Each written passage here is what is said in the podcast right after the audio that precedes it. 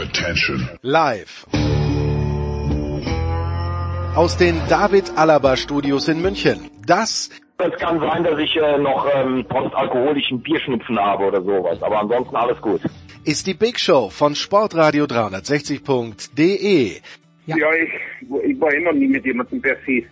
Das Kaviarhäubchen auf der Sportartenmelange im Olympischen WM-Jahr 2014.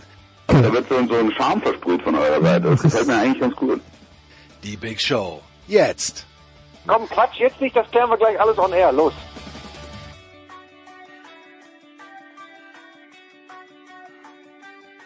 Herrschaften, es liegen wieder dreieinhalb Stunden Big Show vor euch. Diesmal die Ausgabe 495 und zum Großteil, das ist die gute Nachricht, moderiert von Nicolas Martin. Ja, also, es geht los mit Fußball. Nicolas mit Christian Sprenger, mit Thomas Böcker und mit Andreas Renner bis ungefähr zur Minute 50. Dann bleibt Renners da und die Legende Günther Zapf kommt dazu. Geht nochmal um die NFL, um Super Bowl 55 ab 1,21 Nein, Blödsinn, ab 1.8 haben wir dann Rugby, da hören wir dann Jan Lüdecke und Simon Jung zu den Six Nations. Ab 1.21 geht's weiter mit Motorsport. Zunächst äh, abseits der Formel 1 und dann ab 1.36 mit Christian Immervoll, Stefan Eden und Stefan Heinrich zur Formel 1. Ab 1.55 dann sind wir in Cortina. Zunächst bei Roman Stelzler von der Tiroler Tageszeitung, dann bei Johannes Knut, Süddeutsche Zeitung, von der Ski-WM, apropos WM, Biathlon steht an. Saskia Leite ist in Slowenien. Wo genau, das wird sie uns dann gleich erzählen. Ab 2.31, ab 2.48 dann. Ja, ich bin heute recht früh aufgestanden, früh im Sinne von etwa 4.30 Uhr, Aufnahme dann 5 Uhr in der Früh mit Jürgen Schmied und mit Heiko Olderb zu allem, was im US-Sport wichtig ist. Das um 2.48 und um 3.10 dann der abschließende Tennisteil mit Paul Häuser und mit Marcel Meinert. Ich freue mich sehr. Jetzt geht's los. Sport 360, die Big Show 495 und äh, ja, wir fangen an wie immer mit Fußball, der Producer ein bisschen später am Start und dann mit, äh, mit Skifahren, Tennis und äh, was sonst so in der großen, weiten Welt des Sports so aktuell ist. Wir fangen an mit den Ballsportarten und dem Motorsport, aber ganz präzise Fußball haben drei Experten am Start in unserer Runde, ja fast schon Stammrunde. Ähm, Christian Sprenger ist dabei. Hallo Christian. Keller Alarv. Ja, also es, es ist ja Karneval im Süden, ja. Was, was fällt einem dazu ein? Ja, nichts mehr. äh, Andreas Renner von der Sohn ist, äh, ist auch dabei. Hallo Andreas. Hallo. Und Thomas Böker vom Kicker ist auch dabei. Hallo Thomas, wie sieht's denn bei dir so mit Fasching aus? Jo, hallo. Äh, ja, äh, kein Fasching natürlich dieses Jahr. sehr, sehr logisch. Ich schaue Aber sonst auf, holst auf eine dich ab, ne? schneebedeckte Landschaft. Das ist schön. Die anderen Jahre holst dich sonst aber ab, ja? Äh, ab und zu, ja. Ich bin jetzt nicht der große Karnevalsfan, aber es ist schon okay. Gut. Ich leide mit Christian aus der Entfernung. Für ihn tut's mir sehr leid. schon. Ich habe hab schon äh, schon geschrieben bei Facebook. Ich war die Vorjahre, war ich Weiberfastnacht immer in München zum Coaching. Also das ist da kein Unterschied zu heute äh, Weiberfastnacht zu Hause. Gut, dann äh, schauen wir mal äh, in, auf den äh, Zirkus Bundesliga. Ähm, fangen wir vielleicht positiv an, bevor wir dann in das gehen, was vielleicht ein bisschen negativer klingt. Christian, äh, Christian Streich verlängert seinen Vertrag, äh, eine willkommene Abwechslung im, äh, im, äh, im Markt, weil er, er könnte jetzt so die zehn Jahre also voll machen. Ich glaube, der nächste hat irgendwie drei Jahre und danach gibt's ganz viele, die noch nicht mal die zwei Jahre zusammen haben. Äh, ja, also Christian Streich bleibt beim SC Freiburg.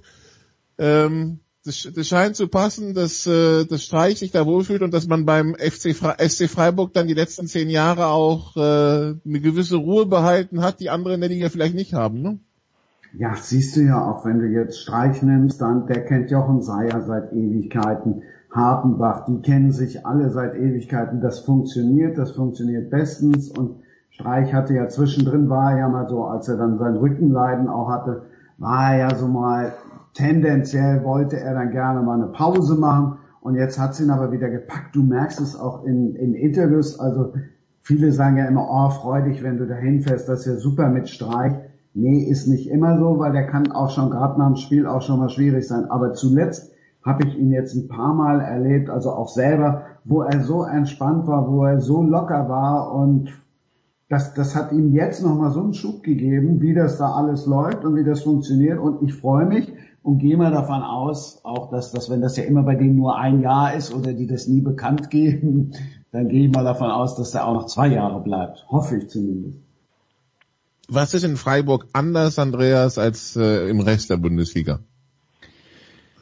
Naja, also was anders ist als im zum größten Teil im Rest der Fußball-Bundesliga ist, dass der SC Freiburg versteht, dass es dazugehört, wenn man ein Club dieser Größe ist, dass es dann auch mal eine Ehrenrunde in Liga 2 geben kann und dass das nicht unbedingt ein Grund ist, den Trainer zu entlassen. Das passiert sehr selten. Äh, grundsätzlich wissen tun das auch viele andere. Trotzdem gibt's immer wieder äh, dann doch äh, Möglichkeiten, Gründe zu finden, Trainer zu entlassen, selbst wenn man grundsätzlich eigentlich mit der Arbeit zufrieden ist. Die Freiburger tun das nicht und wurden dann äh, eben auch dafür belohnt, dass, ähm, dass sie wieder zurückgekommen sind.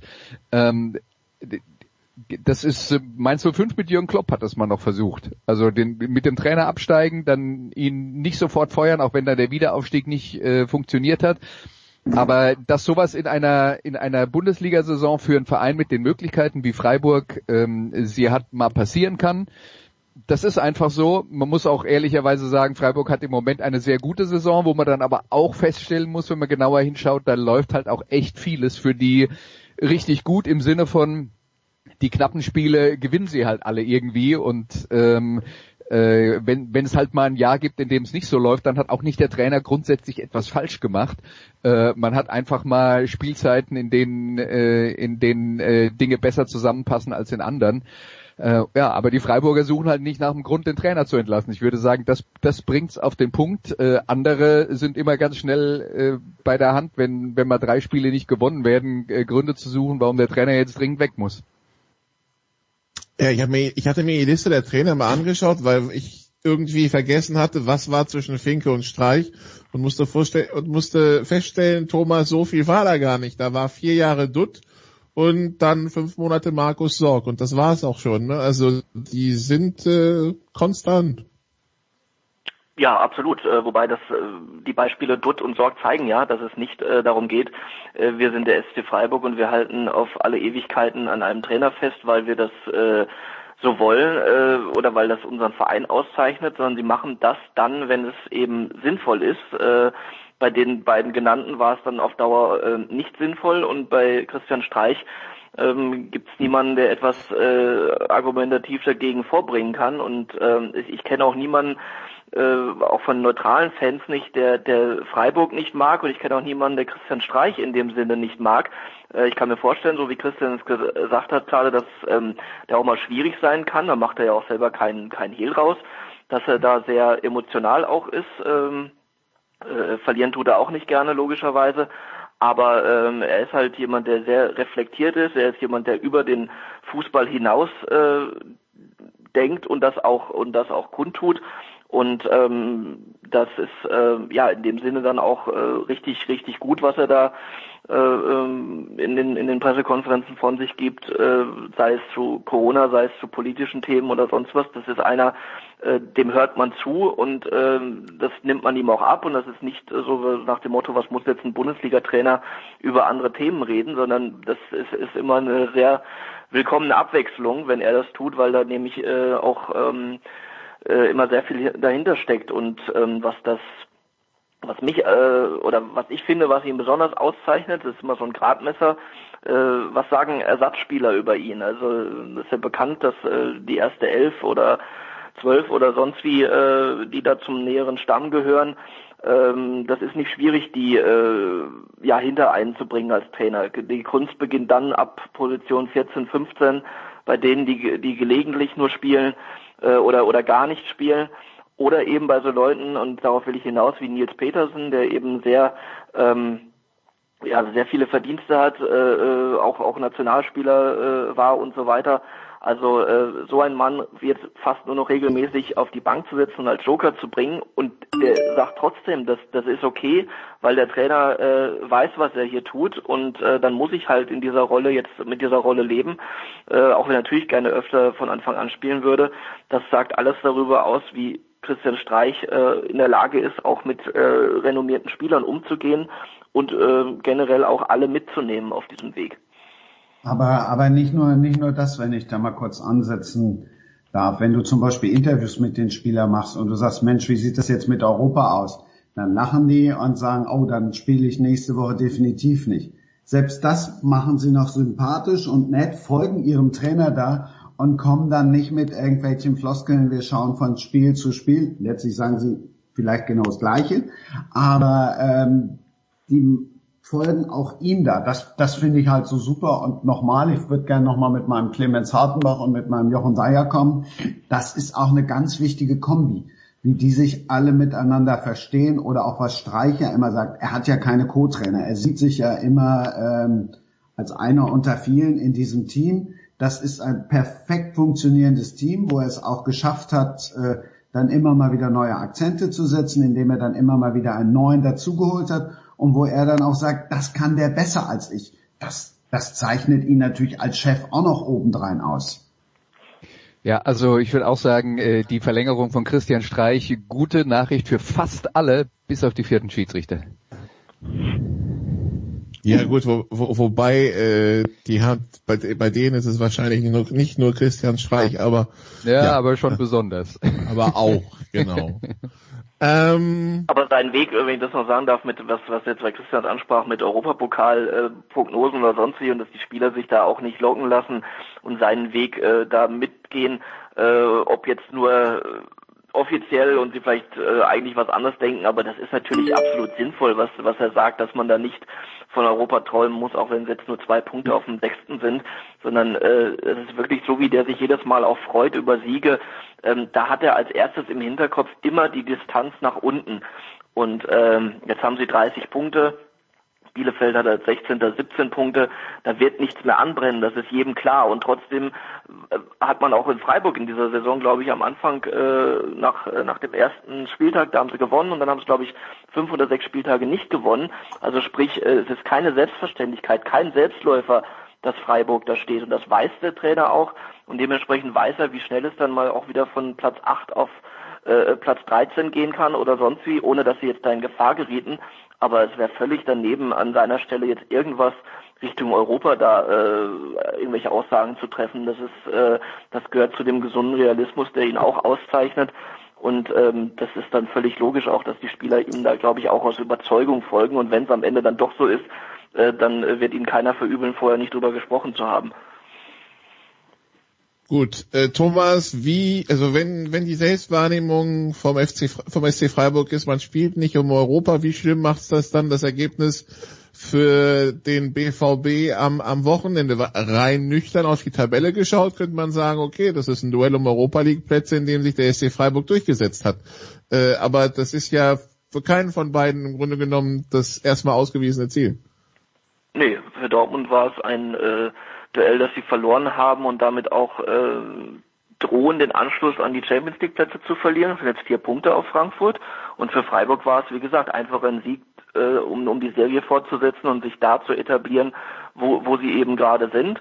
Und nee, die nehmen alles äh, gerne an, was, was äh, höher äh, darüber hinausgeht, aber das ist kein, kein Muss. Und für Dortmund ist es natürlich wieder mal ein, ein Rückschlag gewesen nach einem äh, Pokalspiel klammer ich jetzt mal aus, nach einem äh, ordentlichen Spiel gegen Augsburg, wo ja auch äh, sogar ein Rückstand aufgeholt wurde und so weiter und wo mehr, viel mehr Gutes als Schlechtes danach zu hören war. Und ähm, dementsprechend ähm, ja, hat man es dann wieder nicht geschafft, in Freiburg äh, zu punkten, obwohl die Leistung jetzt nicht, nicht katastrophal war. Da gab es schon andere, andere Niederlagen, äh, wo man dann eher mit dem Kopf schütteln musste, aber sie haben halt dann äh, durch individuelle Fehler ähm, sich dann um mehr gebracht, als eigentlich auch dort möglich gewesen wäre und sind jetzt dementsprechend natürlich vor dem Spiel gegen Hoffenheim äh, entsprechend wieder unter Druck.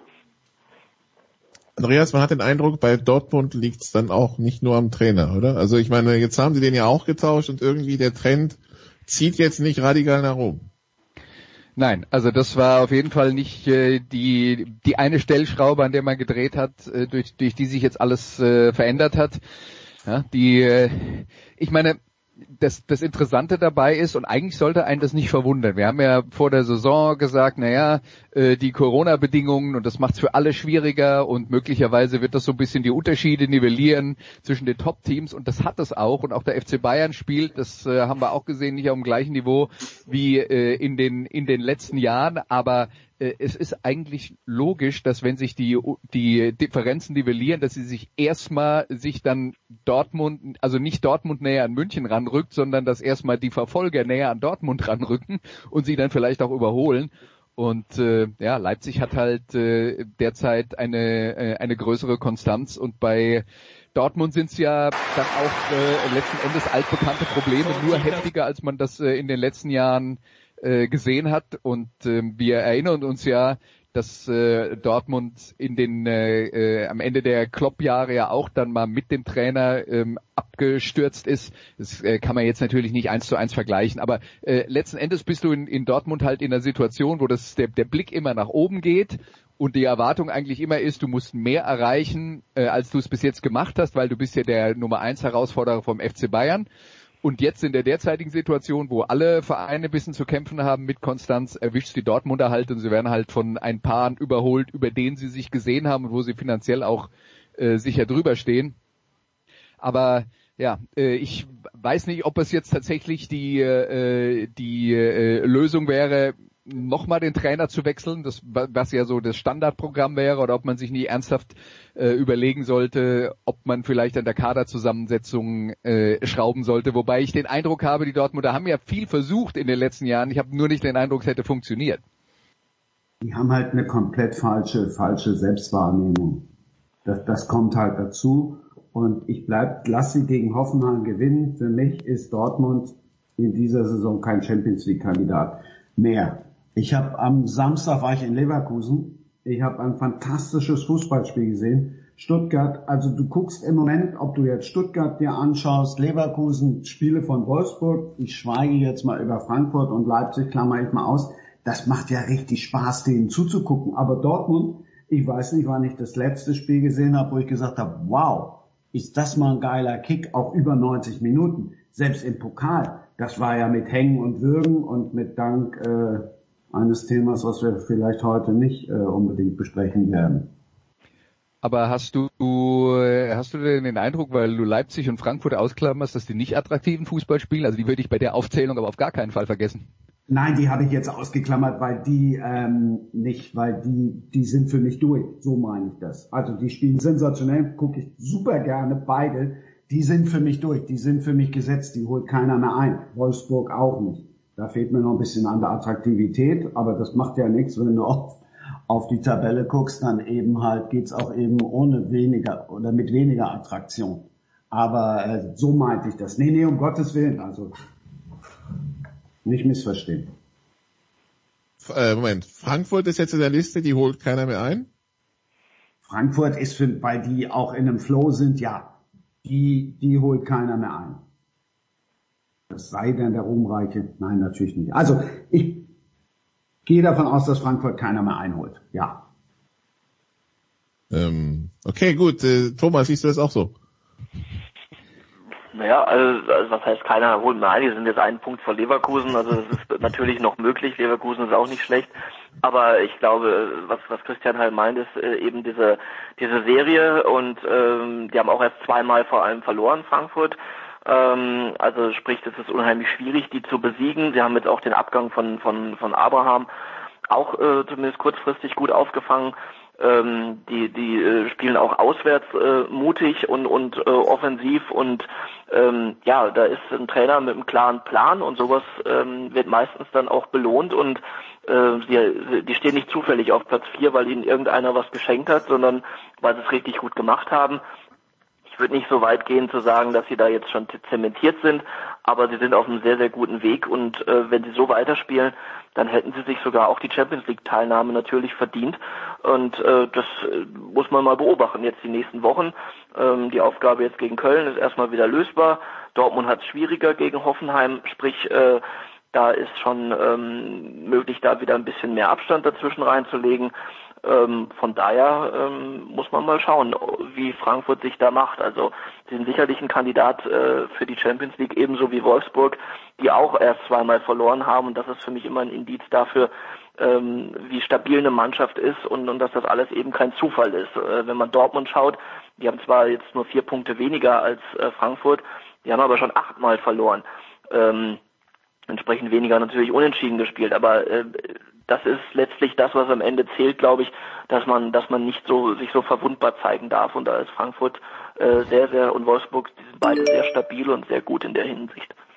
Also das Einzige, wenn ich noch mal kurz dazwischen gehen darf, was jetzt natürlich dazwischen kommen kann, ist, äh, ist das große B, also das doppelte B, Bobic und äh, Berlin oder Hertha BSC Berlin, dass da die Unruhe entsteht, die im Moment Dortmund hemmt und die im Moment auch Borussia Mönchengladbach hemmt.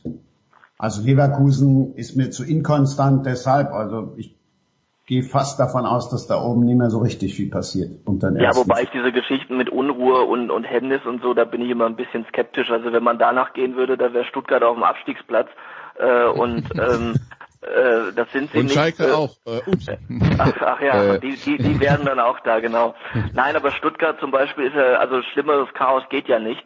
Und äh, als dort äh, jetzt seit Monaten äh, vorherrscht und ähm, das ist der Gegenbeweis dafür, dass eine Mannschaft, wenn sie einen Trainer hat, der Ruhe ausstrahlt, und da bin ich wieder bei Frankfurt, auch da traue ich Adi Hütter das zu, selbst wenn es dazu kommen sollte, soweit sind wir ja überhaupt noch nicht, da müssen wir überhaupt nicht, eigentlich nicht drüber spekulieren, äh, dass das alles in sich so gefestigt ist, dass die Mannschaft nicht ein Spiel verliert, äh, nur weil natürlich ein sehr, sehr wichtiger Faktor wegbrechen würde, aber soweit denken die ja nicht. Also deswegen kann jeder immer noch seine Leistung abrufen. Das sind dann für mich immer Alibi-Sachen, äh, dass da irgendwo Unruhe ist und auch die Dortmunder, ja, nur weil sie nicht wissen, wer ihnen jetzt, äh, wer sie im abkommenden Sommer trainieren wird, äh, aktuell, äh, das ist kein Grund, äh, ein Spiel zu verlieren. Das ist, Aber das das eine ja hängt für mich mit dem anderen nicht zusammen eigentlich zwingend, wenn man das professionell angeht.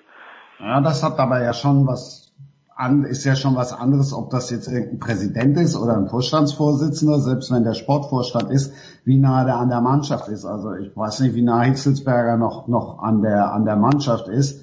Wenn das jetzt Misslintat wäre, dann wäre da mit Sicherheit auch mehr Unruhe. Aber so, selbst wenn du die Spieler fragst, die wussten ja zum Teil nicht mal, was da, was da im Moment abgeht. Also da bin ich, bin ich anderer Meinung. Ja, ich glaube, das größte Problem, Christian, für die Fußballer sind dann die nervenden Feldreporter, die immer fragen, wer ist eigentlich nächste Saison ihr Trainer? Ja, wahrscheinlich kommt das dann auch noch dazu, klar. Ne? Und das, es fragt halt keiner, wer ist nächstes Jahr dein Vorstandsvorsitzender oder dein Präsident. Ja. Gut. Ja, aber also um, um äh, da noch einen Satz zu sagen, ich bin da grundsätzlich eher bei bei Thomas, dass ich auch glaube, äh, dass solche Situationen die Mannschaft, also wenn es tatsächlich so ist, dass äh, dass ein Trainer äh, fußballerische Lösungen anbietet in, äh, im, im Sinne eines klaren Plans, äh, dass dann das, was so drumherum im Verein passiert, die Spieler eher am Rande tangiert. Also ich, äh, das glaube ich auch nicht, dass das ähm, äh, dass das jetzt ein großer Grund ist. Komme ich jetzt direkt wieder mit dem nächsten Gegenargument. Guck dir Marco Rose an und Mönchengladbach, was da jetzt gerade nach der Derby-Niederlage passiert ist. Und das kriegen die Spieler dann ja auch mit. Ich meine, da sind ja dann auch, äh, Ja, gut, aber- sechs rausnimmst und sechs rotierst, sind die ja auch davon betroffen. Also Ja, aber das ist ja auch was, was sie tatsächlich unmittelbar betrifft. Ob Marco Rose nächste Saison noch Trainer ist in Mönchengladbach oder nicht, ist sicher auch was anderes, als wer Präsident beim VfB Stuttgart ist. Da, da, äh, auf dem, bei dem Thema würde ich dir auch tendenziell äh, also recht geben, dass sie das mehr betrifft. Trotzdem äh, glaube ich, ist das auch nur eine Ausrede und bei Mönchengladbach äh, die Diskussion, äh, die die da jetzt entsteht um die um die Rotation. Die Wahrheit ist, Gladbach hat äh, viele große Ziele, ist noch in vielen Wettbewerben äh, drin. Wenn man dann gegen den ersten FC Köln spielt, kann ich nachvollziehen, dass man dann sagt, man muss auch mal anderen Leuten eine Chance geben. Die Mannschaft war in der Theorie immer noch äh, gut genug, um gegen Köln zu gewinnen und das das Derby dann halt extrem überhöht ist. Vielleicht war das ein bisschen unsensibel von Marco Rose, dass man da gegen Köln ähm, ein Signal sendet. Äh, aber machen wir uns auch nichts vor, hätte der sechsmal rotiert und sie hätten das Spiel 2-1 gewonnen, dann wird jetzt kein Mensch drüber reden. Also und das und das mit der äh, ungewissen Zukunft, äh, das war auch schon seit Jahresbeginn so. Nach der Logik hätten sie ja dann nur noch verloren. Äh, äh, ich glaube auch eher, dass äh, wenn überhaupt die Rotation eher dazu beigetragen hat als die ungeklärte Zukunft des Trainers. Also ähm, das ist, wie gesagt, das sind für mich dann immer Alibis. Natürlich ist ein Rose noch näher an der Mannschaft als jetzt ein Sportdirektor und der wiederum noch näher als ein Präsident. Und trotzdem ist es, ist es für mich dann zweitrangig, weil, weil letztlich äh, kein Spieler in dem Moment, wo er, wo er auf dem Platz ist, daran denkt, äh, äh wer nächste Saison sein Trainer sein wird. Das, das ist absurd.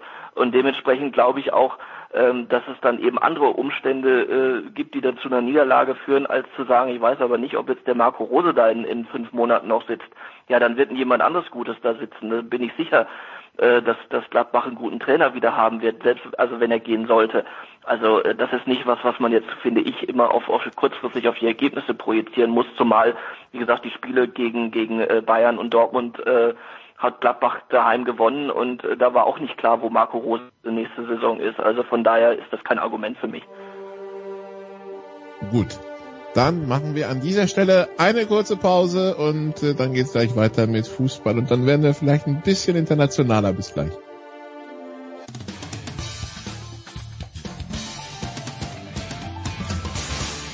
Hallo, ich bin Maximilian Devi und ich freue mich, wenn ihr Sportradio 360 hört.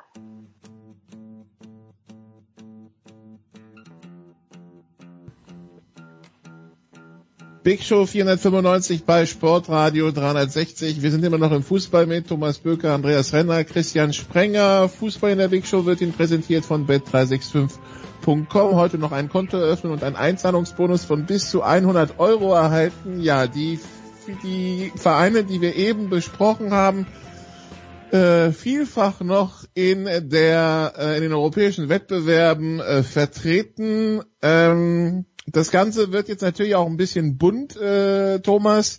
Also Leipzig, Liverpool in Budapest, ebenso wie Gladbach, Man City, Hoffenheim spielt gegen Molde in Spanien. Äh, Real Sociedad und Manchester United treffen sich in Turin. Benfica Arsenal wird eine Geschichte zwischen Rom und Athen.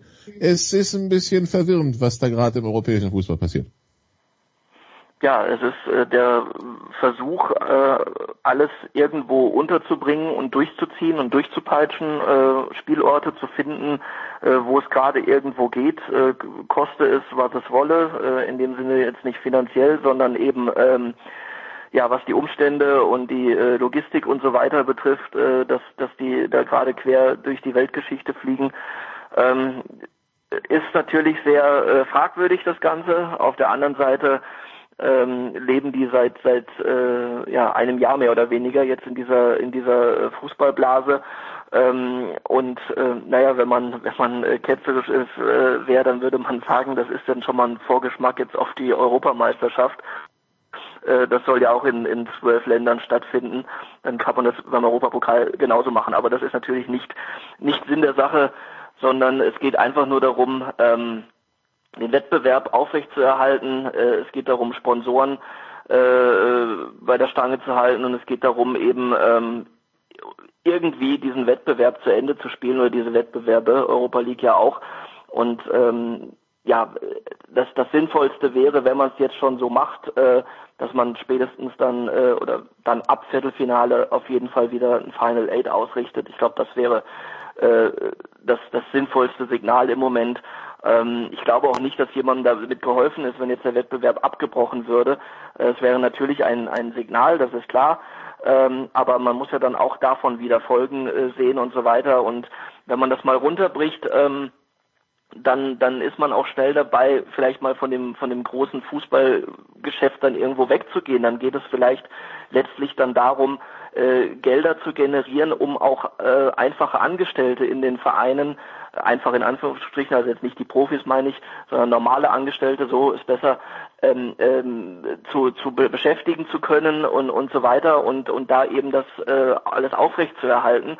Und da ist es dann die Pflicht sogar äh, von Hoffenheim zu schauen, äh, oder oder wem auch immer, das war jetzt in dem Fall war es jetzt Moldes äh, ähm, Ding, das zu verle verlegen zu müssen, aber auch Gladbach und Leipzig, äh, da geht es darum, bis hin ins bis zur Geschäftsstelle, wo, wo Jobs erhalten werden müssen und so weiter. Und ähm, dementsprechend ist jeder daran interessiert, sei es der Friseur oder auch der große Fußballclub, seinen Laden am Laufen zu halten oder äh, zum Laufen zu bekommen und dabei alle Mittel auszuschöpfen, solange sie niemandem anderen schaden. Ähm, wie lange wie sehr das eben ähm, ja auf dem Prüfstand steht, wird sich zeigen, aber aber letztlich ähm, bleibt halt nur komplett Abbruch des Wettbewerbs oder es irgendwie zu probieren, aber dann bitte, wie gesagt, ab Viertelfinale wieder, wieder komprimiert und das Ganze an Saisonende legen und in, in äh, zehn Tagen durchziehen. Das hat letztes Jahr auch funktioniert. Da gibt's ja schon noch ein paar Zwischendinge, ne? Da gibt's ja schon noch ein paar Alternativen. Ob das jetzt hilfreich wäre, wenn jetzt Liverpool und so weiter sagen würde, passt auf, dann tauschen wir mal eben das, äh, tauschen wir mal eben das Heimrecht ist jetzt die andere Frage, aber ich vermisse die kleinen Gesten. Also ich finde pervers, was da im Moment abgeht. Und wenn du jetzt kommst mit, äh, mit Vereine retten, also dann sind wir auch schon ganz schnell wieder, ich weiß gar nicht, wo ich die Zeichnung gesehen habe, die fand ich großartig, von wegen die Fußballer dienen ja auch schon als Vorbild, wenn wir jetzt äh, auf Gehaltsverzicht denken, an Gehaltsverzicht denken. Äh, ja, also da gibt sicherlich noch andere Möglichkeiten, um jetzt äh, die Geschäftsstellenmitarbeiter zu versorgen und zu retten. Gerade bei den Vereinen, wenn wir über die Champions League Vereine reden. Aber äh, können wir jetzt äh, äh, über einen anderen Aspekt des Themas reden? Also ich weiß, dass das äh, kritische Entscheidungen sind, dass man diese Spiele dann durch, doch äh, durchzieht. Das Problem ist natürlich auch, dass man jetzt Entscheidungen treffen muss für bestimmte Zeitpunkte, wo man noch gar nicht weiß, wie die örtlichen Corona-Regeln zu diesem Zeitpunkt tatsächlich sein werden. Man muss aber äh, im, im Voraus planen. Aber das andere Problem ist doch, und da müssen wir gar nicht europaweit schauen, sondern dann schauen wir auf ähm, äh, auf uns selber und schauen uns mal an, wie schwierig es ist, einheitliche Regeln über die Öffnung von Kitas und Schulen in unterschiedlichen Bundesländern, teilweise sogar in unterschiedlichen Städten in den Bundesländern äh, zu finden. Und die Tür, dass sowas möglich ist, was da jetzt passiert, entsteht ja auch dadurch, dass die, die Tür wird aufgemacht, weil es bei gleichen Voraussetzungen in unterschiedlichen Ländern unterschiedliche Vorgaben gibt, man könnte jetzt da dann auch äh, darüber diskutieren, wie willkürlich diese Vorgaben denn jetzt nun tatsächlich sind oder eben nicht sind, äh, dass die Engländer jetzt zum Beispiel nicht einreisen dürfen, dass es da keine Sonderregelung gibt in Deutschland, ähm, obwohl man jetzt, glaube ich, davon ausgehen kann, dass wenn der FC Liverpool nach Deutschland reisen würde, die 25 englischen Fußballspieler, die da ankommen, plus lass es mal noch 15 Begleiter sein, jetzt vermutlich keinen großen Corona-Ausbruch irgendwo in Deutschland äh, produzieren äh, würden. Das heißt, ähm, das ist jetzt auch ein äh, äh, aus meiner Sicht eine eine Sache, die eben auch durch den äh, durch diesen Vorschriften äh, Flickenteppich entsteht, wo ich mir jetzt nicht sicher bin, wo da die Wahrheit ist oder äh, äh, oder eben nicht und ob das überhaupt irgendjemand weiß. Ist aber vor dem Hintergrund der der Mutation und der äh, daraus entstandenen neuen Unsicherheit und auch noch Unkenntnis teilweise sicherlich kein kein äh, äh, unsinniger Schritt, äh, diese Einreisebeschränkungen tatsächlich so aufrechtzuerhalten, selbst wenn die, wie ich es vorhin auch gesagt habe, in, in ihrer Fußballblase unterwegs sind. Und trotzdem gibt es immer irgendwo in Hotels oder sonst wie Kontakt zu, zu anderen Leuten, äh, äh die, die zum Beispiel habe ich gestern gehört, die Schulen in England waren, waren auch sehr lange geöffnet äh, und, und, und so weiter. Also sprich, und da sind ja auch äh, Familienväter dabei bei den Spielern und so weiter. Also das kann sich ja jeder dann selber ausrechnen, wo das hinführen kann. Und, und da finde ich, hat dann auch ein Land eine Verantwortung zu sagen und ein Recht zu sagen, nein, diese Einreisebeschränkungen gelten und die gelten eben auch für Fußballer. Das, der, der Witz ist ja, dass die in Ungarn noch viel strenger sind und, und trotzdem wird dort gespielt, äh, äh weil da eben ähm, äh, jemand anderes am, am, am, am Ruder ist, der, der weniger verantwortungsvoll handelt als, als die, äh, die vielleicht in anderen Ländern das Sagen haben und sich da vielleicht profilieren will mit diesem Wettbewerb. Aber ähm, grundsätzlich finde ich jetzt nicht, dass man sagen kann, na komm, das sind jetzt Fußballer, lass die mal einreisen. Also das finde ich nicht, äh, beziehungsweise das finde ich richtig, dass sie das nicht dürfen. Das Problem an der ganzen Geschichte ist ja, dass solange man das in Europa nicht gemeinsam angeht, kommst du aus der Nummer auch nie raus. Das hat übrigens nicht nur mit Fußball was zu tun, sondern allgemein. Aber ähm, ja, weil dann wirst du wieder von, von rechts nach links schieben. Aber ja. Aber da ist ja genau das Problem, dass wir, deswegen habe ich ja auch erstmal über uns geredet, ja, dass ja, wir das, das ja genau im eigenen Land nicht hinkriegen. Wie sollen wir das dann europaweit hinkriegen? Ja, das ist ja teilweise schon, schon, schon von Kommune zu Kommune anders. Da hat Andreas ja recht, aber nichtsdestotrotz, also zwei Sachen nur zur Fußballerblase. Äh, die Bayern leben auch in der Blase. Kurioserweise zwei Spieler sind nicht mitgefahren wegen Corona, Goretzka und Martinez nach Doha. Thomas Müller ist jetzt äh, positiv getestet worden auf Corona, also Blase hin oder her, so gut scheint das nicht zu funktionieren. Ich finde halt fraglich, dass die UEFA sagt, ihr müsst dieses Spiel austragen, findet einen Ort, egal wohin. Letztlich haben ja auch die Vereine, hat Leipzig oder Hoffenheim, die haben ja dann tatsächlich die Arschkarte, weil sonst äh, verlieren sie das Spiel mit 0 zu 3. Also das finde ich dann auch wiederum sehr fragwürdig. Ja, wobei es wäre nicht Hoffenheim, das verlieren würde. Mölde würde verlieren, weil in Ja, die ja, ja. Deutschen dürfen nicht nach äh, dür- dürfen nicht nach Mölde reisen.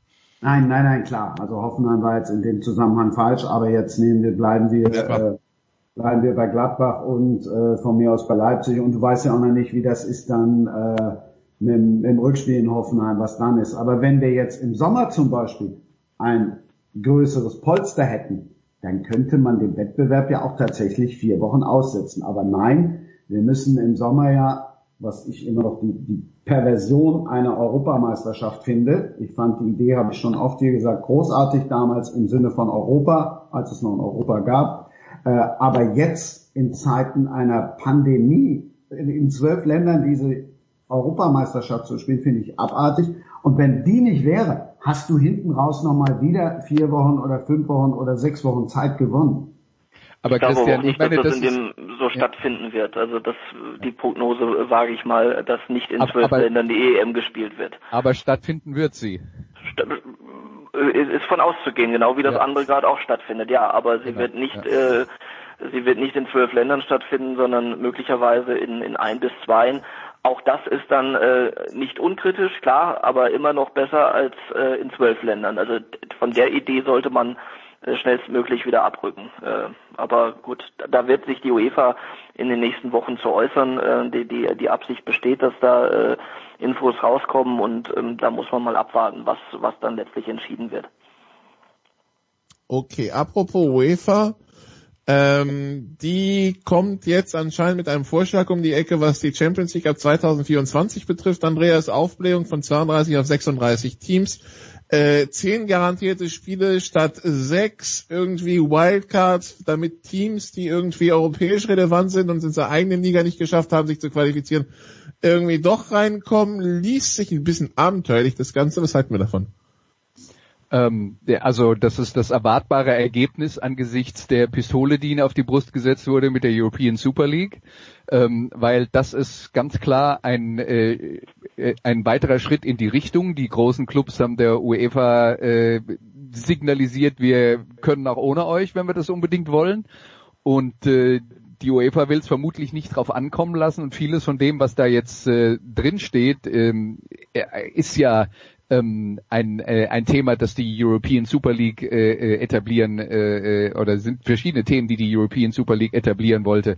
Deswegen ähm, das war halt politisches Geschacher äh, mit den äh, mit den Drohungen. Und das ist jetzt die Reaktion darauf. Und das wird ein Kompromiss sein. Und es wird immer ein Kompromiss bleiben, solange die ähm, die europäischen Topclubs halt äh, relativ viel Macht haben und äh, ein Verband wie die UEFA sich eigentlich nicht leisten kann, die aus dem äh, Wettbewerb raus zu verlieren. Also äh, versucht man so viel wie möglich zu behalten von dem, was vorher da war und dann halt nachzugeben, wo es nicht anders geht. Das ist das Resultat, finde ich jetzt, ähm, ja, äh, also das, das, äh, der, der einzige Knackpunkt, über den ich jetzt an dem Punkt reden würde, ist, äh, es ist ja jetzt nicht so, dass ich äh, Mannschaften, die sich über die Liga qualifizieren, nicht mehr qualifizieren, sondern es soll halt eine ähm, äh, äh, ein Auffangnetz geben für große Vereine, die mal in einer Saison sich nicht qualifizieren, die, dass die dann halt quasi per nennen es mal Wildcard oder wie man das nennen will, dann eben doch mitspielen ähm, dürfen. Also sowas wie Dortmund wundert mich- jetzt, ne? Dortmund ja, ist Sechster mich- und äh, Ja, genau. Wund- Wundert mich nicht, wobei ich jetzt nicht sicher bin, ob aufgrund der Historie Dortmund da tatsächlich schon reingehört. Das wäre dann vielleicht eher sowas wie, keine Ahnung, AC Mailand oder so. Äh, ähm, aber äh, der, der entscheidende Knackpunkt, äh, über den man reden muss, ist, es werden halt nicht sechs garantierte Spiele wie in der Gruppenphase sein, sondern zehn. Und die muss man irgendwo unterbringen.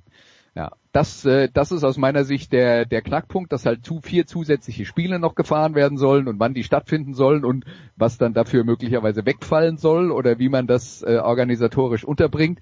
Das bleibt halt, äh, das bleibt halt zu sehen. Ja, das ist, das ich auch das Ding. Thomas, Ja. Entschuldigung, Christian. Nee, fang du an. Ja, ja, nee, also das ist für mich auch äh, ein Knackpunkt auch in dem Sinne, weil das ja auch nicht im Sinne der der äh, der Mannschaften betone ich jetzt mal nicht vielleicht der Vereine, aber der Mannschaften, sprich auch der Trainer sein kann, diese vier zusätzlichen Termine unterzubringen. Äh, was dafür wegfallen sollte, weiß ich nicht. Ich glaube zum Beispiel nicht, dass in England der Ligapokal gestrichen würde deswegen. Äh, und, und, und ansonsten wird es schwierig mit wegfallen, außer du reduzierst die nationalen Ligen. Und das würde, hätte dann wieder einen Aufschrei an anderer Stelle zur Folge, einen berechtigten. Also von daher ähm, ist, ist das schwierig. Grundsätzlich finde ich, äh, Reformgedanken ähm, muss man nicht immer per se dann sofort abbügeln, ähm, weil ähm, auch da müssen wir ehrlich sein, die Gruppenphase der Champions League lockt im Moment auch keinen hinterm Ofen hervor, weil in den, was haben wir, äh, acht Gruppen, äh, A4 Teams und davon sind äh, in, in sechs äh, Gruppen, behaupte ich mal, äh, die Plätze eins und zwei schon vergeben, bevor es überhaupt losgeht. Und, und dann haben wir noch zwei bis drei spannende Gruppen vielleicht. Ähm, dass man da an eine Reform denkt, um das Ganze attraktiver zu gestalten und umzugestalten, finde ich erstmal nicht, nicht schlecht. Schwierig wird es dann erstens, wie gesagt, mit diesen äh, zusätzlichen Terminen und zweitens äh, mit, mit dem noch, noch mal aufgebläht äh, durch das Teilnehmerfeld. Und und und dann äh, ja das äh, und drittens eben die fehlende Transparenz. Also man tut sich ja schwer das zu erklären äh, wie wie der Wettbewerb äh, überhaupt laufen soll. Und wenn wenn man schon an dem Punkt ist bevor er überhaupt angefangen hat das ist ja komplizierter als die Nations League äh, dann dann weiß ich nicht äh, ob ob man dann letztlich ähm, den Fans äh, die für die man das letztlich auch macht auch macht. Natürlich macht man es hauptsächlich wegen des Geldes ist mir schon klar. Aber letztlich gehören die Fans dazu und äh, ob man die dann nicht äh, verprellt äh, schon im Vorfeld ist, ist dann die andere Frage. Also äh, vielleicht wird das Ganze dann bis 2024 noch ein bisschen Zeit, vielleicht wird das Ganze nochmal final überarbeitet. Ich habe ja auch nichts gegen Reformen, aber die Motivation hier ist ja schlicht und einfach ganz klar. Das ist weder die Fans noch sonst was, das ist schlicht und einfach, wieder geht's nur um Kohle. So, und da stelle ich mir die Frage, was, was haben wir gerade? Gucken die eigentlich bei der UEFA mal aus dem Fenster? Sehen, gehen die mal über den Flughafen oder gehen die mal durch eine Stadt und sehen, wie es den Läden geht? Oder machen die mal einen Fernseher an und sehen, wie teilweise mittlerweile Spiele produziert werden? Wer soll das alles bezahlen? Und ich bin mir nicht sicher, ob in drei Jahren, ob dann da der goldene Ritter herkommt und sagt, boah geil, ich kaufe jetzt diesen Wettbewerb, der ist so aufgeblasen und damit finanziere ich jetzt noch das und das und das. Also da vertun sich alle. Wir werden in so ein Loch fallen, auch wirtschaftlich, dass auch die UEFA Rückschritte hinnehmen muss. Wir haben bei der, bei der Bundesliga haben sie alle gejammert. Und dieser Vertrag, ich finde ihn immer noch unfassbar sensationell und wahnsinnig, was da trotz der Pandemie noch alles rausgekommen ist. Ähm, aber da müssen Sie bei der UEFA auch mal mitrechnen, dass es weniger Medienerlöse geben wird. Und dann wollen Sie, Sie wollen ja noch mehr haben. Das wird nicht funktionieren. Ich kann mich an Zeiten erinnern, da gab es noch die zweite Gruppenphase und äh, da hat dann jeder geschrien, dass das dann viel zu viele, viel, viel zu viele Spiele wären. Die wurde dann gestrichen und dafür kam das Achtelfinale. Das heißt, damals hat man genau vier Spiele gestrichen und jetzt nimmt man diese vier Spiele wieder rein. Weiß nicht, also ähm, mal sehen, ob es dann nicht doch irgendwie doch wieder viel zu viele Spiele werden. Aber vor allem jetzt quetscht man es ja auch wirklich Aber es beschweren sich ja jetzt ne? schon alle, dass es viel zu viele Spiele Ja, eben. sind. Also es ist, wahrscheinlich denkt man sich, es ist eh schon zu viel, kommt es auch nicht mehr drauf an. Ja. Ähm, gut, dann letzte Geschichte. Äh, übrigens, wer, wer TV-Rechte und Chaos sehen will, der schaut im Augenblick nach Frankreich. Da geht ja gar nichts mehr. Äh, letzte Geschichte, Thomas. Äh, Liverpool, Titelverteidigung, äh, das können wir abhaken, ne? Ja, abhaken kann man erst immer dann was, wenn rechnerisch es nicht mehr möglich ist. Äh, das, das ist so, gerade bei solchen Vereinen. Äh, dafür habe ich schon in vielen Ligen zu viele Aufholjagden erlebt, als dass ich das äh, komplett abschreiben würde. Aber richtig ist auch, und das sagt Klopp ja selbst, dass das im Moment nicht sein Thema ist, sondern ähm, da geht es eben dann um andere Sachen. Äh, er hat äh, neulich zu einem Reporter gesagt, äh, er hätte nur zwei Fragen. Also der Reporter, eine hätte jetzt damit verschwendet, noch nach dem Titelrennen zu fragen. Also ähm, und auf der, auf, ähm, darauf hat er dann eben entsprechend auch so geantwortet, äh, dass Das das, halt findest im du jetzt Moment lustig? Entschuldigung, wenn ich kurz dazwischen gehen darf. Das findest du lustig? Ich habe Klopp auch mal interviewt des Öfteren nach Niederlagen und frage mich immer, wo der Heldenstatus herkommt und dieser Verdammtstatus von Thomas Tuchel. Also das finde ich immer krass. Die Wahrnehmung von einem Klopp, der jetzt plötzlich auch dann mal wieder sein Gesicht zeigt, wie, wie scheiße er sein kann, wenn er verliert, und die Wahrnehmung von Thomas Tuchel. Aber also, also wie gesagt, ich, ich bin jetzt äh, keiner, der den einen äh, in den Himmel hebt und den anderen verdammt, weder noch. Also ich sehe die beide eigentlich recht äh, neutral. Ähm, und und ich, ich fand es insofern äh, lustig, weil er weil er eben das dreimal während der Frage gesagt hat und er halt immer noch dabei blieb. Ich will das gar nicht bewerten, ob das jetzt von dem einen gut oder schlecht war. Es war es kam halt nur kein Interview zustande. Deswegen fand ich das etwas zum Schmunzeln. Äh, wobei die Frage natürlich äh, bei äh, ja gefühlt 13 Punkten Rückstand und, und wenn er tatsächlich nur zwei Fragen hatte, äh, hätte man vielleicht tatsächlich was anderes fragen können. Aber das ist, steht auf dem anderen Blatt, das muss jeder für sich dann entscheiden in der Situation. Und äh, nein, was ich damit sagen will, es ist im Moment dann kein Thema äh, für, für Klopp, für Liverpool nicht, sondern es geht darum, angesichts der immer äh, größer und auch stärker werdenden Konkurrenz, äh, da sind ja einige noch im Rennen. Ähm, Chelsea ist zum Beispiel jetzt eben unter besagten Thomas Tuchel sehr stark im Kommen, hat die, die Lücke schon fast geschlossen wieder. Und äh, dementsprechend muss Liverpool dann auch eher nach hinten schauen vielleicht und äh, angesichts der Personalsituation sowieso. Und ähm, ja, dementsprechend äh, wird es äh, ja ein spannendes Rennen, aber auch inklusive Liverpool in, in, in welche Richtung auch immer. Aber äh, um das Auslöser war ja jetzt eben diese Niederlage. Ich fand es 4 zu 1 war äh, deutlicher, als das Spiel es ausgesagt hat. Es war eigentlich auf Kurs unentschieden, da hätte sich auch keiner drüber beschwert, hätte auch keiner gesagt, das ist ungerecht. Ähm, und am Ende äh, haben dann zwei Torwartfehler, die so von diesem Torwart vor allem bisher nicht zu sehen waren oder ganz, ganz selten ein, ein Spitzenspiel entschieden, äh, was äh, ja Mencili dann unterm Strich natürlich nicht unverdient gewonnen hat, aber wo jetzt dann, wenn das nicht passiert wäre, auch keiner auf die Idee gekommen wäre zu sagen, äh, oh, das war jetzt aber glücklich äh, für die einen oder anderen sondern das, das gibt's dann halt mal und das ist dann eben sehr, sehr dumm gelaufen für Liverpool, aber deswegen muss man dort nicht alles gleich in Frage stellen. Also ich äh, würde auch äh, äh, Thomas zustimmen, dass das, äh, dass das Spiel hätte auch anders ausgehen können. Klopp hat ja selber gesagt, und das war dann auch kein übertriebenes Eigenlob, sondern so wie wir in der ersten Halbzeit gespielt haben gegen Manchester City, muss man das auch spielen. Und die, die Fehlpässe, die der Torwart dann gespielt hat, die kamen ja dann wirklich bei 1-1 aus dem Nix und haben das Spiel dann entschieden innerhalb von, ich weiß nicht, was waren das, fünf Minuten oder so. Mhm. Aber ich war im Auto äh, bei, unterwegs und dachte, was geht da los? Ab, ja. Weil ich hörte nur 1-2, 1-3, 1-4, so what? Ja. Äh, aber ich meine, bei, bei, Liverpool, wenn wir jetzt darüber reden, äh, dass sie nach unten schauen müssen, der, die nächste schwere Aufgabe, Samstag 13.30 Uhr auswärts bei Leicester City. Das ist eine Mannschaft, die spielt auf einem äh, äh richtig guten Niveau. Äh, das ist, äh, ich, der ist jetzt Liverpool kein grandioser Favorit in dem Spiel. Gut, dann schließen wir damit die Fußballrunde ab. Andreas gleich, bleibt gleich nochmal zum Football für eine extra Runde, aber an dieser Stelle immer die, die Werbetrommel für erstmal Christian das Literaturradio. Was gibt's diese Woche zu hören?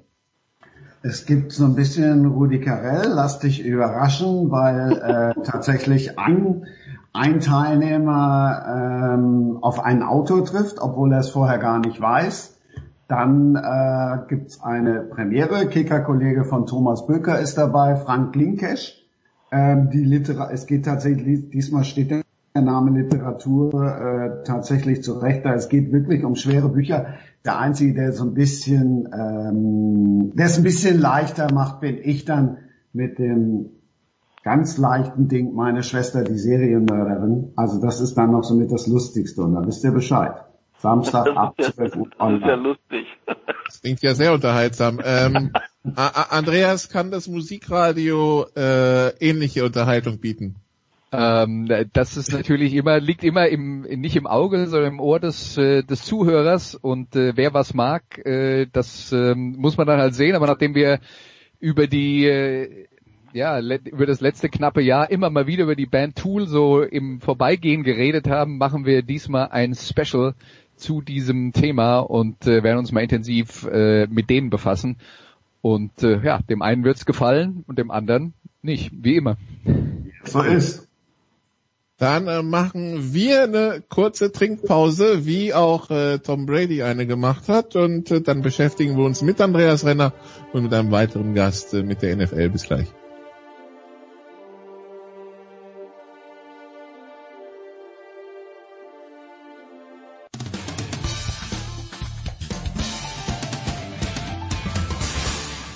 Hier ist Britta Steffen und ihr hört Sportradio 360.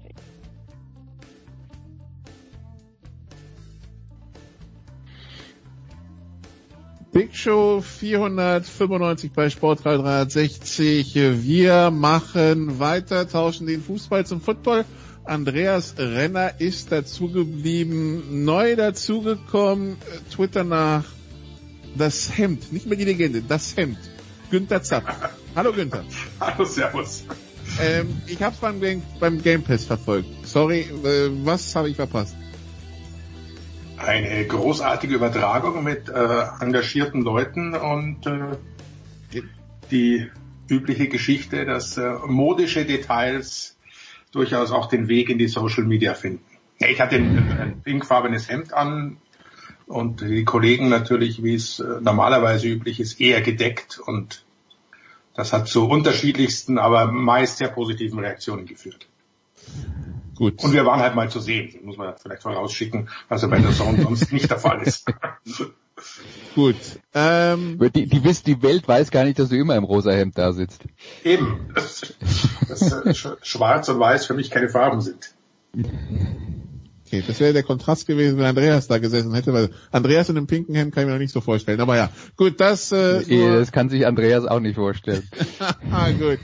Äh, ja, Günther, ich meine, wir haben den Super Bowl ja schon anderthalb Stunden oder so fast besprochen am Montag gegen Sofa Quarterbacks und natürlich wollen wir auch deine Meinung hören. Es, es gibt irgendwie so gefühlt alle sechs, sieben Jahre so ein Super Bowl, wo so eine Offense an einem anderen Team zerstellt. Wir hatten es mit der Greatest Show in Turf damals mit den Rams gegen die Patriots, wir hatten es mit den Patriots gegen die Giants, wir hatten es mit den Broncos gegen die Seahawks und jetzt hatten wir es mal mit den Chiefs gegen die Bucks, ne?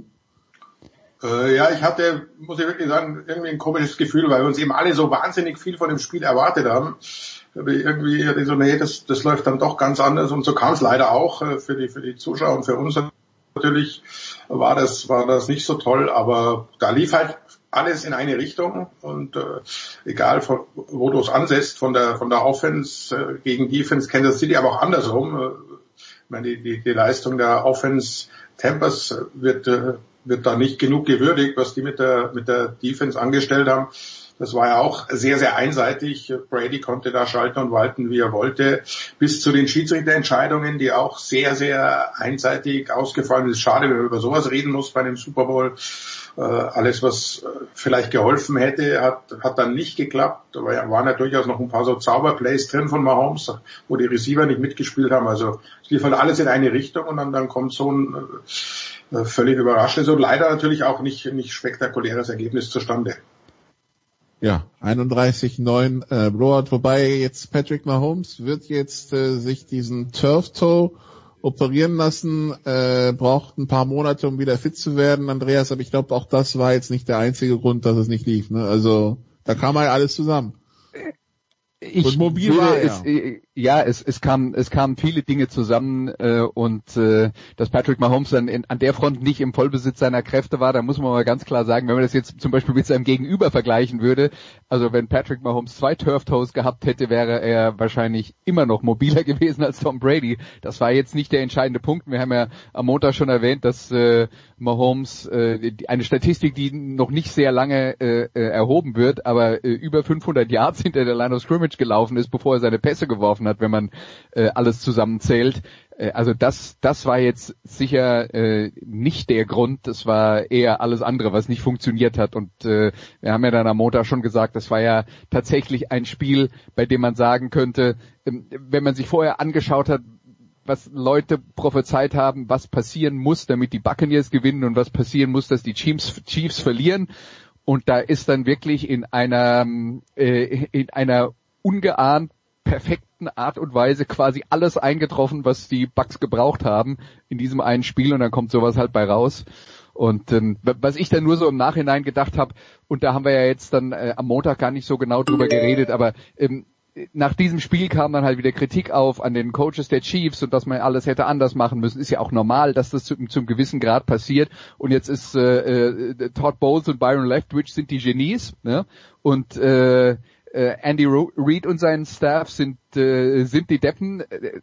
In Woche 12 haben die beiden Mannschaften schon mal gegeneinander gespielt und da hätte man nach dem Spiel, wenn man eine, äh, eine derart schnelle und äh, platte Analyse gemacht hätte, wäre man zum genauen Gegenteil gekommen. Da waren nämlich äh, alle Trainer der Bucks Vollidioten und, äh, und die Chiefs waren perfekt. Also das zeigt halt nur, zeigt halt nur, wie, äh, wie, wie krass da die Unterschiede sein können in zwei Spielen innerhalb von zwei Monaten eigentlich.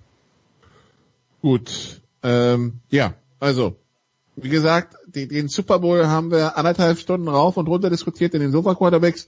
Am, äh, am Montag, äh, jetzt nochmal 20 Minuten, weiß nicht, ob das so viel bringen würde. Es ist auch, es passiert ja trotzdem viel in der NFL. Äh, Günther, erstmal ähm, auch diese Woche ein, ein, ein großer Name äh, im, im Bereich des Coachings äh, verstorben, Marty Schottenheimer, ehemaliger Chiefs und, ähm, und Chargers Head Coach im Alter von 77 Jahren äh, hat den Begriff Marty Ball geprägt, der irgendwie so gar nicht so positiv ist. Äh, wer, für die, die vielleicht zu jung sind, wer war Marty Schottenheimer?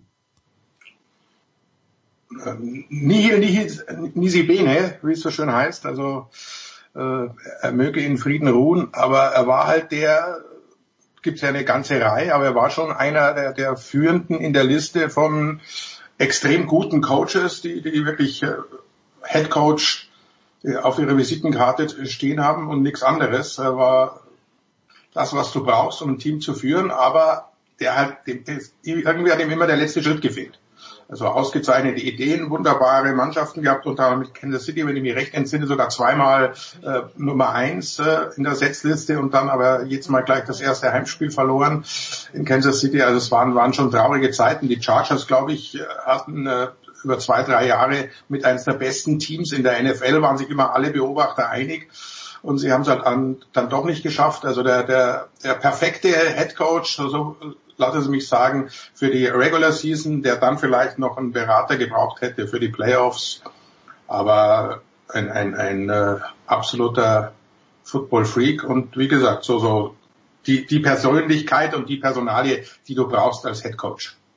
Und da muss man dann sagen, wenn wir über die Mardi Ball Geschichte reden, äh, Mardi Ball war dann das äh, äh, der Aufkleber, der auf seinen Stil ähm, ähm, gepappt wurde und sein Stil war halt vergleichsweise konservativ. Er kam von der defensiven Seite und äh, hat eine ziemlich risikolose Offense gespielt und das äh, haben ihm natürlich dann, äh, wie das dann halt so ist, äh, wenn, wenn du dann keinen Titel gewinnst, ist dann das, äh, das äh, äh der Punkt, der an dir dann äh, am Ende kritisiert wird. Und er hatte, er hatte ja einmal sogar mit den Chiefs äh, Joe Montana als seinen Quarterback, nachdem ja, der aus San Francisco weggegangen ist. Und da haben sie dann in den Playoffs eben auch nicht den entscheidenden Schritt gemacht, um äh, einen Titel zu gewinnen. Aber ich er erinnere nochmal an dieser Stelle daran, es gibt 32 Teams in der NFL und 31 davon gewinnen jedes Jahr nicht den Super Bowl. Ja, nee, wie gesagt, also ausgezeichneter Coach. Vielleicht hat er dann eben, hätte er irgendeinen gebraucht, der ihm gesagt hat, in den Playoffs ein bisschen weg vom Konservativen, da musst du umstellen. Äh, gibt's ja auch Wade Phillips und gibt's ja noch genug Beispiele, die eben auch das, das nicht hingekriegt haben, sich dann äh, zu ändern oder beziehungsweise eher noch konservativer geworden sind, um, um ja das große Ziel zu erreichen. Und äh, da, da gehört er eben mit dazu. 21 ähm, Saisons als Head Coach in der NFL zwei Losing Seasons. Also das ist schon eine beeindruckende Bilanz. Ähm, ja, und das, das, das, ist das ist aber auch ein Punkt, wo ich dann auch immer dann nochmal drauf verweisen würde, weil ich jetzt eben gesagt habe, 31 Teams gewinnen äh, jedes Jahr nicht den Super Bowl. Ähm, ich weiß, dass dann, äh, also äh, gerade so die, die, die Fans von den, von den Mannschaften sind dann natürlich alle super enttäuscht und reden dann von, von wir haben versagt und so weiter und so fort.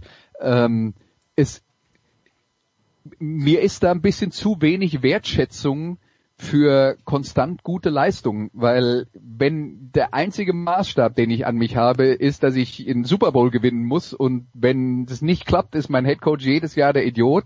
Man, man muss halt einfach mal äh, anerkennen, wie unglaublich schwer das ist, solche Titel zu gewinnen. Und das ist jetzt dann auch, wir haben viele neue Football-Fans in Deutschland, die sind aufgewachsen quasi äh, als Football-Fans oder äh, haben sich angefangen für Football zu interessieren ähm, in, in einer Zeit, in der die New England Patriots alles bestimmt haben. Und man muss immer wieder dazu sagen, das ist die große Ausnahme Das ist nicht normal und das wird auch nicht der Standard in den nächsten Jahren sein.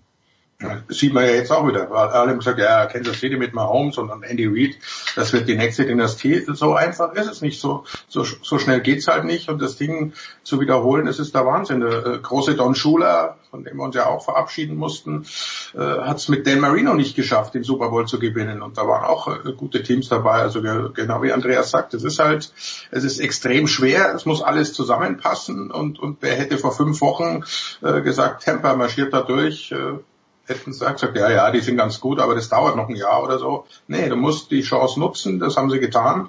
Perfekt auf dem Punkt auch äh, fit und alles zusammengekommen mit den Verletzungen bei den Gegnern auf den richtigen Positionen. Das ist halt, es, es braucht natürlich das Können. Eine schlechte Mannschaft wird den Super Bowl nie gewinnen, aber es gibt sehr, sehr viele sehr gute Mannschaften und auch sehr gute Coaches. Und da muss eben aber alles zusammenpassen, damit der große Wurf dann auch gelingt. Gut, äh, es wird ein, ein Frühjahr, in dem viele Quarterbacks den äh, ihr Team wechseln werden. So viel ist, glaube ich, schon klar. Also Carson Wentz wird äh, könnte noch diese Woche getradet werden. Äh, Sam Darnold, da bekommen die Jets wohl ein paar Anrufe. Bei Deshaun Watson wissen wir ja nicht, was passiert. Ähm, äh, da ist viel Bewegung drin. Der neueste, der sich jetzt plötzlich geäußert hat, äh, und zum ersten Mal auch ein bisschen öffentlich kritisiert hat, dass er einfach zu viele Hits einsteckt. Ähm, und dass das dann halt auch vielleicht an seiner an, an seiner O-Line liegt, ist Russell Wilson und dass er gern mehr mitreden würde, Andreas, in dem, was da passiert im Team, weil ja, äh, so langsam wird's dann doch zu viel. Äh, ist das, geht da jetzt plötzlich eine Baustelle auf, wo wir sie nicht erwartet haben?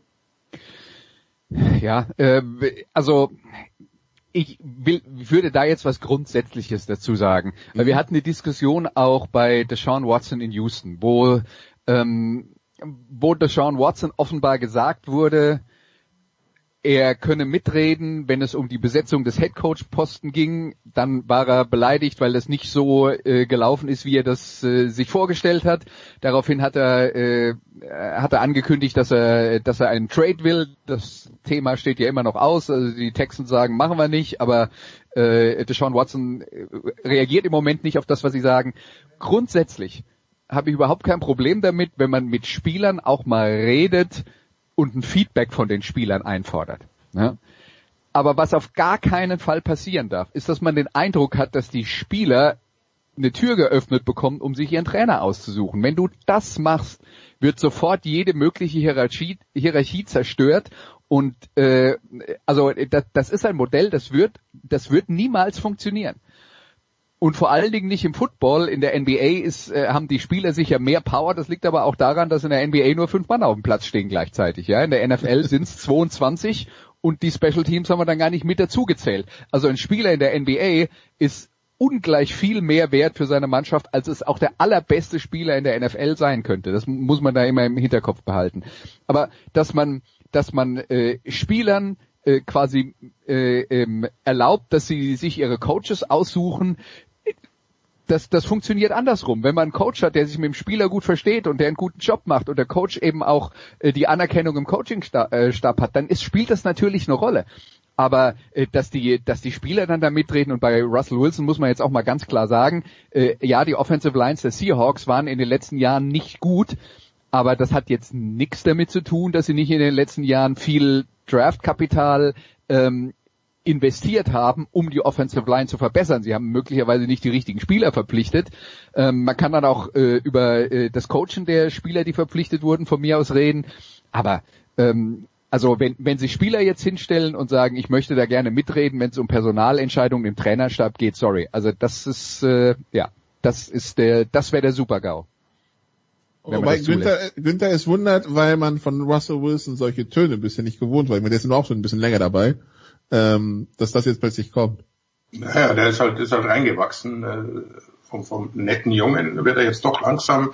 Jetzt ist er ja Walter äh, Payton Man of the Year geworden und so weiter und hat sich da wohl gedacht, okay, jetzt, jetzt äh, Ja, ich finde, den Titel könnte man ihm nach der Sache gleich wieder aberkennen. Ja, ja, das war auch wieder so, so, so eine eher politische Entscheidung, aber das ist bei der, bei der Trophäe sowieso äh, steht im Vordergrund.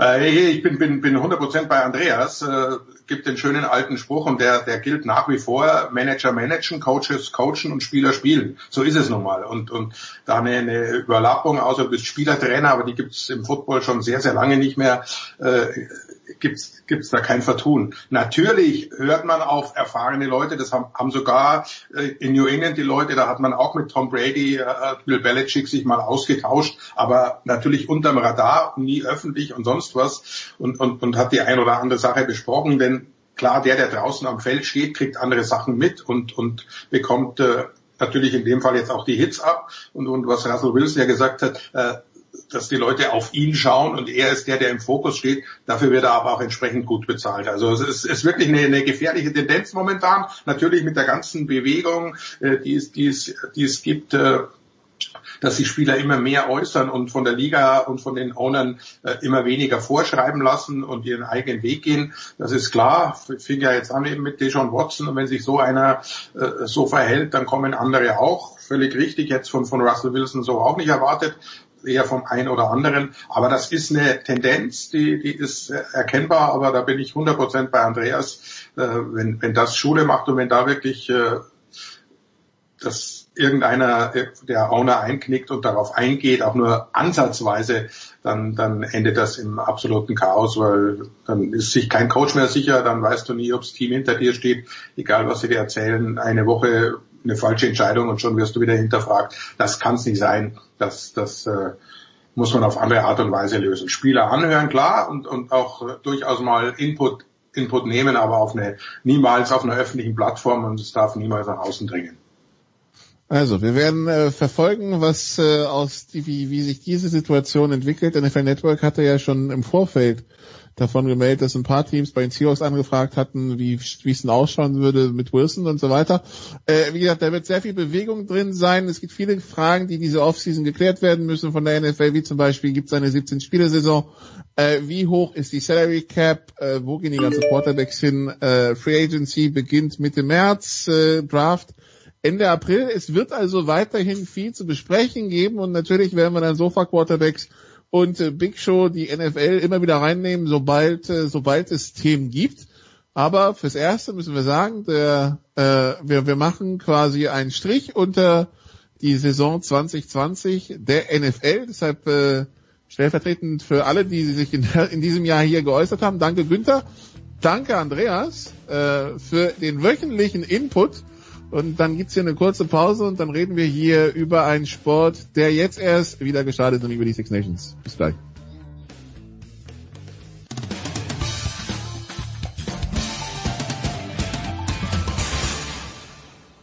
Hallo, hier ist Jutta Kleinschmidt und ihr hört Sportradio 360.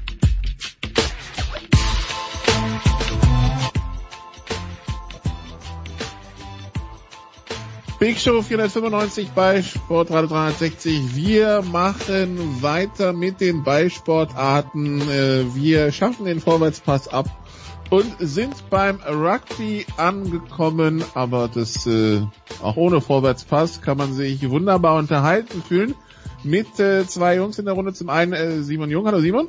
Hallo. Und äh, Jan Lüdecke ist auch am Start. Hallo Jan. Hi, Servus.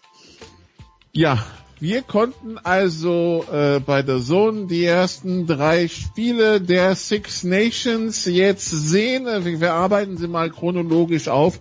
Das geht am einfachsten. Dann haben wir nämlich auch den, äh, den Blowout direkt weg. Äh, das Spiel zwischen den Franzosen und den Italienern in Rom. Ähm, das äh, Ding war schon zur Halbzeit durch. 24-3 äh, zur Halbzeit für Frankreich 50 zu 10 der Endstand. Äh, Jan, ich habe aus diesem Spiel zwei Dinger mitgenommen. A, äh, wenn Italien nach 55 Minuten einbricht in, in engen Spielen, dann war diesmal die Messe schon dermaßen gelesen nach 55 Minuten, dass es schon weh tat. Und B, ich habe schon schlechtere italienische Teams gesehen, die nicht so hoffnungslos 24-3 zur Halbzeit zurücklagen. Irgendwie ist Italien da noch nicht so bereit oder ist Frankreich so besonders äh, ja effizient und effektiv? Ja, ich glaube, Frankreich ist einfach wirklich so wahnsinnig stark, dass, dass die Mannschaft, äh, selbst wenn dann ein paar Jungs ausfallen, für so ein Spiel wie Italien einfach wirklich zu gut ist. Ähm, deswegen auch in der Höhe völlig in Ordnung, sage ich mal, auch wenn ich die Italiener nicht so negativ gesehen habe. Klar denkt man sich, ach, schon wieder eine deutliche Niederlage.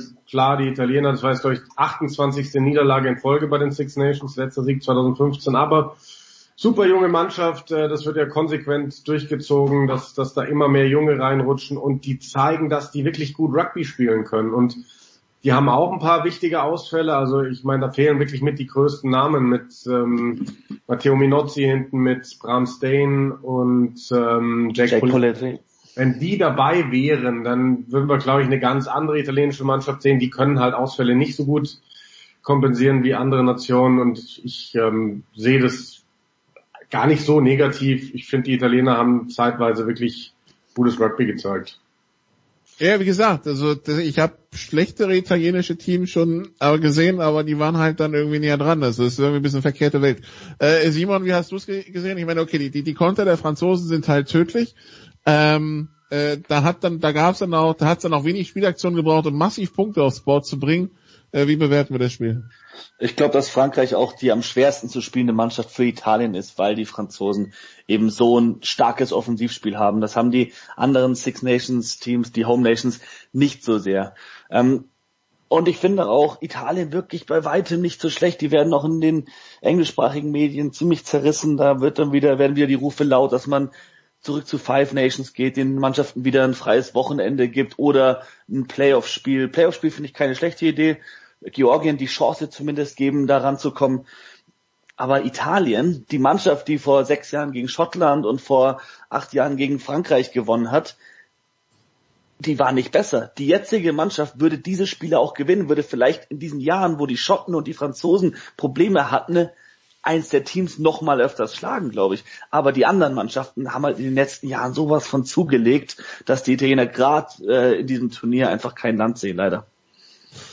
Ja, also 50 zu 10 äh, Frankreich, Italien. Jan, du hattest doch letzte Woche gesagt, hier, ich sehe, dass äh, ähm, ich sehe Italien dies Jahr ein Spiel gewinnen. Ähm, ja, was, ma was macht die Idee? Ähm, sie spielen zu Hause gegen Wales am vierten Spieltag. Und das ist für mich das Spiel, in dem die Italiener vielleicht eine kleine Chance haben. Also das ist das Ding, was sie holen können, weil Wales ist nicht gut vielleicht ist Wales immer noch zu gut für die Italiener, aber ähm, ich würde es dieser Mannschaft einfach wünschen, weil sie tolles Rugby spielt und wie gesagt, 13. März in Rom gegen Wales, das könnte der Tag der Italiener werden. Gut, äh, wir, wir werden ihn uns aufschreiben. Ähm, 13. März ist ja noch ein bisschen hin. Dann kommen wir zum zweiten Spiel, das am Samstag stattgefunden hat. England, Schottland. Ähm, letztes Jahr England ja auch äh, mit einem Fehlstart in die Six Nations gegangen. Wir erinnern uns in, äh, in Paris, wo sie 0-24 erstmal hinten lagen und dann äh, ja doch den Defensivpunkt geholt haben, der am Ende zum Sieg in den Six Nations gereicht hat. Auch diesmal haben sie einen Defensivpunkt geholt. Sie holen allerdings holen sich auch die erste Niederlage gegen Schottland in Twickenham seit 1983. Simon, ähm, nun ist es so, ich meine, wir haben ja hier in Deutschland vor, vor ein paar Wochen dieses 1 zu 6 der deutschen Fußballnationalmannschaft gegen Spanien erlebt und die Reaktion der Medien. Äh, ich lese dann den Herrn Woodward, den äh, seines Zeichens der 2003 Weltmeistertrainer. Uh, that's the worst I've ever seen England play by some margin.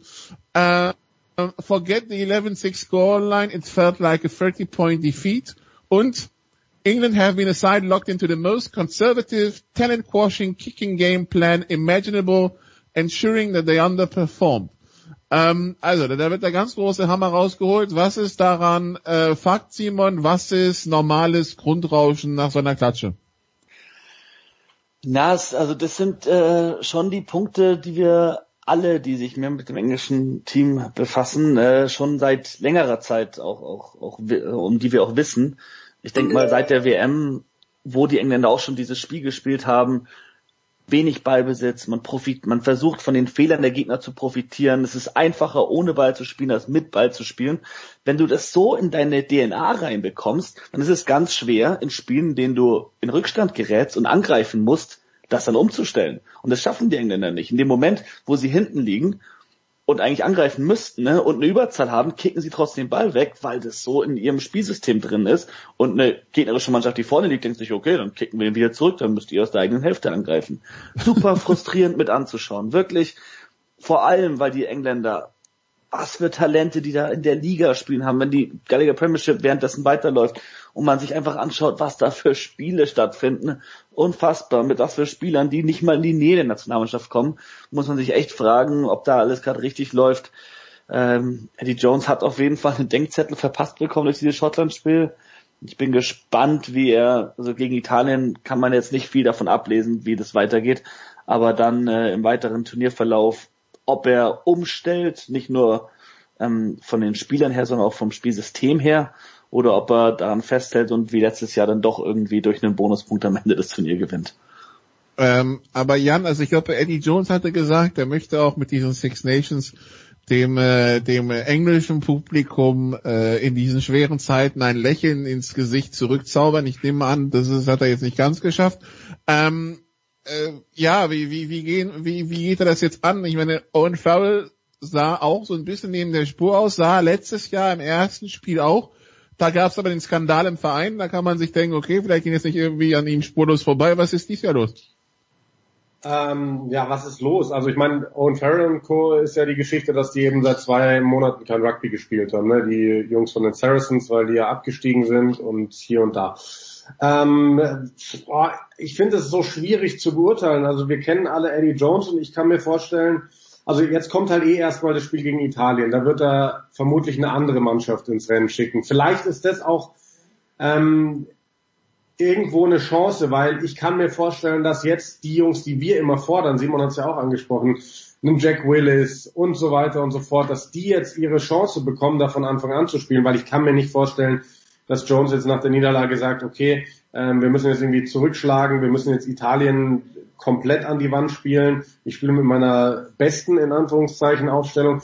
Ich kann mir halt vorstellen, dass er jetzt eben all die Jack Willis und Co. da reinschmeißt und dass vielleicht der ein oder andere, der dann wirklich überzeugt in dem Spiel, doch die Möglichkeit bekommt, dann äh, dritter Spieler geschaut hat, geht's dann zu, also nach Wales, ähm, dass er da ein bisschen umbaut. Aber ich befürchte so ein bisschen, dass Eddie Jones Reaktion aufstellungstechnisch vor dem nächsten großen Spiel sein wird, dass er einfach wieder auf die Achse Ford Farrell baut und dass er meint, damit ist dann irgendwie die Sache erledigt. Ähm, ich, ich bin da absolut bei Simon. Für mich müsste Eddie Jones komplett anders nominieren, komplett anders aufstellen. Ähm, was er da mit diesem unfitten Billy Vunipola gemacht hat, ist eine Frechheit allen anderen. ja, wirklich. Also ganz, also jetzt mal unter uns der Typ ist Rugby-Profi auf allerhöchstem Niveau, aber der sah einfach, entschuldigt bitte, das Fett aus am Wochenende. Total unfit. Ich meine, diese weißen Trikots sind da sicherlich nicht, wenn man ein paar Pfunde zu viel hat, äh, förderlich, aber so kannst du nicht in einem Six-Nation-Spiel auflaufen. Und was haben die für aufregende Achter in England mit ähm, einem Sam Simmons, mit einem Alex Dombrand und, und, und, und, und. Ähm, völlig egal wen, aber irgendwas muss er ändern und ähm, ich fürchte aber, dass er es dass das nicht tun wird ist, also Simon, die Frage nicht falsch verstehen, aber ist dann Eddie Jones das Problem? Ähm, also Eddie Jones hat England in ein WM-Finale gebracht. Das ja eben, das meine ich ja, das soll man hier nicht falsch verstehen. Aber er, er, hat, er hat da so eine ganz analytische Herangehensweise der hat doch schon bei seinem WM-Kader gesagt, er will eine bestimmte Anzahl an Caps haben, an, an Spielen, die die Spieler für die Nationalmannschaft gemacht haben. Der setzt sehr viel auf Erfahrung, der setzt sehr auf seine Core-Mannschaft und er hat es auch im Interview zum Beispiel heute gesagt, dass er Owen Farrell auf keinen Fall äh, droppen wird, nur weil der ein schlechtes Spiel gemacht hat, weil er halt so viele richtig gute Spiele schon für sie gemacht hat. Und das ist auch so die Frage, die Saracens-Spieler, gibst du ihnen lieber doch das Spiel gegen Italien, um mehr Spielzeit zu bekommen? Oder sagst du, nee, jetzt müssen wir andere Spiele ausprobieren, weil die gerade einfach besser eingestellt sind? Ganz schwierig da die, den richtigen Weg zu finden. Ich glaube, Eddie Jones ist etwas zu stur. Ich glaube, dass er mehr probieren könnte. Er hatte halt letztes Jahr, dadurch, dass der Sommer ausgefallen ist und diese Sommertour ist meistens der beste Zeitpunkt, um neue Spieler auszuprobieren, irgendwo eine schöne Tour in die Südhemisphäre zu machen und ein paar Spiele zu spielen. Das ist weggefallen. Deswegen hat er vielleicht die Chance nicht gehabt. Sam Simmons, Joe Simmons, ähm, Jack Willis oder halt auch den Randall und Odogwu, die jetzt neu im Kader sind, die dann mal richtig auszuprobieren. Ja, ist, ich glaube, er muss aufpassen, dass er vor allem dann sein Spielsystem jetzt umstellt. Eddie Jones selbst übernimmt sehr viel im Angriff, hat jetzt zwar mit Simon Amor einen Offensivcoach, aber sind wir ehrlich, Eddie Jones bestimmt immer noch, wie angegriffen wird. Und ich glaube, da muss er umstellen, weil Kick First ist nicht die Mentalität in 2021. Gut. Ähm, wie ist das überhaupt, Simon, bevor wir gleich über die Schotten, äh, ne, Jan, bevor wir gleich über die Schotten sprechen, aber äh, Simon hat es ja gerade angesprochen, die Sommertour letztes Jahr ist ausgefallen, die Herbsttour der Südhemisphäre gab es logischerweise auch nicht. Äh, für Sommer 2021 wäre ich pessimistisch und auch für Herbst 2021 bin ich inzwischen beim Punkt, dass ich mir nicht sicher bin, dass wir da große Spiele sehen. Ist das jetzt ein großes Problem in Perspektive auf die WM 2023, wenn die Nord- und Südteams quasi, wenn überhaupt, dann nur 2022 gegeneinander gespielt haben? Ob das ein Problem ist, weiß ich nicht. Ähm, das wird man dann sehen vielleicht äh, ist es ein Vorteil für eine der beiden Hemisphären, aber das kann man, glaube ich, nicht absehen. Ähm, klar, man muss skeptisch sein. Ich weiß auch nicht, ob die Lions Tour im, im, Sommer nach Südafrika klappt. Ich kann mir das unter den aktuellen Bedingungen irgendwie nicht vorstellen, auch wenn man mitkriegt, was jetzt in, in Europa teilweise passiert, wenn irgendwo diese südafrikanische Corona-Mutation auftaucht. Ich kann mir nicht vorstellen, dass eine europäische Mannschaft darüber geschickt wird. Ähm, aber ob das ein Problem wird, ich könnte mir vorstellen, dass sie dann in Europa einfach wieder so einen Autumn Nations Cup auf die Beine stellen, wie sie es letztes Jahr gemacht haben. Ähm, aber es ist halt für fürs Rugby-Herz schon schade, weil du hast ja normalerweise, wie jetzt gerade Jahresbeginn, Six Nations, Europäer unter sich und dann Jahresende die Südhemisphären-Teams äh, zu Gast in Europa. Das waren halt schon immer sehr besondere Spiele. Ähm, aber ob das ein Problem für irgendjemanden darstellt, das wäre reine Spekulation, glaube ich. Okay, jetzt darfst du Schottland oben. Ja, ähm, also viele sagen mir, oder in den letzten Jahren haben schon viele Experten immer wieder gesagt, es ist die beste schottische Mannschaft irgendwie so seit den 90er Jahren. In den 90er Jahren habe ich persönlich jetzt Rugby noch nicht verfolgt, da war ich einfach zu jung und hatte mit dem Sport noch nichts zu tun. Äh, von daher kann ich das nicht vergleichen. Aber ich habe ja schon letzte Woche gesagt, auf dem Papier ist das die beste schottische Mannschaft, die ich je gesehen habe, die da gegen, gegen England aufgestellt war. Auch weil die Bank einfach unfassbar stark war. Und das Wichtige ist ja dann, dass Mannschaften sowas auch aufs, aufs Feld bringen und das hat Schottland definitiv geschafft. Ähm, die waren ganz klar die bessere Mannschaft, die hätten dieses Spiel auch deutlich höher gewinnen müssen eigentlich, weil Sie haben das Spiel kontrolliert über fast 80 Minuten. Es gab mal diese kurze Phase in der ersten Hälfte, eigentlich vor der gelben Karte gegen Schottland, wo sie es nicht ganz so gut im Griff hatten. Ansonsten war das Spielkontrolle. Sie haben kreativ gespielt. Die Stürmer haben die Arbeit gemacht. Ähm, Cameron Redpath als Debütant überragend da reingepasst. Der, der hebt diese Hintermannschaft auf ein neues Level. Das muss man wirklich so sagen in meinen Augen. Ähm, mit Duan van der Merwe hast du auf Außen einen Typen, der ja auf einmal dann auch schon Lions-Contender ist, ne, obwohl, obwohl er quasi eingebürgert ist und noch nicht so lange auf dem Level spielt.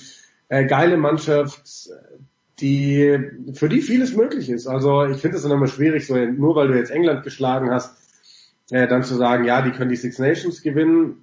Muss man mal abwarten, wie es dann weiterläuft. Aber ich glaube, in diesem Jahr ist für die Mannschaft eigentlich alles drin. So oder so schon mal ein Erfolg für die Schotten, äh, Simon. Egal, ob sie es am Ende gewinnen oder nicht, aber das Jahr 2021 können sie sich schon mal im, äh, einkreisen. Das auf jeden Fall. Und ich muss sagen, ich, ich war wirklich auch schon gespannt vor dem Spiel, einfach auch aufgrund dieser Mannschaft. Wir haben uns die angeschaut letzte Woche und der gesagt, hey, die Schotten, die können mittlerweile auf allen Positionen wirklich klasse Spieler bringen. Und was mich auch gefreut hat, die eine Position, wo sie eigentlich Probleme hatten, ist die Hakler-Position. Da hat eigentlich die dritte Wahl gespielt mit George Turner, weil Stuart McInerney und Fraser Brown beide verletzt ausfallen. Und dieser Turner hat ein bombastisches Spiel gemacht. Die Gasten sind alle angekommen. Der war im offenen Spiel zu sehen und zu, dann mitzubekommen, wie eben solche Spieler die sonst man vielleicht nicht irgendwie auf dem Zettel hatten, sich in den Vordergrund spielen, in solchen Spielen einfach da sind, präsent sind und die beste Mannschaft auf dem Platz äh, ist im Sinne von Schottland. Super. Ähm, Engländer waren enttäuschend, aber umso besser waren die Schotten. Gut, also die Schotten behalten wir auf dem Radar, die Engländer sowieso, da kommen wir nicht dran vorbei. Dann schauen wir aufs letzte Spiel. Es war Sonntag, Wales gegen Irland. Äh, am Ende gewinnt Wales 21-16. Simon in einem Spiel, ja, äh, also die Iren haben 65 Minuten in Unterzahl gespielt nach der roten Karte gegen Peter Mahoney.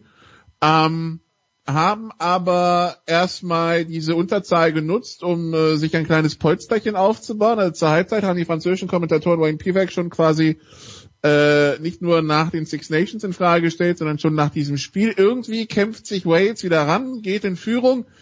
Aus unerklärlichen Gründen geben sie kurz vor Schluss Irland nochmal den Ball. Irland holt sich einen Straftritt und kickt den dann durch das Malfeld durch, fast auf die Zuschauertribüne. Es sind so viele Fehler und so, es war ein so seltsames Spiel. Ich muss zugeben, also ich war jetzt irgendwie von beiden enttäuscht. Äh, Simon, was, was nehmen wir Positives aus diesem Spiel mit? Wenn du es so wiedergibst, dann, dann klingt es echt wild. Ja, es waren sehr ja, viele so, Details. Ja doch, das, das Spiel ähm, hat sich aus sehr vielen Details ergeben. Aber wenn man sich im Großen und Ganzen anschaut, dann finde ich, hast du halt eine rote Karte. Das, das ist die Geschichte des Spiels. Peter Mani in der ersten Hälfte geht mit der Schulter gegen Kopf, muss man nicht mehr drüber reden. Ganz klar rote Karte, drei Spiele Sperre bekommen, habe ich vorhin gesehen.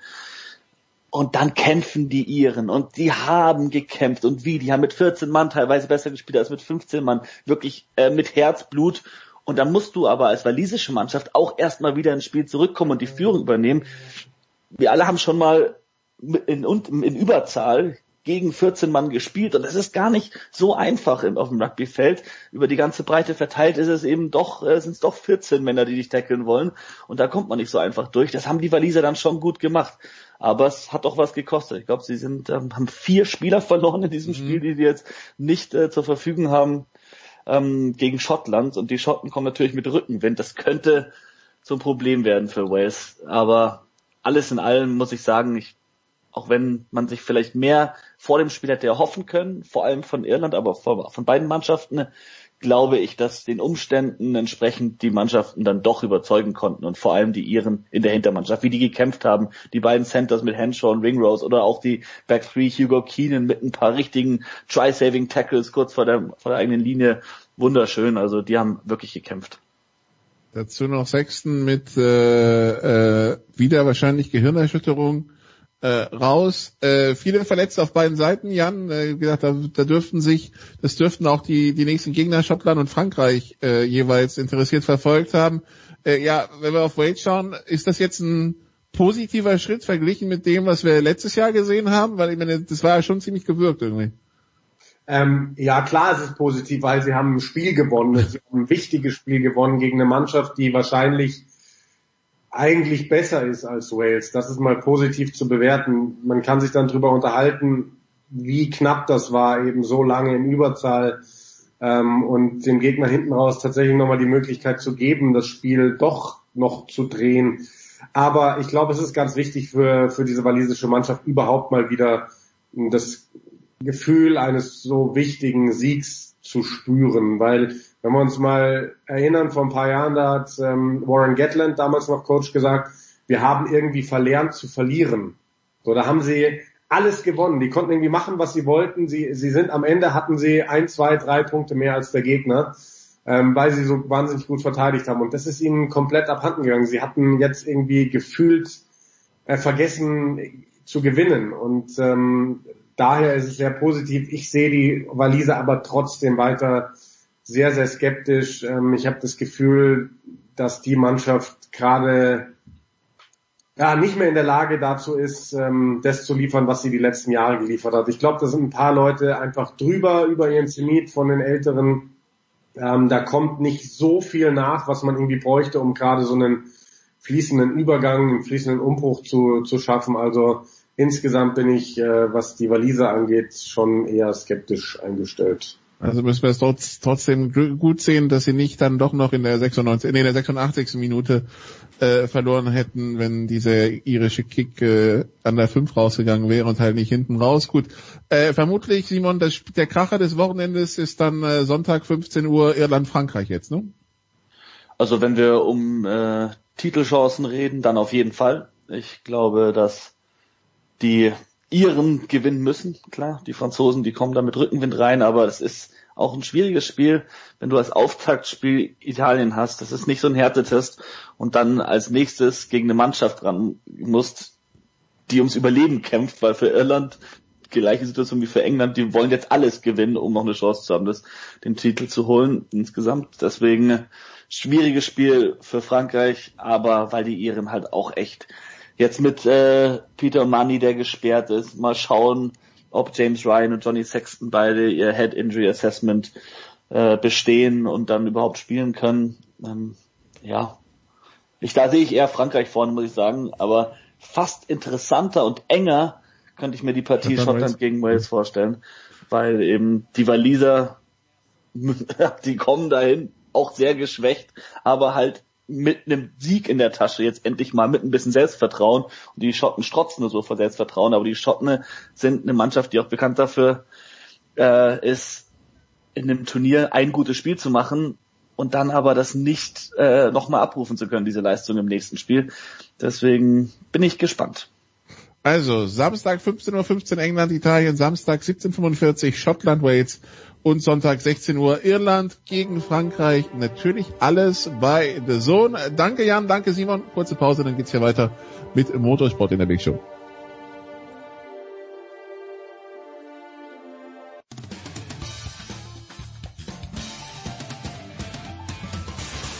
Grüß euch, hier spricht Hans Kranke und ihr hört mir auf Sportradio 360, dem Sportsender.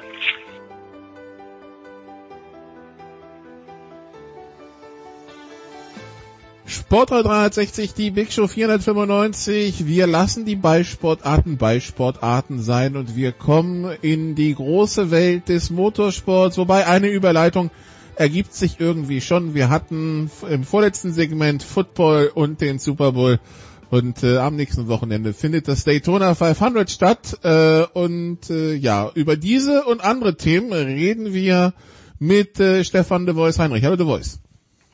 Ich grüße dich, ja, Nikolas. Wir arbeiten uns so langsam Richtung Big Show 500 vor. Das wäre dann ja auch ein rundes Jubiläum, das es zu feiern gilt. Ja, ich fürchte bloß, die Feier wird etwas, äh, also der, der Producer wird nicht auf Kuchen einladen, sagen wir es mal so.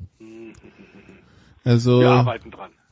Ich hoffe, ich hoffe mal, wir müssen nicht auf 550 schieben, sondern finden irgendeine andere Zahl, 525 als Quadrat von 5 oder so. Aber ja, irgendwie müssen wir uns da was einfallen lassen. Ja, ich habe schon gesagt, Daytona ist, äh, ist jetzt angesagt am nächsten Wochenende. Die Quali gab schon, es gab auch schon ein Rennen mit einer Kollision am Ende. Also es, äh, die Daytona-Wochen bieten weiterhin gute Unterhaltung, ne? Äh, absolut, äh, die Speed Weeks, wie sie eigentlich heißen. Und natürlich der Höhepunkt der Speed Weeks, muss man ganz eindeutig sagen, vergleichbar dem automobilen Super Bowl, sind natürlich die Daytona 500 Auftakt der Nesca Cup Saison.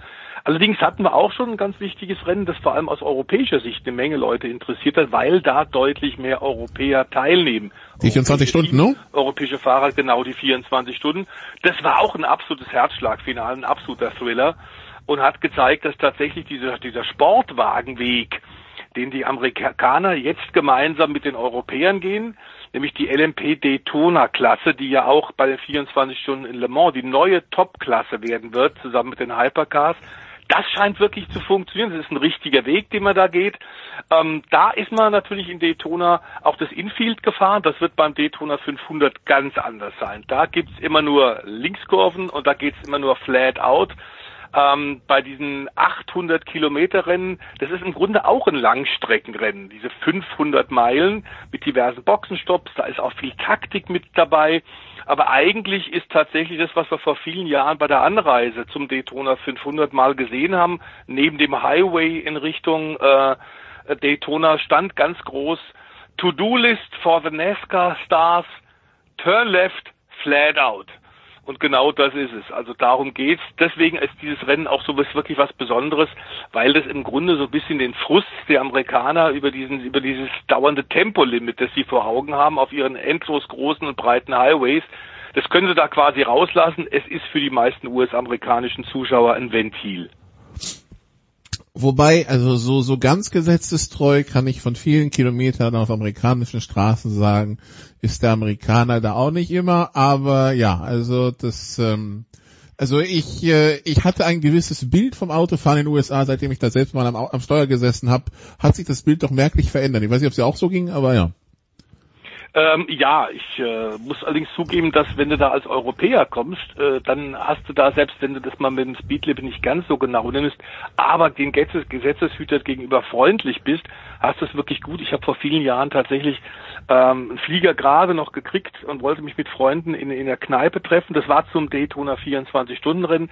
Bin nach Orlando geflogen, habe da wirklich gemerkt, oh, jetzt wird's verdammt knapp, um noch rechtzeitig im Restaurant zu sein in Daytona Beach und bin ein bisschen zu schnell gefahren. Und kurz vor dem Lokal hat mich der Polizeistreife angehalten. Ich dachte, ich kann es nicht fassen. So blöd, Heinrich, kann man ja eigentlich nicht sein dass man paar, paar äh, eineinhalb oder zwei Stunden erst auf amerikanischem Boden ist und gleich einen Knollen kriegt wegen Overspeeding.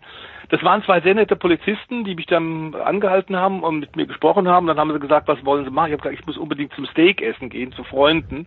Und da haben die gesagt, fabelhafte Idee. Wir haben eh gleich frei, wir fahren voraus.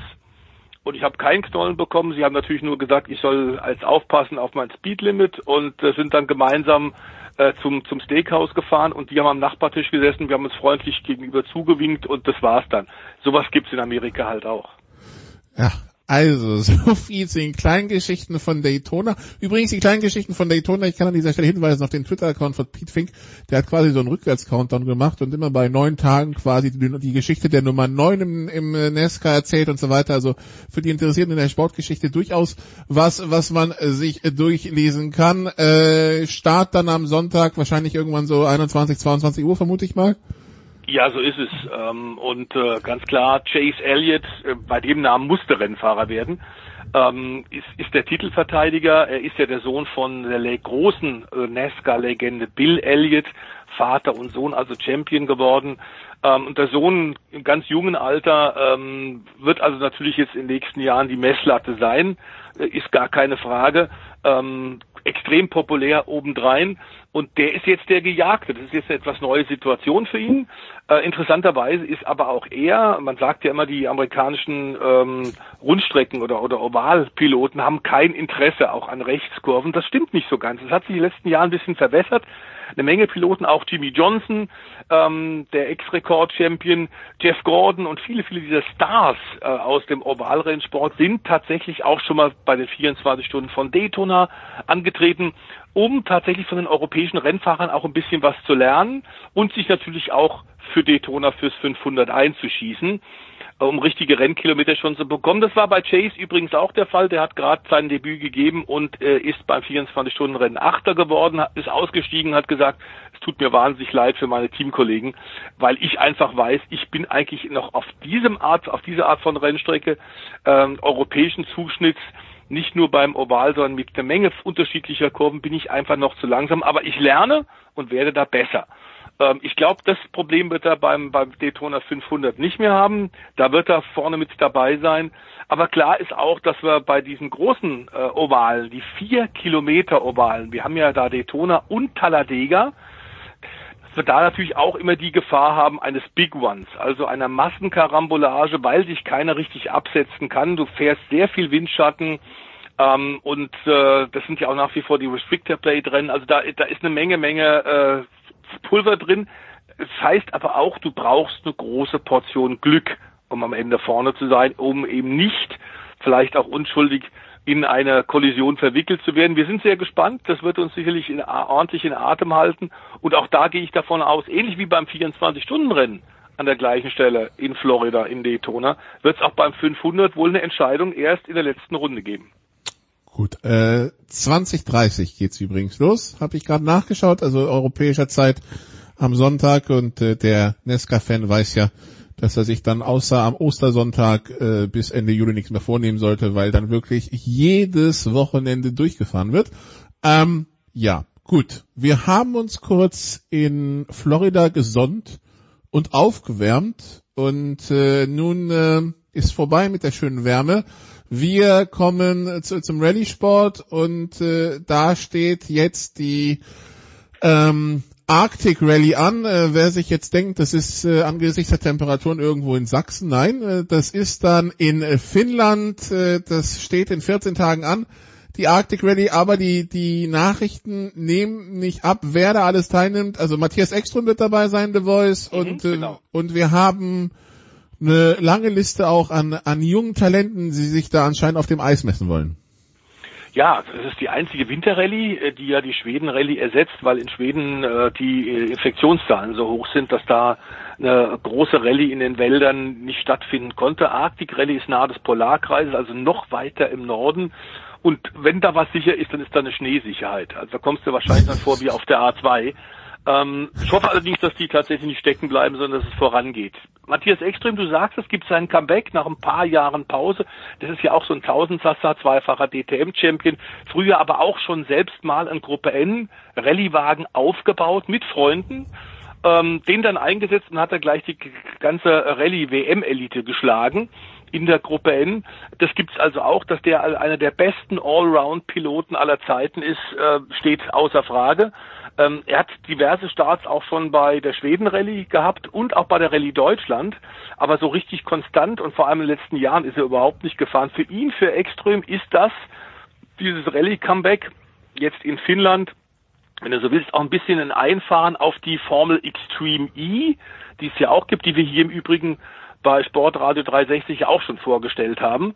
Ähm, also er will unbedingt da, da mitmachen. Der 42-Jährige hat auch ein, sein eigenes Team dabei, EKS, mit dem er ja auch schon Rallycross Weltmeister war und 2016 war er das. Und kurz danach, nachdem er Weltmeister war, haben wir ihn bei Sportradio dann auch im Live-Interview gehabt.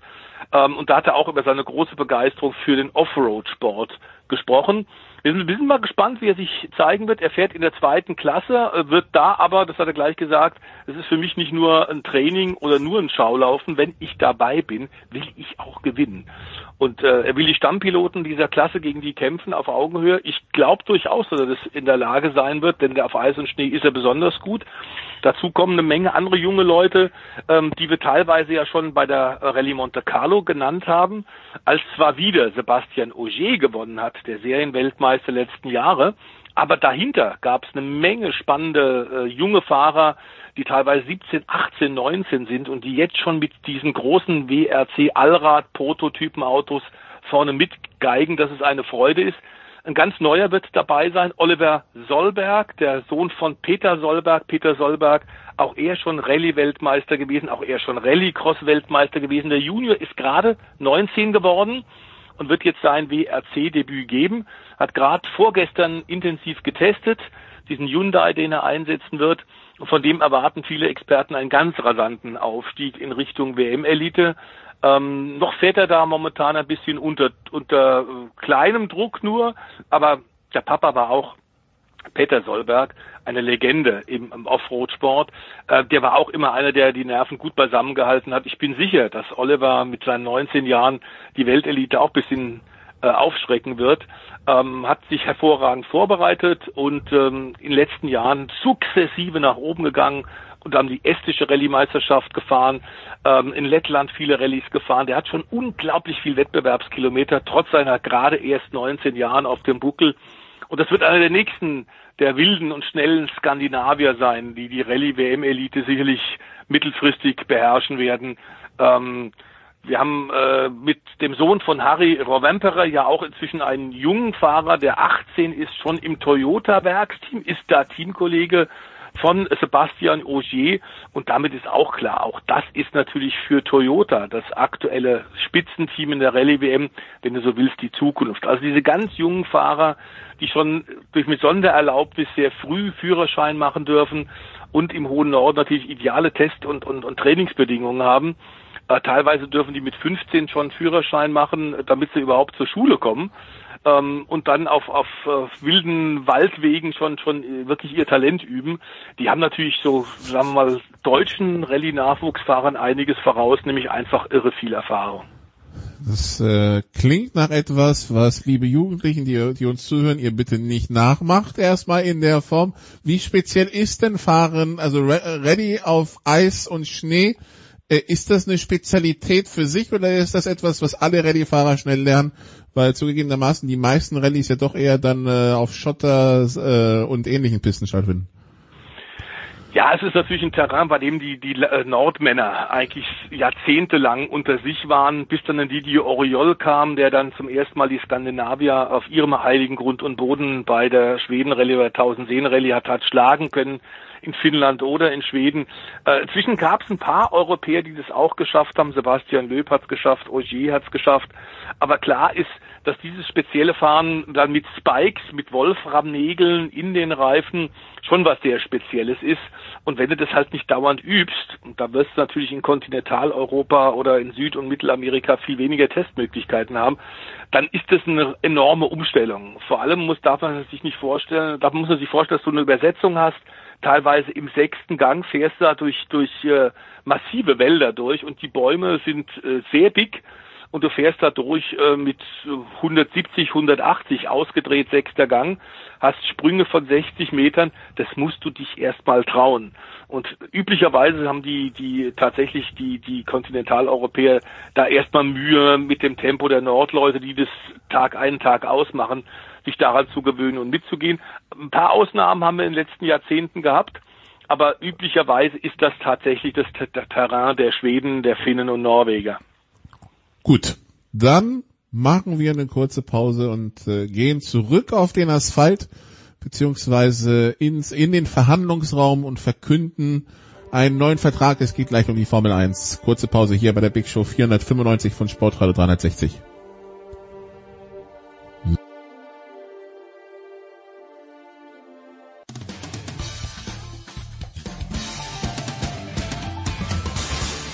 Oui, bonjour, c'est Henri Lecomte, vous, vous écoutez la radio 360.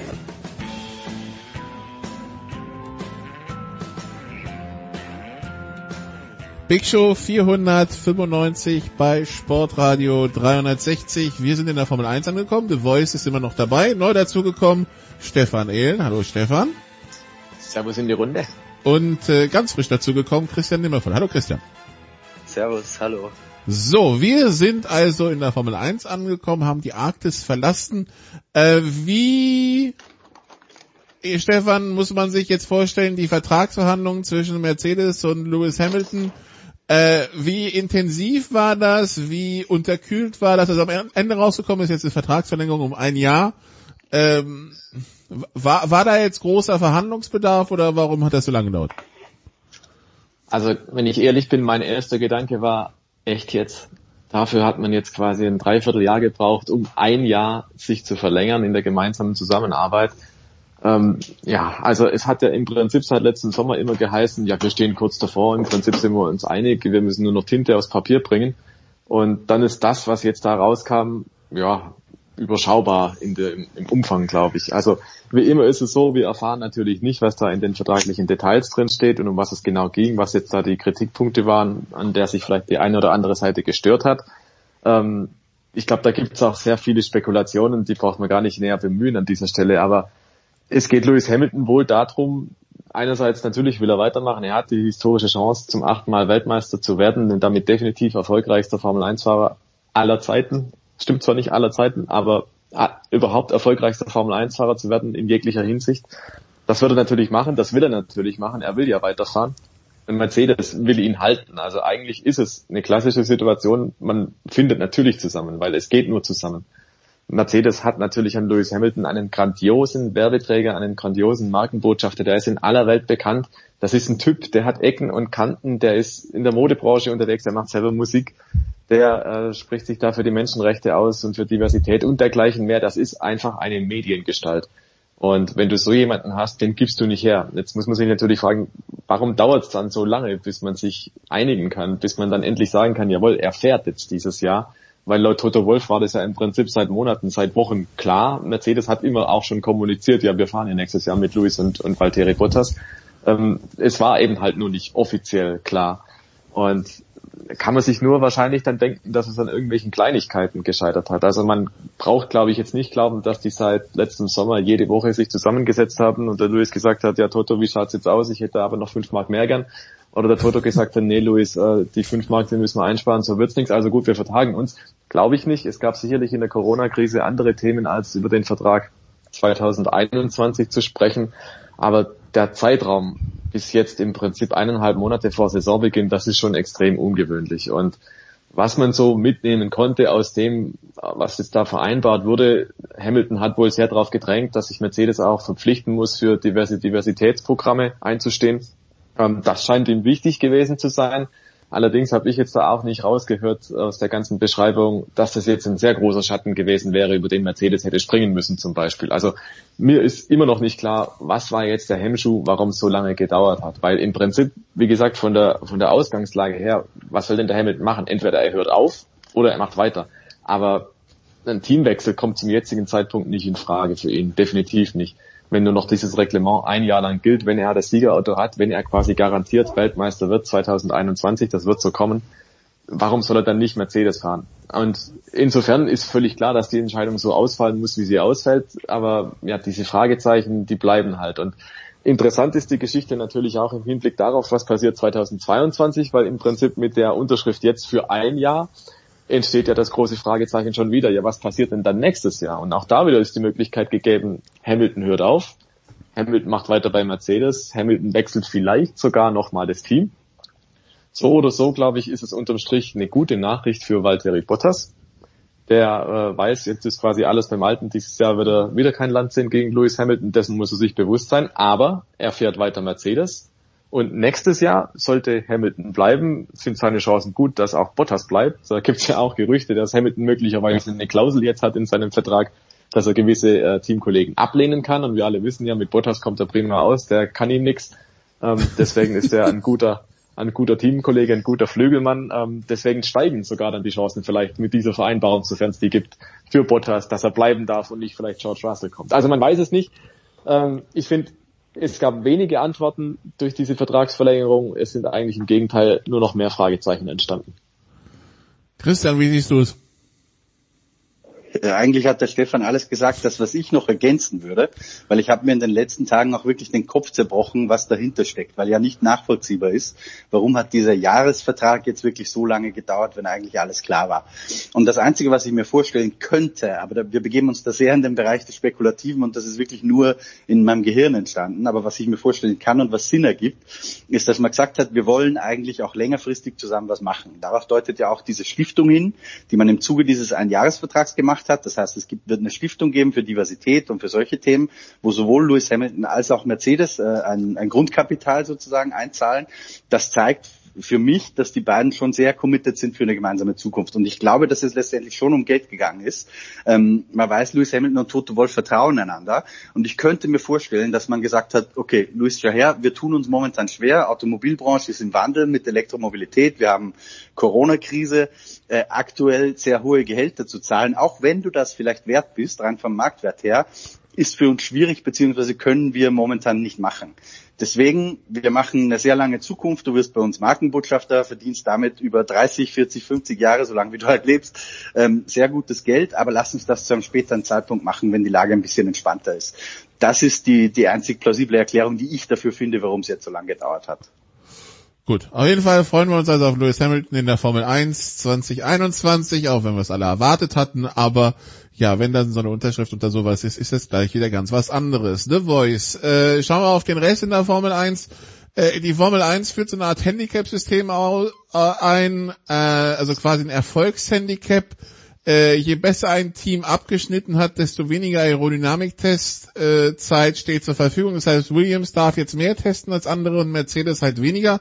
Das ist ein System, das von der Logik her dem US-Sport Interessierten in Form von Drafts und so weiter nicht ganz unbekannt sein dürfte, jetzt halt auf äh, sowas wie Motorsport angewandt, macht das Sinn, The Voice?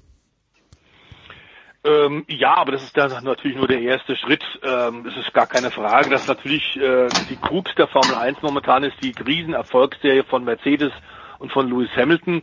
Und immer dann, wenn, wenn ein Team, ein Fahrer besonders dominieren, ist es zwar was natürlich sehr faszinierend, äh, den Meistern bei der Arbeit zuzusehen, ist es aber für den allgemeinen Stellenwert des Sports nicht so toll.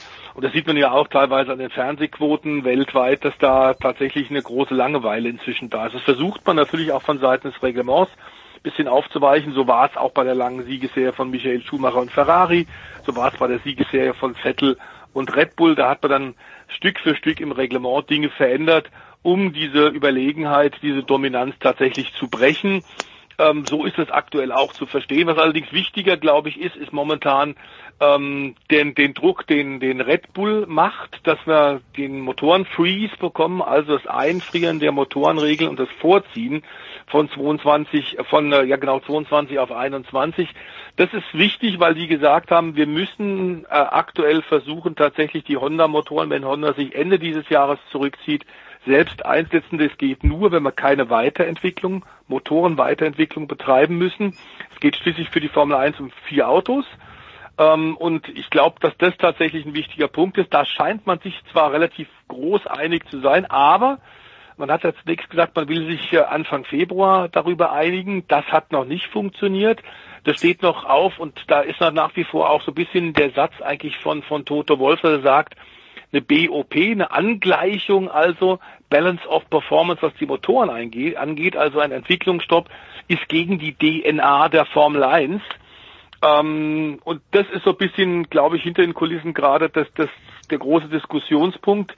Ähm, wie man sich da einigt, ob man sich da einigt, das wäre, glaube ich, ganz wichtig, tatsächlich im Zuge auch der, der äh, intensiven Kostenersparnis, die, wir haben es gerade gesagt, eben auch bei dem Formel 1 Vertrag von Hamilton sicherlich eine Rolle gespielt haben, ähm, dass man auch mit Hinblick auf den Budgetcap, auf den Kostencap, der ja kommen soll, ähm, dass man da jetzt eine, eine Lösung findet und möglichst bitte schnell. Gut, auch eine neue Sache, da wird sich wohl heute äh, die Formel 1 Kommission zu hinsetzen und will abstimmen, Stefan, äh, Sprintrennen in der Formel 1. Äh, das, die, der Vorschlag wäre drei dieses Jahr in, äh, ich glaube, ich hatte gelesen, unter anderem Monza, Interlagos und das dritte ist mir entglitten, aber äh, Montreal, genau.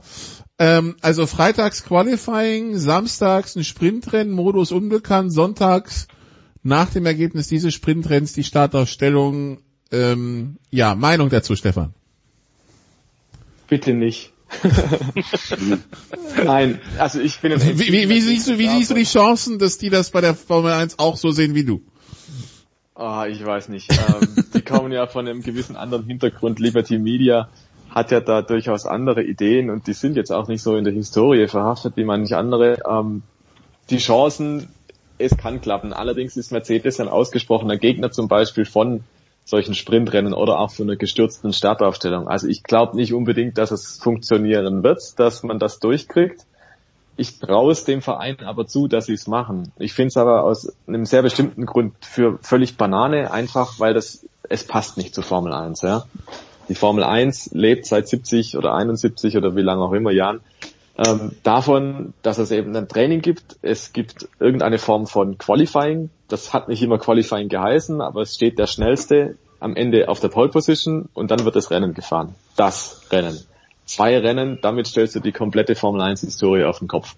Das wird nicht funktionieren. Und ich finde, das ist auch nicht das, woran gerade die Formel 1 krankt. Also wir reden jetzt zum Beispiel davon, dass wir samstags ein zusätzliches Rennen fahren wollen in der Formel 1. Okay, schön. Das Problem an sich ist aber, die Rennen in der Formel 1 sind jetzt nicht gerade prickelnd. Wie jetzt dann ein weiteres, kürzeres Rennen das aufwerten soll, ist mir nicht ganz klar, weil es wäre ja immer noch so, es gäbe vorne weggeschaltet ein Qualifying. Das heißt, das Ergebnis von diesem Qualifying wird sein, der Schnellste steht vorne. Wenn jetzt also ein Sprintrennen dann folgt, in dem der Schnellste vorne steht, in dem es keine gestürzte Startaufstellung oder irgendein Handicap-System gibt, dann haben wir genau das gleiche wie am Sonntag, nämlich in aller Regel eine Prozessionsfahrt und am Ende gewinnt der Hamilton. Ähm, dann kommt dann hinterher das Rennen und wir haben nochmal genau das gleiche, nur in längerer Form als zum Samstag. Da muss ich mich schon fragen, also was genau ist jetzt dann der lustige Kniff an der ganzen Geschichte? Weil dann hat man nur den Effekt, wenn alles normal läuft, und das ist in der Formel 1 die Regel, weil die Formel 1 ist ultra perfekt, es ist alles durchsimuliert, es ist alles durchgeplant. Das Einzige, was man nicht simulieren und planen kann, ist das Wetter, und das macht es manchmal interessant. Oder vielleicht ein Zwischenfall auf der Rennstrecke, aber ansonsten wird dieses Samstagsrennen ein kleines Abziehbild von dem, was am Sonntag passiert. Ob es dann einen Mehrwert hat, das glaube ich ehrlich gesagt nicht. Wenn, dann musst du anfangen mit sowas wie gestürzter Startausstellung oder Top Ten rumdrehen oder sowas. Das machen die ganzen Nachwuchsserien. Das machen auch viele Breitensportserien, Tourenwagenserien, die fahren teilweise mehrere Rennen pro Wochenende. Da bringt man ein bisschen zusätzlichen Pep rein, das ist richtig. Aber das ist einfach nicht die Formel 1. Meiner Meinung nach, da bin ich wirklich Purist. völlig klar, es darf nur ein einziges Rennen geben, das ist der Grand Prix. Und wenn die Formel 1 meint, sie bietet derzeit eine schlechte Show, eine schlechte Show, dann hat sie vollkommen recht, aber das hat andere Gründe und dann müsste man nicht am Wochenendformat rumdoktern, sondern man müsste schauen, der Stefan hat es ja vorhin auch schon geschildert, beispielsweise die Kosten müssen runter oder die Entwicklung muss ein bisschen so eingedämmt werden, dass die Chancengleichheit ein bisschen größer wird. Also es gäbe Stellschrauben und an denen wird ja auch tatsächlich gedreht, ähm, dass man hier irgendwo die Show verbessern kann. Der nächste Schritt sind ja 2022 die neuen Autos, die besseres Hinterherfahren erlauben sollen. Deswegen würde ich dafür plädieren, jetzt wartet man doch besser vielleicht mal ab, wie schaut es denn 2022 aus? Sind die Rennen dann immer noch Käse oder können die neuen Autos wirklich mehr Zweikämpfe zulassen? Und wenn das dann nicht der Fall ist, dann kann man drüber nachdenken, okay, was können wir machen? Was können wir außerhalb der Autos vielleicht noch tun, um diese Show irgendwo zu optimieren? Aber jetzt im Jahr 2021 halte ich das für völligen Käse, irgendein Sprintrennen zu installieren, weil es, es wird nichts kurieren. Also es wird den Fehler, den die Formel 1 momentan hat, nicht beheben. Gibt es Gegenmeinungen? Nö. ich, sag, ich würde mich genau dem Stefan anschließen. Ich, ich, ich fasse mich da jetzt kurz. Ich würde sagen, die Formel 1 versucht ja ein Problem zu lösen, äh, das es gar nicht gibt. Und ich würde dem Stefan nur in einem einzigen Punkt widersprechen. Ähm, ich finde gar nicht, dass die Rennen so langweilig sind. Ich finde die Hauptrennen, dadurch, dass mit Boxenstopps und so weiter äh, ein bisschen Abwechslung da reinkam, fand ich die überwiegend in den letzten zwei, drei Jahren eigentlich spannend. Das Problem war, dass die Weltmeisterschaft extrem langweilig war, weil halt am Ende war doch dann sehr, sehr häufig Mercedes halt vorn dabei. Aber ich fand die Rennen per se jetzt gar nicht so unspannend. Aber ein, ein Sprintrennen, das möglicherweise dann ohne Boxenstopp auskommt, ohne Zufallsgenerator, da sehe ich jetzt auch nicht einen großen Benefit, dass man da äh, vom traditionellen Format weggehen sollte. Gut. Äh, ja, ganz, ganz, ja? sehe Ja? ich ganz genauso. Also es ist sicherlich ähm, gibt gibt Beispiele von von Rennserien, bei denen man auch lange rumgedoktert hat und versucht hat, Dinge spannender zu machen. Ähm, man ist im Grunde eigentlich fast immer äh, dann dann äh, mea culpa rufend tatsächlich wieder zum zum Originalformat zurückgekommen. Eigentlich fast immer, bis auf vielleicht die Formel E, aber das ist wieder was ganz Spezielles. Also bei großen, populären, internationalen Rennserien hat das alles nicht funktioniert in dieser Eingriff. Ich kann verstehen, dass das Liberty Media versucht oder versuchen will, bisschen mehr rauszuholen. Stefano Domenicali hat das jetzt dieses, diese Idee mit den Samstagrennen wieder vorgekramt. Das ist ja schon seit Jahren ein Dauerthema. Man hat sich nie groß einigen können, weil immer äh, ein, zwei, drei Teams was dagegen hatten. Und ich glaube auch, das ist nicht der richtige Weg. Ähm, ich glaube, dass wir in vielen Bereichen tatsächlich jetzt schon auf dem Weg sind. Tatsächlich mit dem äh, Budget-Cap ist ein richtiger Schritt in die richtige Richtung. Ich glaube, dass tatsächlich die Regeln äh, der neuen Formel 1 Autos, wo man vor allem die Aerodynamik auch ein bisschen einschränkt, auch das ein richtiger Schritt ist. Ich sehe momentan, ähnlich wie die beiden Kollegen, überhaupt keine Notwendigkeit, da jetzt äh, künstlich einzugreifen und äh, ich, ich vermute auch, das wird so nicht stattfinden. Das ist eine Idee, die wieder mal aufs Tapet gebracht worden ist. Ich kann mir ehrlich gesagt nicht vorstellen, dass die das in diesem Jahr umsetzen können, dass die da tatsächlich eine einheitliche Linie finden und alle Teams mitmachen wollen. Okay, dann letztes Thema, weil ihr ja eben gesagt habt, es sind nicht die Rennen langweilig, aber die, die Weltmeisterschaft. Da kommen wir vielleicht mal zu der Strecke, wo ich jedes Jahr höre, wie aufregend doch die Rennen sind. The Voice, nämlich Barcelona, die haben jetzt eine Kurve umgebaut, Kurve 10. Wird's denn jetzt besser? Uh, schwierig zu sagen. Ich glaube, dass die Kurve, die Kurve haben sie vor allem umgebaut, um den MotoGP-Piloten, glaube ich, und den Motorradrennpiloten äh, einen großen Gefallen zu tun, denn da sind relativ viele schwere Unfälle passiert, auch mit Verletzungen. Und da war klar, da muss was passieren. Es ist immer das Problem bei äh, Rennstrecken, wenn du sie für Automobil und für Motorradsport gleich gut, spannend, fahrisch anspruchsvoll und sicher machen willst. Das geht im Grunde kaum. Ähm, wir haben jetzt auch beim beim äh, bei Spielberg, Knittelfeld, beim beim äh, Red Bull Ring gesehen, dass wir bei der MotoGP dieses große Problem hatten beim Bergaufstieg ähm, mit diesen enormen Geschwindigkeiten runterbremsen in Richtung Schikane. Da hat man jetzt auch einen kleinen Umbau gemacht, allerdings nur was die Sicherheit angeht, nicht was die Streckenführung angeht. In Barcelona hat man es ein bisschen anders gemacht. Ich glaube, das Hauptproblem Barcelona, das ist nämlich eigentlich nur eine Überholstelle für äh, die Formel 1 gibt, Ende, Start und Ziel. Das wird durch diesen Umbau der Kurve 10 auch nicht äh, aufgelöst oder verbessert. Es wird da weiter eine Prozession bleiben. Ähm, ich glaube, dass die Sicherheit tatsächlich, dass man da ein bisschen weitere Auslaufzonen hat, das ist durchaus sinnvoll. Und ich glaube, die Motorradpiloten in allen Klassen, Moto 3, Moto 2 und MotoGP werden da sehr froh drüber sein, denn mit nach, vor allem nach deren Wünschen und Rücksprachen hat man das gemacht. Ich glaube, für die Formel 1 wird es äh, den, den Unterhaltungswert nicht verbessern. Gut, dann würde ich sagen, haben wir unseren, äh, unsere Rundfahrt durch die Formel 1 News für diese Woche mal auch wieder hinter uns gebracht. Dann danke ich Stefan äh, Ehlen, dann danke ich Stefan de Vois Heinrich und danke Christian Nimmervoll, dass Sie sich die Zeit genommen haben. Danke, liebe Zuhörer, bis hierhin. Denn jetzt kommt der Moderatorenwechsel, quasi wie bei den 24 Stunden. Der eine steigt aus, der nächste steigt ein. Wir wechseln den Untergrund, wir gehen von Asphalt zurück auf Schnee. Hier geht's gleich weiter mit dem Producer und mit Ski Alpin in der Big Show 495.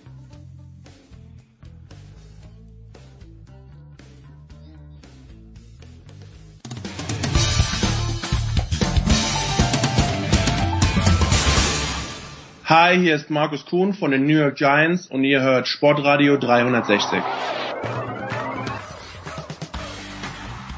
So, in der Big Show 495 geht's weiter. Wir schalten erstmals nach Cortina, werden das hoffentlich noch öfter tun, vielleicht sogar noch ein zweites Mal in dieser Sendung, aber die Skype-Verbindung ist überragend. In die Unterkunft von Roman Stelzl von der Tiroler Tageszeitung. Servus Roman. Servus, hallo.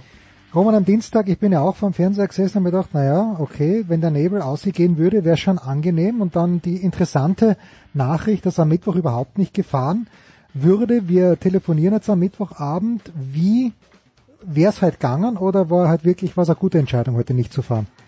Na, he heute wäre wirklich gar nichts gegangen. Also es hat, glaube ich, ist, also auf jeden Fall in der Früh schon geschneit und es hat den ganzen Tag durchgeschneit. Hm. Hat, glaube ich, vor zwei Stunden aufgehört. Inzwischen ist äh, nahezu blauer Himmel. Äh, und es soll über Nacht ziemlich äh, eisig kalt werden. Also heute wäre sicher nichts gegangen. Ne? Äh, die gestern war es die gute, die richtige Entscheidung äh, zu hinterfragen ist nur, wieso es halt um, um 13 Uhr starten und nicht früher, aber es war von die äh, TV-Stationen, die TV-Rechteinhaber war es halt so gewünscht, weil einfach da mehr Leute einschalten um uns das war dann schlussendlich, kann keiner vorher wissen, aber es war dann schlussendlich die falsche Entscheidung. Ja, hm, ja gut, also wir haben das ja gesehen, das unten raus hat ja herrlich ausgeschaut am Dienstag, aber oben ist halt der Nebel drin gewesen. Roman, bevor wir äh, zur WM als solcher kommen, vielleicht ein, zwei oder zumindest eine abseitige Frage. Ted Ligeti hat gesagt, nach der WM ist Schluss. Wir haben ja von mehreren Leuten erfahren, dass der Ligeti oder dass die amerikanischen Trainer nochmal versucht haben, ein bisschen was an seiner Technik herumzumachen. Äh, was geht denn aus deiner Sicht dem alpinen Skisport mit Ted Ligeti verloren? Was Zeit ist meine Frage. Ja, man, Ted Ligeti wahrscheinlich der beste Riesentorläufer mhm. also den es de facto, man jetzt, wenn man nur auf Spezialisten gehen hat, war er sicher ein Wahnsinn. Gell? Man fünfmal Weltmeister in anderen Disziplinen auch, äh, zweimal Olympiasieger, gell? Und, und, und jetzt weiß ich nicht, wie viele, wie viele Weltcup-Siege er hat, aber da geht auch ein, ein ganz, ganz äh, toller Sportler verloren, vor allem einer, der sehr viele Emotionen eingebracht hat in den Sport und sehr, sehr lange probiert hat, da wieder anzuschließen, wo er aufgehört hat, über sehr viele Jahre. Es war jetzt gerade vor einer Stunde äh, diese Online-Pressekonferenz mit mhm. ihm über Zoom-Meeting und da sind einige Male hat es ihm gestockt und sind auch die, die Tränen geflossen bei ihm. Hat sich witzigerweise auch Felix Neureuter ein, eingeschalten bei einer Skitour gerade in Bayern und hat ihm äh, gedankt als oder oder also gedankt für alles und hat ihm noch gratuliert und, und äh, da sind fast auch bei beiden die Tränen geflossen, bei Felix Neureuter und bei und bei Ted Ligeti und Ryan Cochran Siegel hat sich auch noch einer geschalten, äh, der äh, der jetzt aktuell verletzt ist, ja, also ja. Hals, Halswirbel verletzt hat. Und also, da sind auch dann wieder die Tränen geflossen. Also sehr, sehr, sehr massiert, dass der unheimlich, dass der erstens mal unheimlich bewegt hat. Er ist in diesen vielen, vielen Jahren, wo er dabei war, äh, unheimlich viele Freunde gefunden hat und einfach durch seine Art, eine typisch amerikanische Art, hat sich auch nie ein Blatt vor den Mund genommen, hat die FISA immer kritisiert und eintreten, wenn was nicht passt hat. Äh, und auch sehr viel inspiriert hat die Amerikaner. Gell? Also der ist wirklich da haben sich ganz viele an dem orientiert, wo der so stark war, 2013 da in mhm. Schladming, wo er glaube ich drei WM-Titel glaube jetzt, dass er, dass er Kom Kombi, Kombi Super G und, äh, und ja, Riesenslalom. Ja, ja, ja, genau. ja, Und also da ist ja wirklich, also da geht dann schon, geht dann schon ganz großer verloren. Man kriegt es nicht mehr so wirklich ganz groß, war er jetzt in letzter Zeit nicht mehr. Das war halt, das war halt das ein bisschen das Problem, dass er dann nicht mehr zurückgekommen ist, aber geht ein großer verloren, auf jeden Fall. Kann man das woran festmachen? Äh, hat sich die, das Material so geändert, weil Verletzung hin oder her? aber irgendwie, irgendwas muss sich ja geändert haben, dass da dann plötzlich, also der Hirscher, den hat das ja wahnsinnig anzipft, dass er zwei Sekunden hinten war, im Riesentorlauf zu sein, zur besten Zeit von Ligeti. Was hat sich dann geändert? Äh, ich meine, es hat sicher mit der Umstellung, ich weiß nicht, ob er jetzt mit der Umstellung zusammengefahren ist, das mit die, mit die Riesendorlauf-Ski. Hm. Äh, er war mal auf jeden Fall verletzt, so viel weiß ich noch. Ja. Wie, wieso er dann nicht mehr zurückgekommen ist. Schwer. Er hat, schwer. er hat recht viele Verletzungen gehabt, gell. Ich weiß, dass er ah, in Sölden hat's noch mal, hat's noch mal, ähm, nach Sölden hat's noch mal erwischt, das war glaube ich schon ein paar Jahre her. Äh, und danach hat er immer wieder zum Kämpfen gehabt und ist nie wieder richtig, nie wieder Ja. richtig angekommen. Ich glaube, dass schlussendlich die Verletzungen waren. Man, diese Materialumstellung, die ist dann auch, glaube ich, 2016, 2015 war die letzte, glaube ich, gell? 2016. Ja, möglich. Also kann, Glaub ich kann dir. gut mit, kann gut mit anspielen, ja. Glaube ich dir. So, jetzt äh, hat, äh, um gleich bei den Österreichern, nein, bei den Amerikanern zu bleiben, so um ist richtig, hat Michaela Schifrin am, äh, wann hat sie es auch am Dienstag, hat sie glaube ich gepostet, äh, dass Everybody irgendwie gesagt hätte, in Cortina geht alles, immer herrliches Wetter und Cortina dann nur gesagt hätte, hold my beer und das ist einfach Scheißwetter. Äh, Jetzt bin ich ein kleines bisschen überrascht. Was darf man sich denn, du weißt, äh, Marc Girardelli hat das hier an, an dieser Stelle vor, hat mich vor drei Wochen oder vier Wochen gefragt, ob ich verliebt bin in Michaela Schifrin. Die Antwort war ein klares Ja. Was darf man sich, was darf man sich von äh, Michaela Schifrin im ersten Speedrennen, denkst du, erwarten, wenn sie denn am Donnerstag wirklich fahren sollte? Also morgen wird sie wird fahren. Also ich hätte jetzt nichts an- anderes anderes gehört. Ich, meine, ich kann schon in die Startlisten reinschauen. Aber ich hätte jetzt nichts nichts anderes gehört. Mhm. Man, sie hat vier Starts geplant. Äh, Sie ist Titelverteidigerin. Man erwarten kannst, da darfst du immer was für ihr. Also ich, ich glaube der letzte der letzte Super G ist schon Zeitl her, aber den hat sie auch. Da hat da sie auch gewonnen. War der nicht in Bansko? Ja, Äh, in Bansko, genau. Ja, genau. Bansko, ja, ja, genau. ja. Ja, genau. Also das ist schon, gell, ich meine, das ist die das letzte Mal, wo sie im Super G gesta- gestartet ist, hat sie gewonnen, gell. Ich meine, natürlich kommt da viel zusammen und ich glaube, Speed hat gesagt, hat so gut wie nichts dann trainiert und dann doch wieder mal ein bisschen dazwischen, aber sie hat ja heuer auch schon wieder gewonnen, ich meine, und sie ist, sie ist super stark. Ich meine, es wird alles über Lara gut bei Krami führen, das wird, da wird, da wird kein Weg dran vorbeiführen. Ähm, aber ich glaube, vor allem in dieser Kombi, gell, die jetzt ja am Montag stattfindet, ich meine, das wird natürlich auch die Frage sein, Ja, Gisin.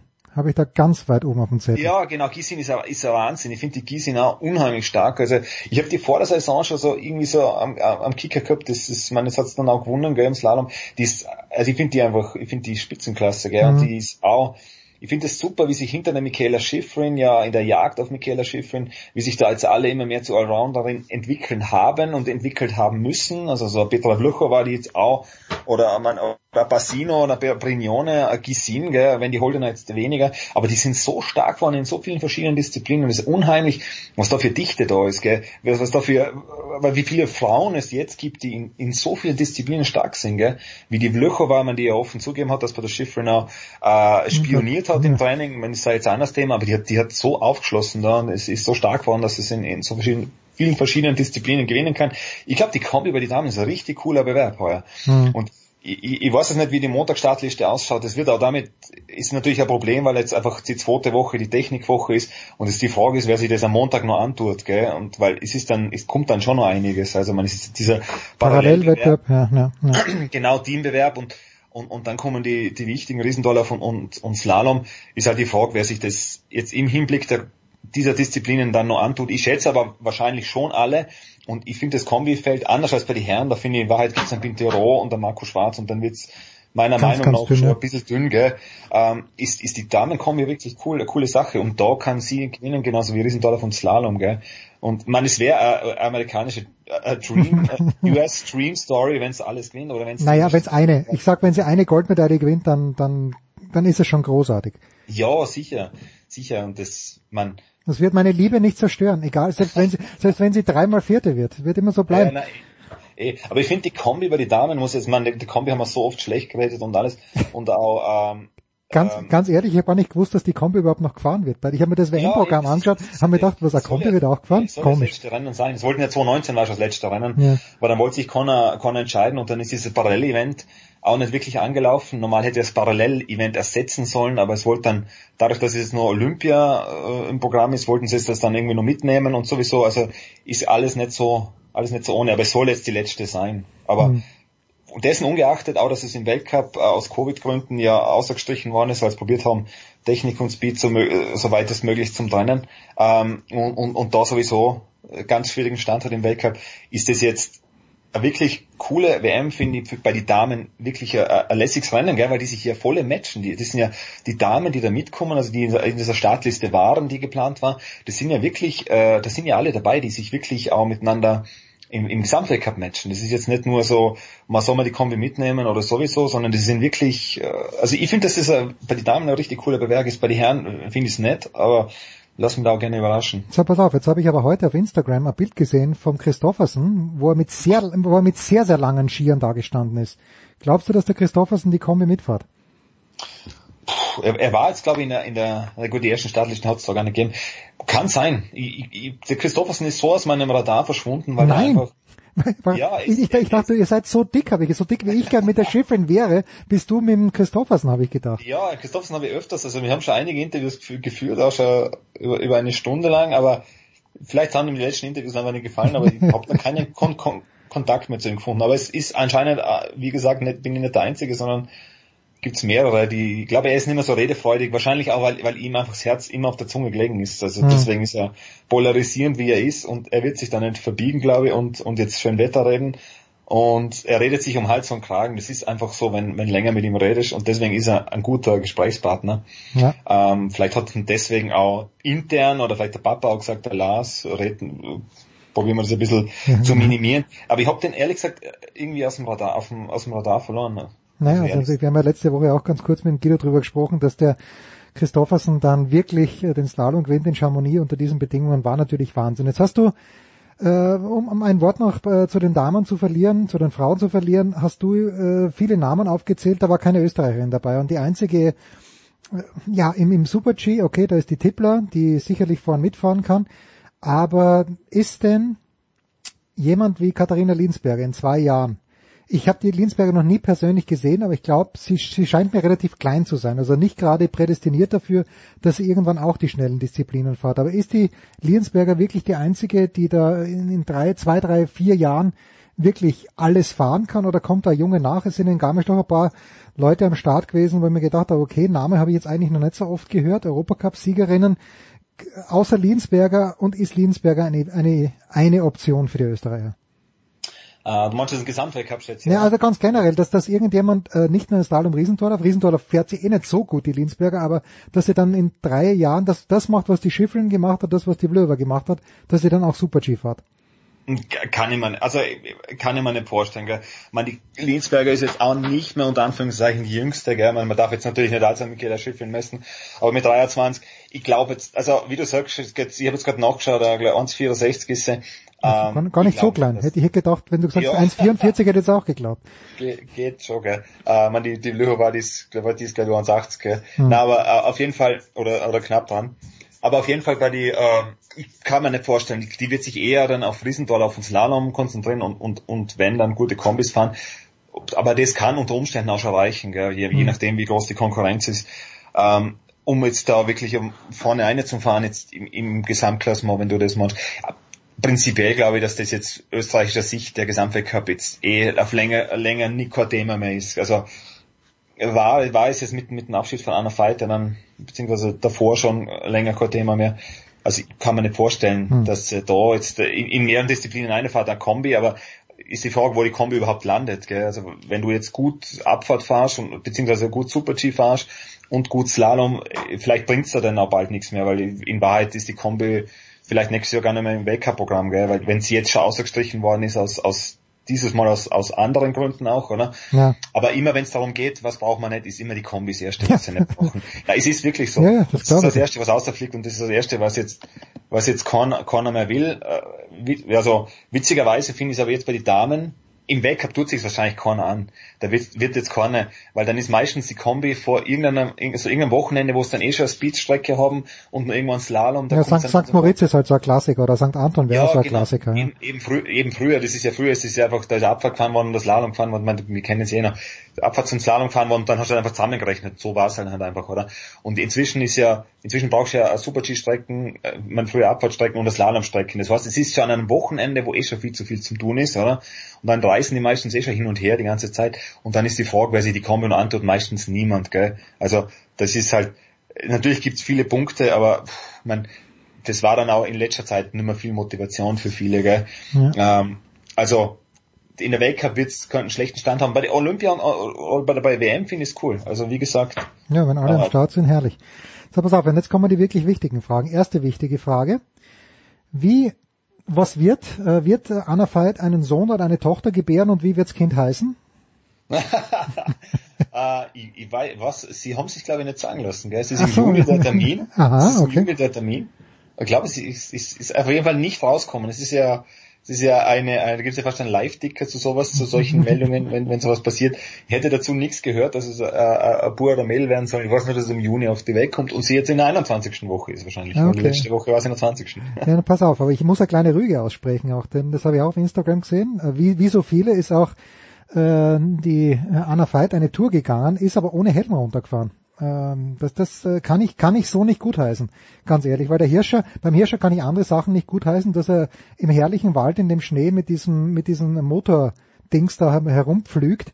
Das äh, kann ja nicht sein Ernst sein eigentlich, der bei- vom Naturbursch. Aber Anna, bitte, wir machen uns Sorgen um dich. Setz einen Helm auf. Und die zweite Frage, der größte Koch in, unter den Journalisten ist Roman Stelzler. Heute gibt's Nudeln. Du, du, du, du wirst noch äh, vielleicht zehn Tage in Cortina sein. Äh, gibt's irgend, ist irgendwann mal was, was anderes als Nudeln geplant? Na, sag, wie, wie ist es dort, ist meine Frage, glaube ich. Äh, Ich habe bei der Julia Scharf wieder gelesen, man darf nirgendwo ohne Maske hin. Wie ist es beim Einkaufen? Wie ist es im Zielgelände? Äh, Vielleicht macht das ganz, ganz kurz eine Zustandsbeschreibung. Ähm, ja, das Ziel ist äh, also eigentlich so wie damals wie in St. Moritz, ist er recht weit oben, also 400 Meter über dem Ganzen in Cortina. In Cortina spielt sich de facto nichts ab, muss man Mhm. ehrlich sagen. Also es ist, glaube ich, so also ein paar Medientermine und sowieso. Es ist äh, Maskenpflicht, es gibt, glaube ich, fünfmal so viele Polizisten wie Leute auf der Straße herumlaufen. Ähm, ab 18 Uhr ist äh, Sperrstunde, dann hast, äh, schließen die Bars und Restaurants, die von 10 bis 18 Uhr offen haben. Exerziert wird es anscheinend wenig, was ich jetzt gehört habe. Es sind immer wieder Leute, die später dann auch dort sind und, Mhm. und, und sich damit auf Eigenverantwortung, man kann irgendwas unterschreiben, quasi, dass man auf Eigenverantwortung dort ist, kann man dort auch bleiben und, und was essen. Also gibt es solche quasi Verträge, wo man da unterschreiben muss.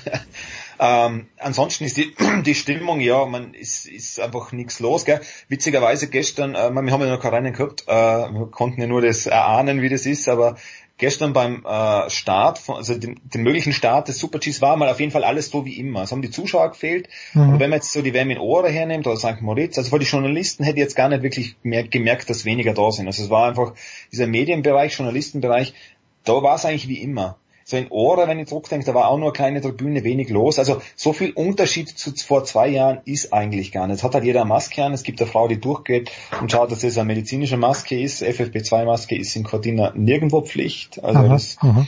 das kann man. Wir haben es halt immer beim ÖSV-Termine, wenn wir irgendwo sind. Äh, ich weiß bis jetzt nur ÖSV-Termine so nahe, dann haben wir immer FFP2-Maske auf.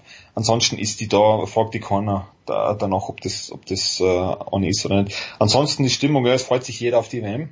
Mhm. Und ansonsten ist halt, der wisst Cortina wie alle. Ich habe gestern eine Stunde lang mit, oder eine Stunde lang haben wir, der, der Tom vom Standard und äh, ich haben wir mit dem äh, Christian Gedina gesprochen. Ja. Und der hat uns jetzt auch kein, kein positiveres Bild gezeigt, äh, dass einfach da äh, sehr viele Leute halt sehr viele Probleme haben, weil es halt vom Tourismus lebt, ja. Ähm, aber ansonsten immer wieder toll, beziehungsweise das erste Mal überhaupt toll gewesen, eine Stunde lang mit Christian Gedina reden. er ist ein unheimlich cooler Typ einfach.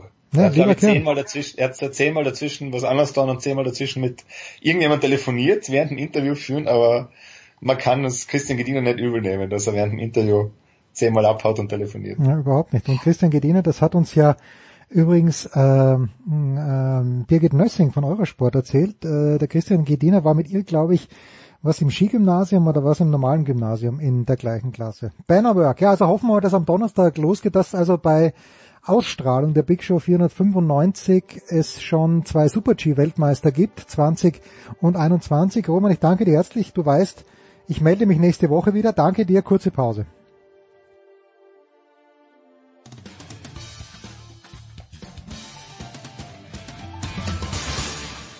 Hallo, hier ist Thorsten Lieberknecht und ihr hört Sportradio 360 und vor allen Dingen hört es immer.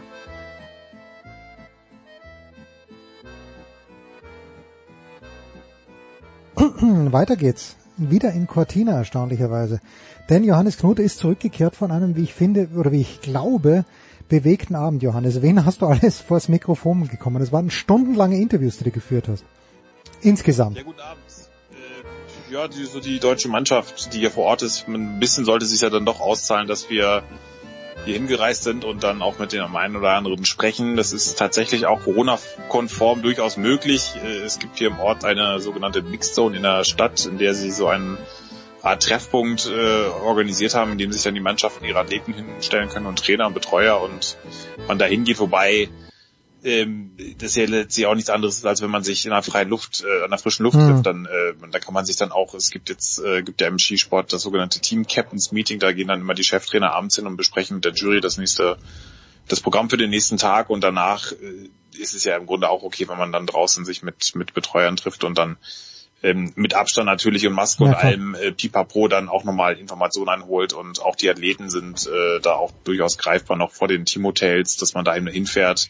Oder auch, wie wir es heute gemacht haben, dann auch mal mit, mit dem Thomas Dresen noch mal eine Viertelstunde per, dann halt per Telefon redet, auch wenn es ein bisschen komisch ist, dass man vor Ort ist und dann das äh, dann diesen Wege macht, aber man, man trifft die Athleten ja auch äh, normalerweise nach dem Rennen dann auch nach dem Trainingslauf mal auch entspannt für eine Viertelstunde oder zehn Minuten am Zaun. Wenn denn ein Training stattfände oder ein Rennen, darauf warten wir immer noch. Ja, ich habe gerade äh, ja davor mit Roman gesprochen, der gemeint hat, die Entscheidung, heute nichts zu machen, war richtig. Ähm, und morgen hoffen wir halt, so, ja. also Donnerstag, ich nehme auch mit Johannes am Mittwoch spät auf, ähm, rennen dann Donnerstag hoffentlich Vormittag die Frauen und die ähm, äh, die Männer dann am Nachmittag. Ja, wenn du Thomas Dresen schon ansprichst, wann wird sich das denn entscheiden? Ob er äh, fährt er beim Training ganz normal mit und geht er dann aufs Ganze oder ist es nur der Super-G geplant? Wie, wie ist die Sachlage bei Dresden? Ohne dass du jetzt zu viel verrätst, du weißt, wir strahlen erst Donnerstag 17 Uhr aus. Nicht, dass du irgendwas verrätst, was du erst am Freitag in der Süddeutschen bringst. Nein, um Gottes Willen, das, da ist ja da ist ja schon alles verraten. Ähm, teilweise auch über die Süddeutsche äh, schon äh, letztes Wochenende, da, da stand ja eigentlich schon vor dem Super G in Garmisch dann fest, dass er den Super G nicht fahren wird. Auch, Ah, okay. also sie, auch wenn er jetzt gesagt hat, sie haben es jetzt entschieden, das haben sie jetzt auch final, aber es war eigentlich schon da immer klar. Da haben sie schon äh, intern gesagt, dass das war immer auf die Abfahrt ausgerichtet. Den Super G tun sie sich gar nicht an, weil das äh, die Disziplin immer so angelegt ist, du, du hast einen Versuch, der muss sitzen, du, du hast einen Kurs, äh, kannst dich nicht eben nicht rantasten, Hm. ähm, so wie er es gerade aber braucht. Er hat das äh, sehr schön gesagt. Es ist so ein bisschen wie wenn du jetzt ähm, äh, ständig mit äh, Tempo 200 oder auf einmal wieder mit Tempo 200 auf der Autobahn fahren musst und dann äh, kommt dir erstmal alles viel zu schnell vor. Wenn du es aber eine Weile gewohnt bist, ähm, nicht, dass er das jetzt so macht, es ging jetzt einfach nur Ja, um die Methodik. ja, ich, ich würde es ihm zutrauen. Ja, wobei er fährt ja auch mit der seiner Harley sehr entspannt. Ich glaube schon, dass es, dass er das dann äh, jenseits der Piste durchaus mal äh, bisschen locker angehen lässt. Das nehme ich ihm schon ab. Aber äh, klar, wenn du dann äh, da voll drin bist, dann merkst du es teilweise gar nicht mehr oder dann passiert das einfach äh, natürlicher.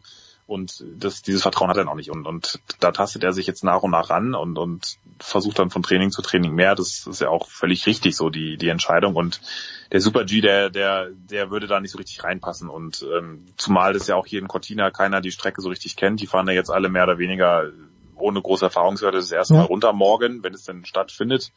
Letztes Jahr das Weltcup-Finale ist ja ausgefallen. Die ein paar Italiener kennen es von italienischen Meisterschaften, das war's.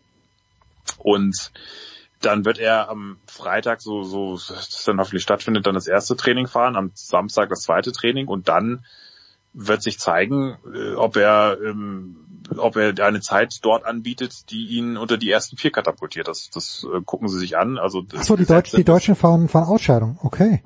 im Grunde fahren sie in Ausscheidung. Mhm. wir haben ja fünf Fahrer für vier Plätze. Also, also wir, die, der DSV hat fünf Plätze, äh, fünf Fahrer für vier Plätze. Das gab es auch noch nicht sehr oft.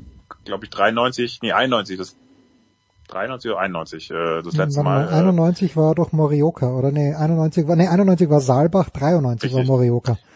91 war es tatsächlich in Saalbach mit so Kollegen wie Bernie Huber, Markus Wasmeier, Hans-Jörg Tauscher und äh, Markus Fiala und Co. Und äh, also die gesetzt meisten zu Recht vergessen unter uns gesagt. bis auf den einen oder anderen Doppel-Olympiasieger genau, kommt Ja, davor. genau. Nein, absolut zu Recht, äh, ehemalige Skicrosser. Also das, das ist allerdings gar nicht so doof, weil dann das hält natürlich die Spannung schon ein bisschen hoch. Ja, klar. Äh, also äh, Sander und Baumann sind äh, soweit, äh, die, die sind so konstant gefahren, die müssen sich äh, da, da keine Sorgen machen, aber die, die anderen drei äh, gucken sich dann jetzt, bei denen gucken sie sich an, ähm, wer da am besten fährt. Also es ist überhaupt nicht sicher, das, das sagen sie auch ganz offen, aber ähm, wenn alles so läuft, wie es geplant ist, wird Thomas Dresden am Sonntag schon äh, fahren. Wenn jetzt, wenn es halt so läuft, wie wie ähm, wie sie es äh, planen und ähm, aber dadurch, dass es ja auch wirklich eine, eine komplett neue für für nahezu alle eine neue Strecke ist, wird es sicherlich auch diese zwei Abfahrtstrainings irgendwie geben. Es wird dann nur spannend, wenn es jetzt wirklich morgen so kommt, äh, wie es vorher gesagt wird, nämlich dass da auch noch Winde bis zu 60 Stundenkilometern oben darum hm. pusten. Das ist tatsächlich die Vorhersage, die ist auch wurde heute Abend im, im, bei den ähm, bei den in der Mannschaftsführersitzung das erste Mal kommuniziert, aber kann man ja auf jeder Online-Webseite mittlerweile problemlos nachschauen. Dann könnte das lustig werden. Also dies, das wettersichere Cortina, sonst so wetterstabile Cortina äh, tut gerade sein Bestes, seinen Ruf ordentlich zu sabotieren. Ja, es ist unglaublich, weil äh, normalerweise ist er wirklich so. Ich habe es gerade vorhin auch erwähnt, dieser eine, was ein Instagram-Post oder ein Tweet von von Michaela Schifrin, wo es ihm hieß, uh, Everybody immer. Aber was mir natürlich, äh, erstens, erstens eine Anmerkung zu, zu dem Qualifikationsfahren, da bist du zum Glück äh, jung genug, dass du die österreichische Qualifikation 1980 für Lake Placid nicht mitbekommen hast, aber die, die österreichische Qualifikation hat damals Leonhard Stock gewonnen und er hat dann nicht nur die Quali gewonnen, sondern auch das Rennen. Und für ihn weichen musste Sepp Walcher der viel zu früh verstorbene mhm. Sepp Walcher, der 1978 ja in Garmisch Abfahrtsweltmeister geworden ist. Was wir aber alle gesehen haben, und das ist jetzt wirklich schon sehr lange her, aber nicht so lange her ist dieses Video, also ich habe fast geweint vor lauter Freude, wie sich die deutschen äh, Sportler äh, über diese über diese Kuppe geworfen haben, in den Tiefschnee dann herumgekugelt sind. Es war also es war so ein Spaß, Johannes. Was, was habe ich gelacht? Ähm, ja, ist, ist, ich, meine Frage ist folgende, ist genügend Spannung da? Das sollte sich wirklich, und machen wir uns nichts vor, bei Wasmeier 1994, da gab es einfach Möglichkeiten, er hat das natürlich wunderbar genutzt, er hat eine super Startnummer gehabt, aber ist genug Spannung da? Traust du einem Deutschen eine, eine Medaille zu? Ja, absolut. Also die, die Frage ist nur, wem und wann. Morgen könnte es ein bisschen schwierig werden. Das, das ist allerdings wirklich eine totale Blackbox mit dem, mit dem mhm. Wind, mit der Piste. Es ist doch jetzt deutlich weicher oder sehr weich wohl.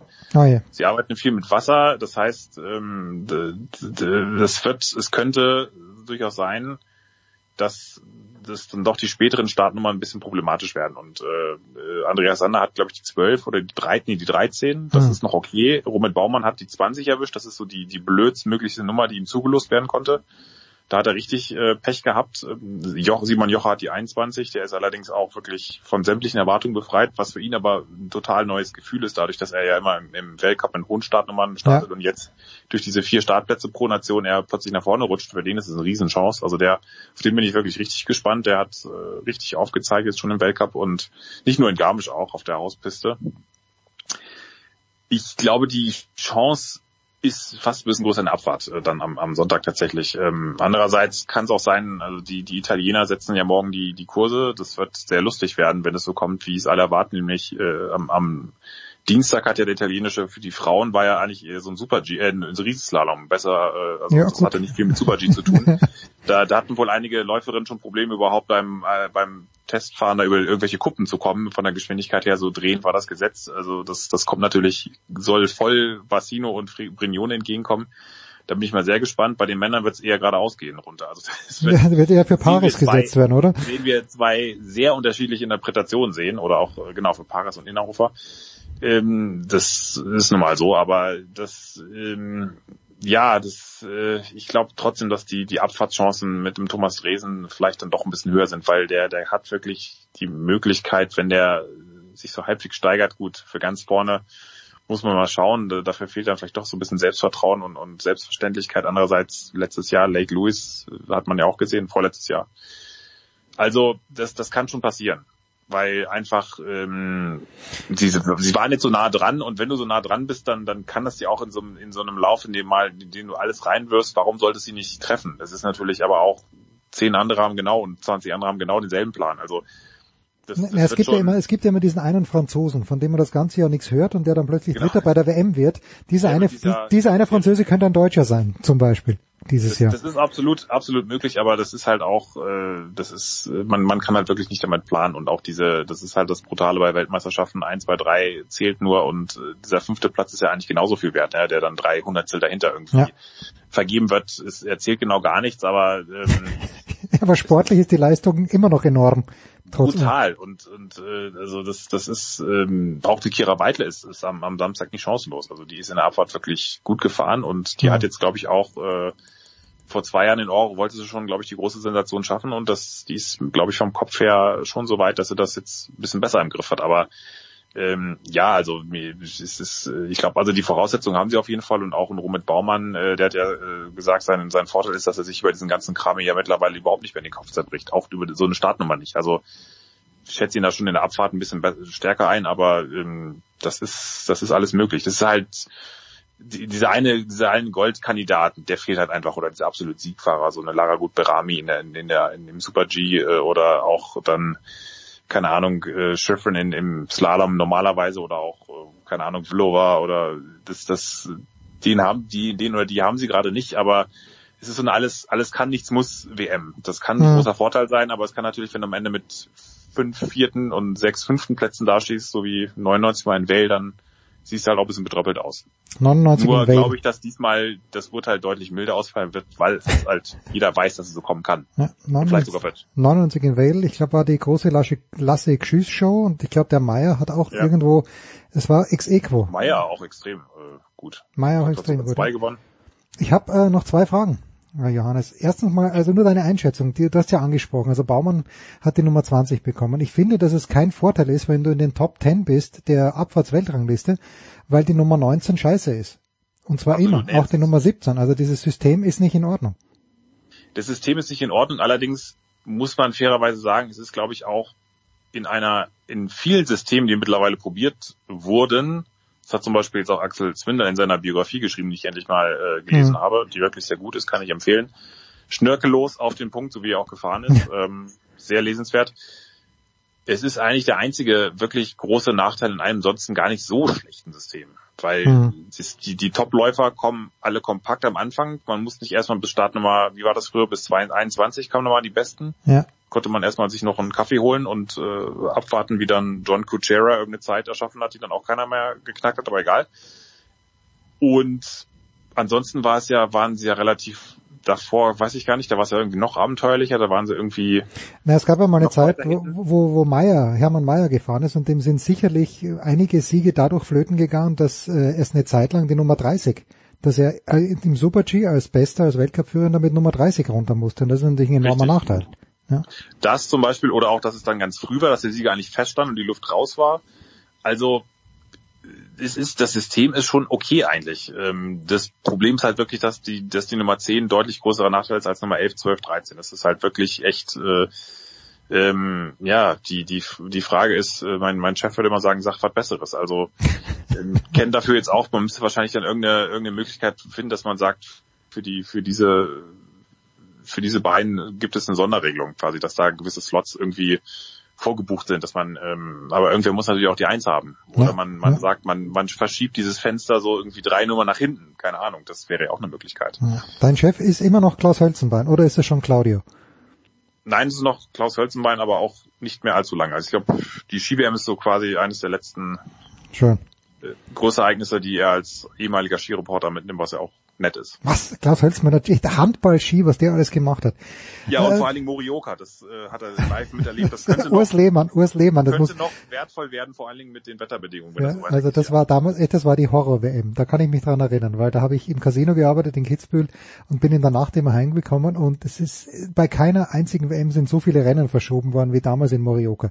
Gut, Warten wir Nagano, mal ab. Nagano 98 war auch schlimm. Letzte Frage äh, noch, Johannes, schnell. Äh, Du es sind ja zwei verschiedene Strecken. Jetzt hat man das aber schon ab und zu, dass äh, zwei verschiedene Strecken hin oder her in einem Zielraum. Ist das da auch so oder haben die Männer einen anderen Zielraum als die Frauen? Ich meine, das läuft zusammen. Okay.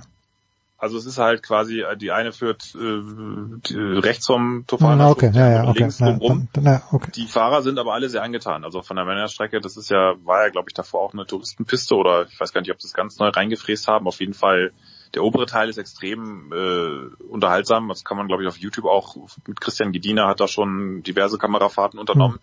Ist halt relativ knapp, so eher so 1,38, 1,35, so wie jetzt in Garmisch letztes Wochenende.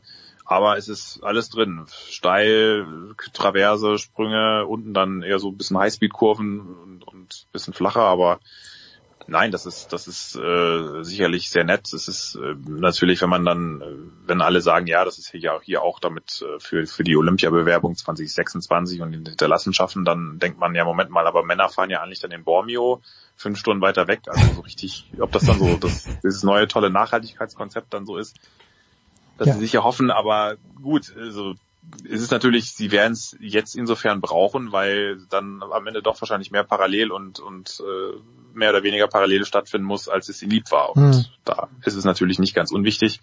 Am Montag äh, wollen sie wohl den Super G für die Kombi ein gemeinsam machen, so wie beim Weltcup-Finale. Okay. Einfach auf äh, die hintereinander ein bisschen versetzt fahren äh, und dann zwei Slaloms hinten raus geschaltet werden. Peter Gerdol, der Frauenchef, hat schon gesagt, es wäre auch möglich, vier Wettbewerbe an einem Tag theoretisch zu machen.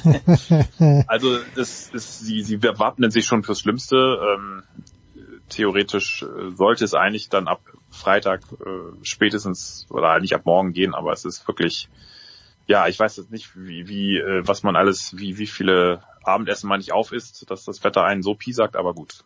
Ja, da werden wir mal auf deinen Teller ein bisschen genauer hinschauen. Bitte auf Instagram posten, Ja, ich, Johannes. ich habe säm sämtliche Pizzen in Restaurants, die eigentlich doch, die eigentlich wieder geöffnet haben dürfen, bisher tadellos aufgegessen. Großartig, großartig. Ja, also ich erinnere mich auch noch an ein großes Wetterdesaster. Das war die WM 1982 in Schladming, wo es wirklich geregnet hat die ganze Zeit und man fast nicht fahren konnte. Dann aber äh, natürlich hat es doch geändert mit dem Weltmeistertitel von HT Weirater. Dritter Erwin Resch damals, äh, Start Nummer eins gehabt, hat den Stock, glaube ich, verloren, wenn ich mich richtig erinnere. Also Das äh, sind hier Heinz Brüller.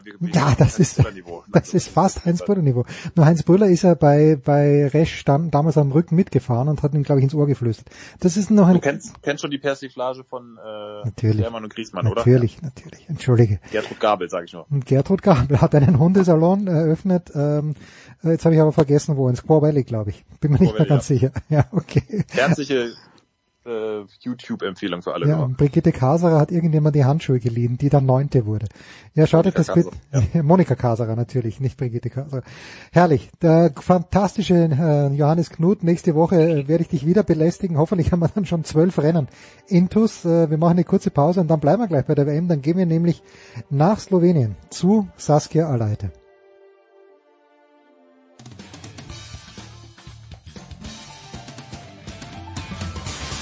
Ja, grüß euch, servus, das ist Dominik Lamberdinger und ihr hört Sportradio 360.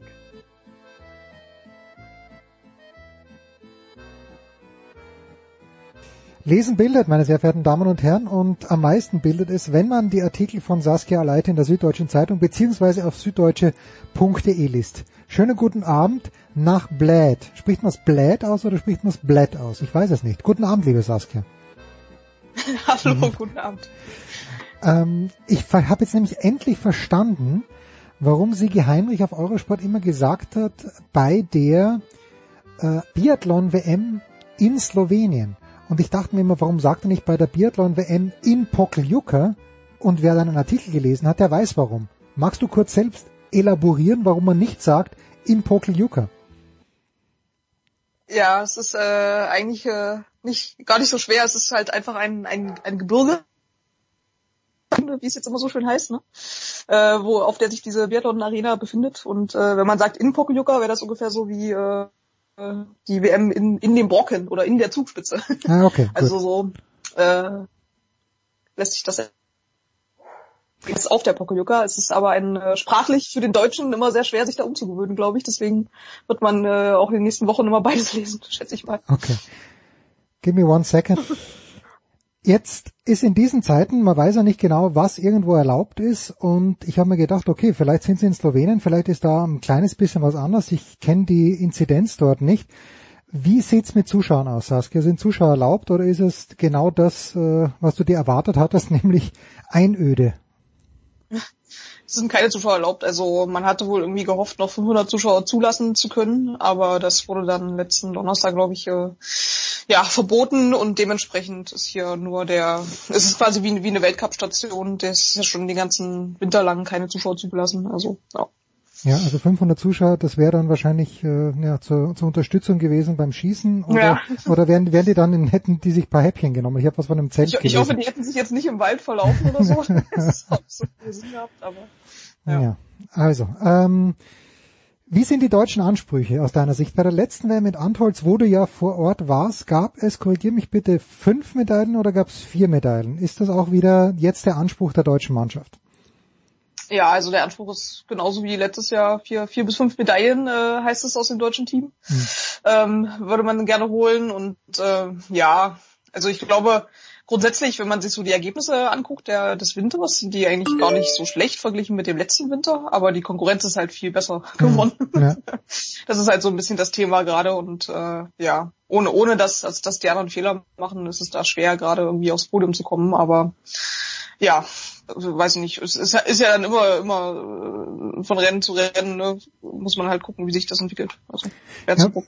ja, aber das finde ich ja das Interessante, dass äh, beim Biathlon, A, gibt's ja allein bei der WM schon so viele verschiedene Rennen, dass wenn jemand irgendeinen Lauf bekommt, äh, meistens ist es halt ein Bö, der den Lauf bekommt und meistens der jüngere Bö, aber dass da schon was drinnen ist. Wenn, wenn das erste Rennen gut läuft, der Sprint ist es wahrscheinlich dann, äh, dann, dann ist was möglich. Und das finde ich, dass eigentlich die, diese Dynamik, die sich da manchmal entwickelt, Magdalena Neuner, welche Olympischen Spiele waren es? War Salt Lake City oder ist das? Nee, so, so alt ist sie noch nicht. Aber jedenfalls, ähm, das, das ist für mich das Spannende auch. Wenn du wirklich einen Lauf hast, dann kann was gehen. Wer, ja. wem traust du am ersten einen Lauf zu? Ist es, Moment, äh, ist es Benedikt Doll, der, was kann er streicheln? Er kann einen Pony streicheln. Ja.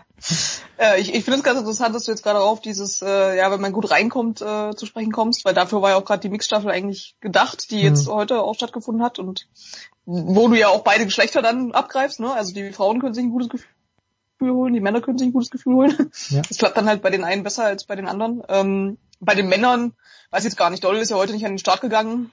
Klar, da, wenn, wenn der einen guten Sprint hinlegt, da muss er auch nur zweimal schießen. Äh, schnelle Beine hat er, also warum nicht? Aber wie gesagt, es kann auch sein, dass die Deutschen ihre, ihre Bestleistung abrufen sozusagen auf dem Leistungsstand, auf dem sie sich halt jetzt befinden und trotzdem die ersten drei Plätze immer an andere Nationen gehen. Mhm. Also und dann kannst du irgendwie auch nicht, also was hättest du sonst besser machen sollen, ne? Ja, klar. Also, Außerhalb der Staffel muss man sagen, oder die Frauenstaffel, die ist nach dem, was, was wir die letzten Wochen gesehen haben, fand ich bei den Staffeln, bei den Frauen das ist für mich die sicherste Medaille, oder die, die wahrscheinlichste Medaille, würde ich Wahrscheinlichste, mal sagen. ja, das kann man schon sagen. Also zumal auch heute dieses Rennen, also die sind der siebte geworden. Hm. Ähm, und äh, es war irgendwie erstmals so, dass die Männer gestartet haben, diese Mixstaffel, und danach erst die Frauen dran waren.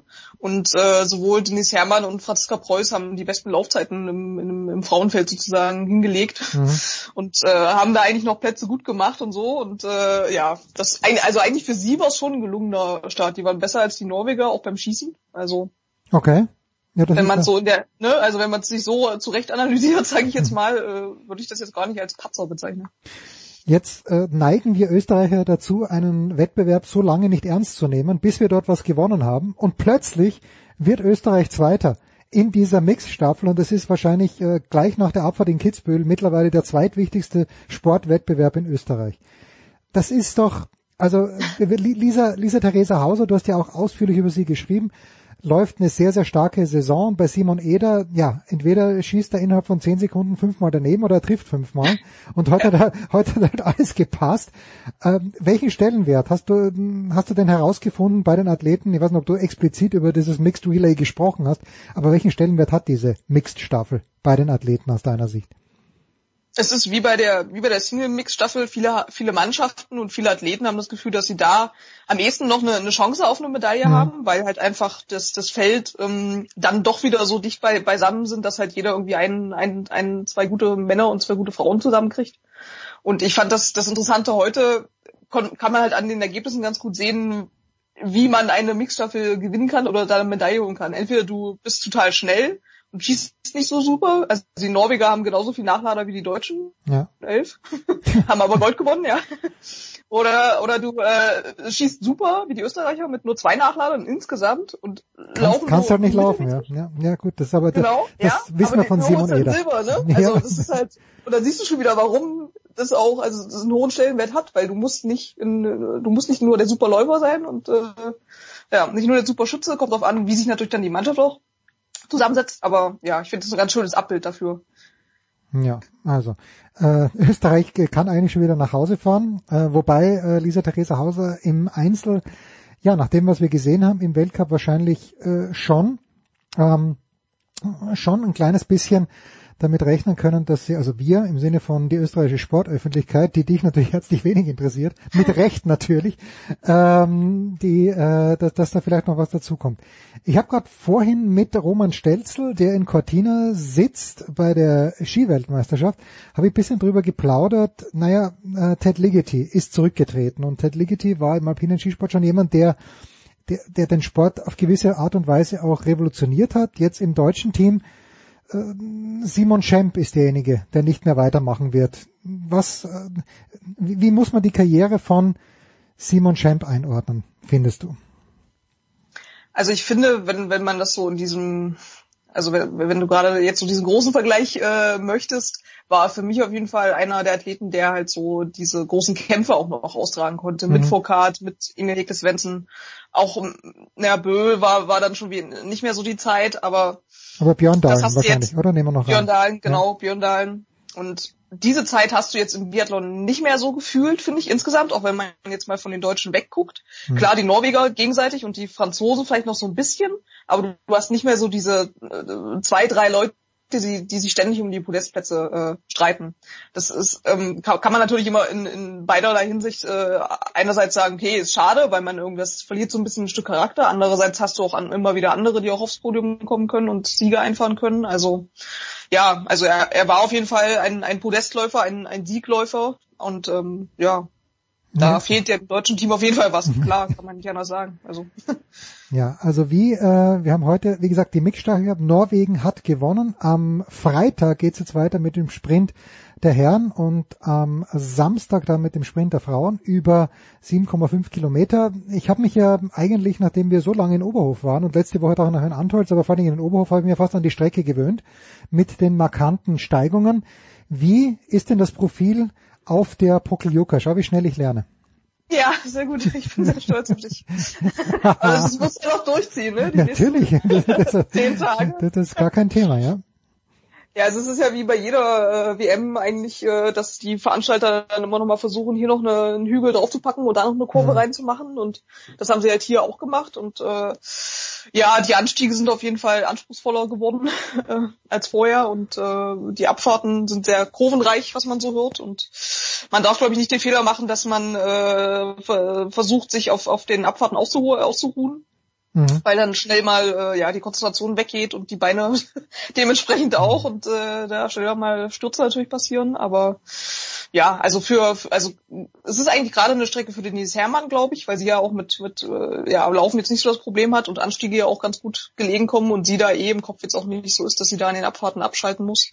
Deswegen kommt dir das gelegen? Und eine Sache wollte ich noch ergänzen, weil du vorhin ja auch meintest, so wer, wer könnte jetzt in einen Lauf kommen? Also ich glaube, dass auch diese Staffel jetzt gerade für Lisa Theresa Hauser tatsächlich, also bei der kann, kann man sich jetzt echt vorstellen, dass das so ein Flow für sie wird. Ne? Mhm. Also jetzt schon super mit ihrer ersten Medaille begonnen sozusagen und äh, ja, da kann ich mir schon vorstellen, dass das jetzt so weitergeht. Tja, nicht, dass es so weitergeht wie mit Theresa Stadlober bei den Olympischen Spielen 2018 in Pyeongchang, die sich dann verlaufen hat auf Medaillenkurs. Aber das kann beim Biathlon zum Glück nicht passieren. Ich habe am letzten oder vorletzten Wochenende, am vorletzten was glaube ich, auch recht viel Langlauf gesehen. Ich, die sind in Falun gelaufen und da ist mir dann aufgefallen äh, bei den Männern, dass die Norweger komplett verwachst hatten. Also ist mir, äh, da, da gibt äh, die Norweger dominieren ja eigentlich das Langlaufen mit Ausnahme äh, des Russen, der führt im Weltcup, dessen Namen ich jetzt natürlich in diesem Moment äh, ver, ver, vergessen habe, aber ansonsten sind ja nur Norweger und du hast echt gemerkt, da geht der Ski überhaupt nicht. Ja. Ist, ist denn, äh, also das, das hört man beim Biathlon, finde ich, hört man extrem selten. Ist das, wachsen die alle gleich gut? Kommt das hinter vorgehaltener Hand schon mal? Naja, heute hat der Servicemann aber daneben gegriffen. Also ich finde, ja. finde, das wird überhaupt nie thematisiert. Naja, doch, ich finde, in dieser Saison ist es eine Ausnahmesaison, was dieses Thema angeht, weil äh, gerade zu Beginn der Saison Benedikt Dolder ja auch sehr deutlich geworden ist und da okay.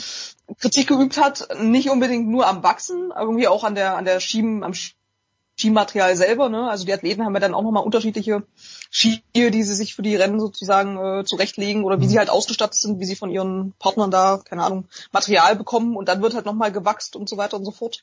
Und ähm, da gibt's auch Unterschiede von Athlet zu Athlet. Also alle Norweger sind jetzt, äh, oder alle Deutschen waren dann auch nicht schlecht, wenn jetzt Benedikt Doll schlecht war, sozusagen, ja, auf der Läufe, ja. ne? Wenn du auch gesehen hattest, der hatte schlechtes Material. Das sieht man ja oft, wenn du so Abfahrten drin hast, Mhm. wo die anderen dann äh, ja immer immer rankommen und der der Deutsche sozusagen stehen bleibt. Es ist auf jeden Fall ein großes Thema dieses Jahr, habe ich das Gefühl. Äh, es ist aber auch eine Wissenschaft für sich. Also Ja klar. weiß ich nicht. Also ja, also die Norweger und die Franzosen sind da wohl dieses Jahr sehr, sehr, haben da viele Vorteile oft in den Rennen gehabt. Und äh, bei den Deutschen gibt's immer mal so Ausschläge nach oben und nach unten, habe ich das Gefühl.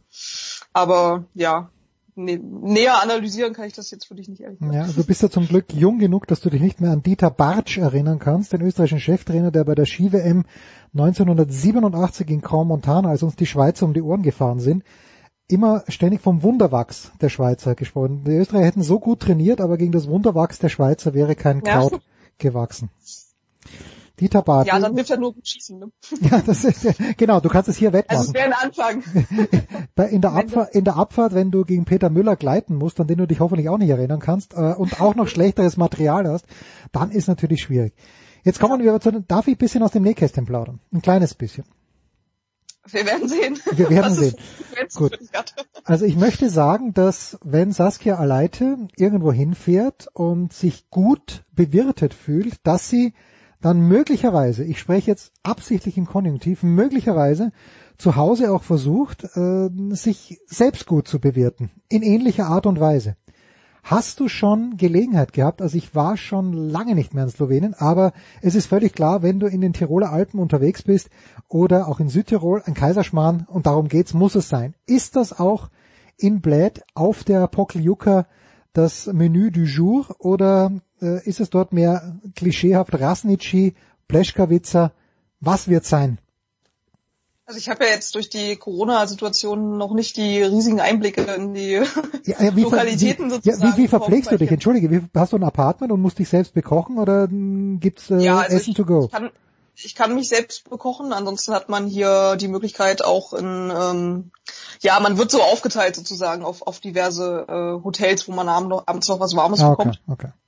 Ähm, das muss ich jetzt aber nicht in Anspruch nehmen Nein. und äh, wer- werde es äh, ja gezielt vielleicht mal tun, aber äh, es, ist, es gibt eine andere Süßspeise, die ich äh, aber jetzt hier nicht, äh, Noch die nicht. noch in einem, Noch nicht. einem meiner nächsten Texte vorkommen wird. Ja, Deswegen bitte.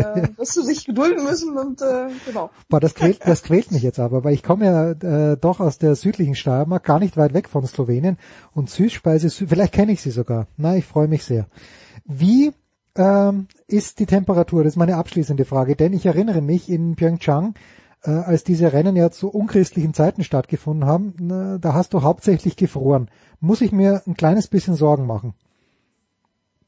Ja, nur ein kleines bisschen. Also es ist nicht so schlimm wie in Pyeongchang. Es ist jetzt gerade geht's noch. Es waren oben, also es ist ja auch der Unterschied, wir sind ja alle Bled untergebracht, ne? Wie gesagt, Ja. Hochebene, das ist kein Ort, da sind zwar Dörfchen drumrum, aber jetzt keine großen Unterkünfte.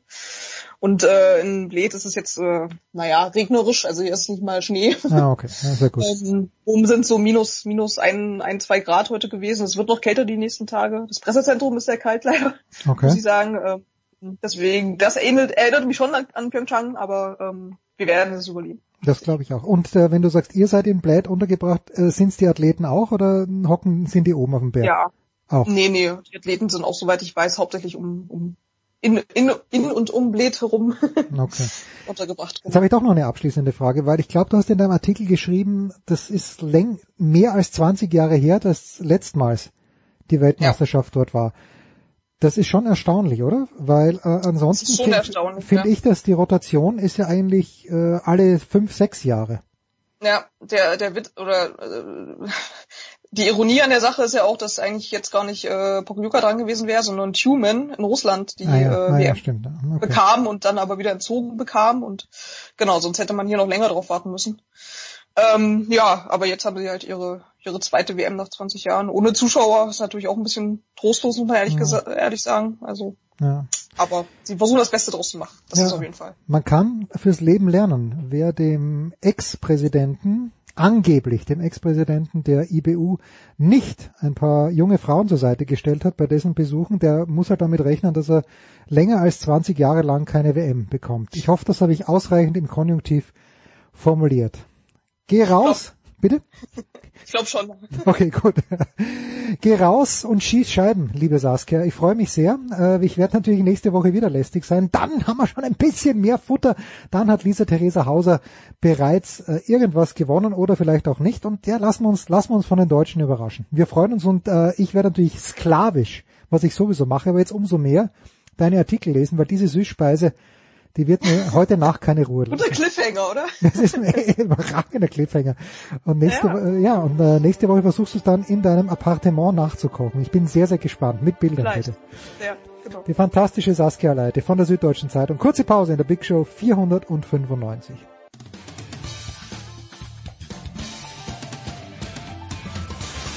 Servus, das ist der Felix Neureuter und ihr hört das Sportradio 360.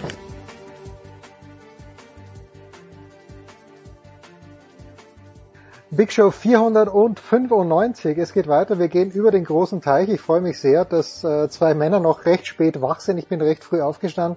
Heiko Olderb in Boston und Jürgen Schmieder in Los Angeles. Wir müssen, wir wollen. Spät, spät. Schmieder sitzt doch gerade an seiner Schwarzbrotstulle mit Metwurst. Das ist doch gerade Abendbrotzeit da in L.A. ja. Bei mir natürlich Cherry Turnovers gibt's heute. Moment, was sind Cherry Turnovers? Bitte kurz beschreiben. Es ist das turn mich an, Schmieder. Deine Turnovers turn mich an. Das klingt gut. Plunder, Plunder mit Kirschsaft drin. Ach Ein so. Kapitalchen, sagt man in München, oder?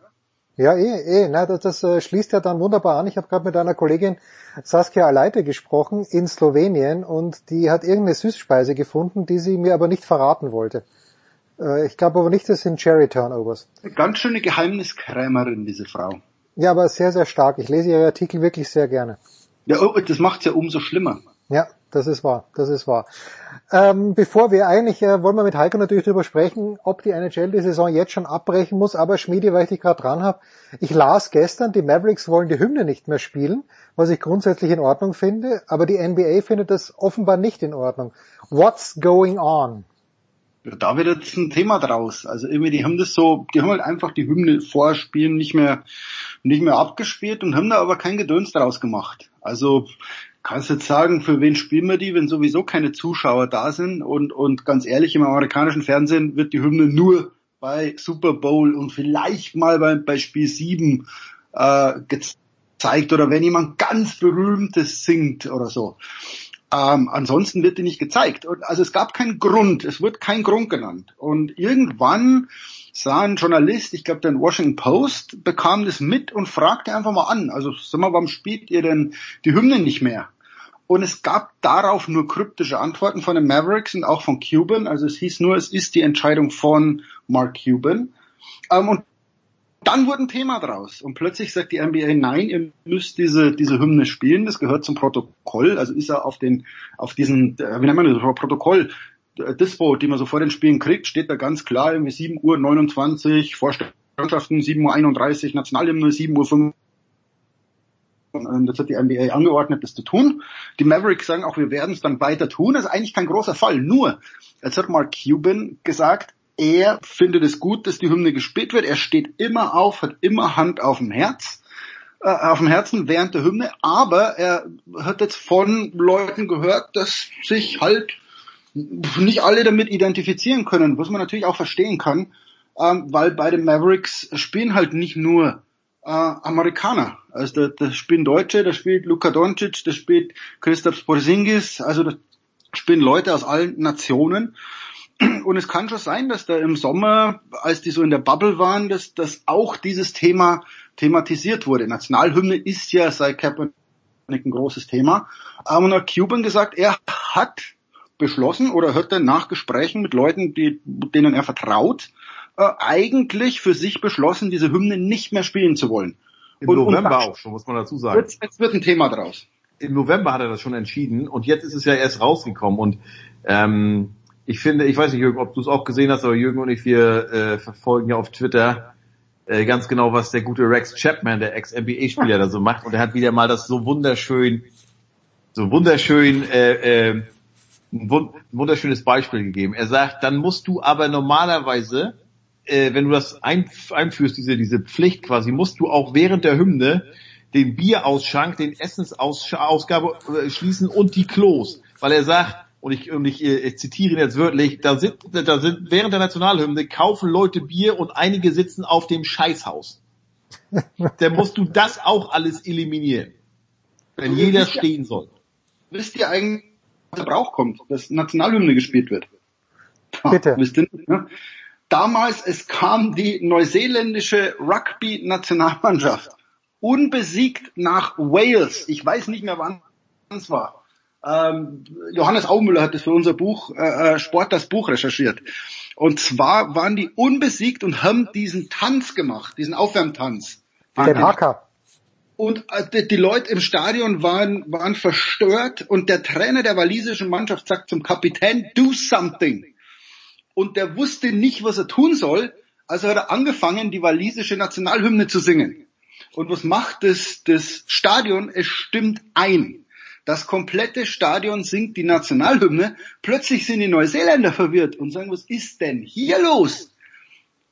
Ratet, wie es ausgeht. Die Waliser gewinnen und beschließen ab sofort vor jedem Heimspiel die Nationalhymne zu singen, weil es Glück bringt. Und daraus ist auch entstanden, eigentlich nur bei Ländervergleichen vorher die Hymnen zu spielen. Also warum natürlich dann die amerikanische Hymne oder äh, in der NHL die kanadische Hymne vor Spielen gespielt wird, das ist dann eine ganz andere Frage wieder.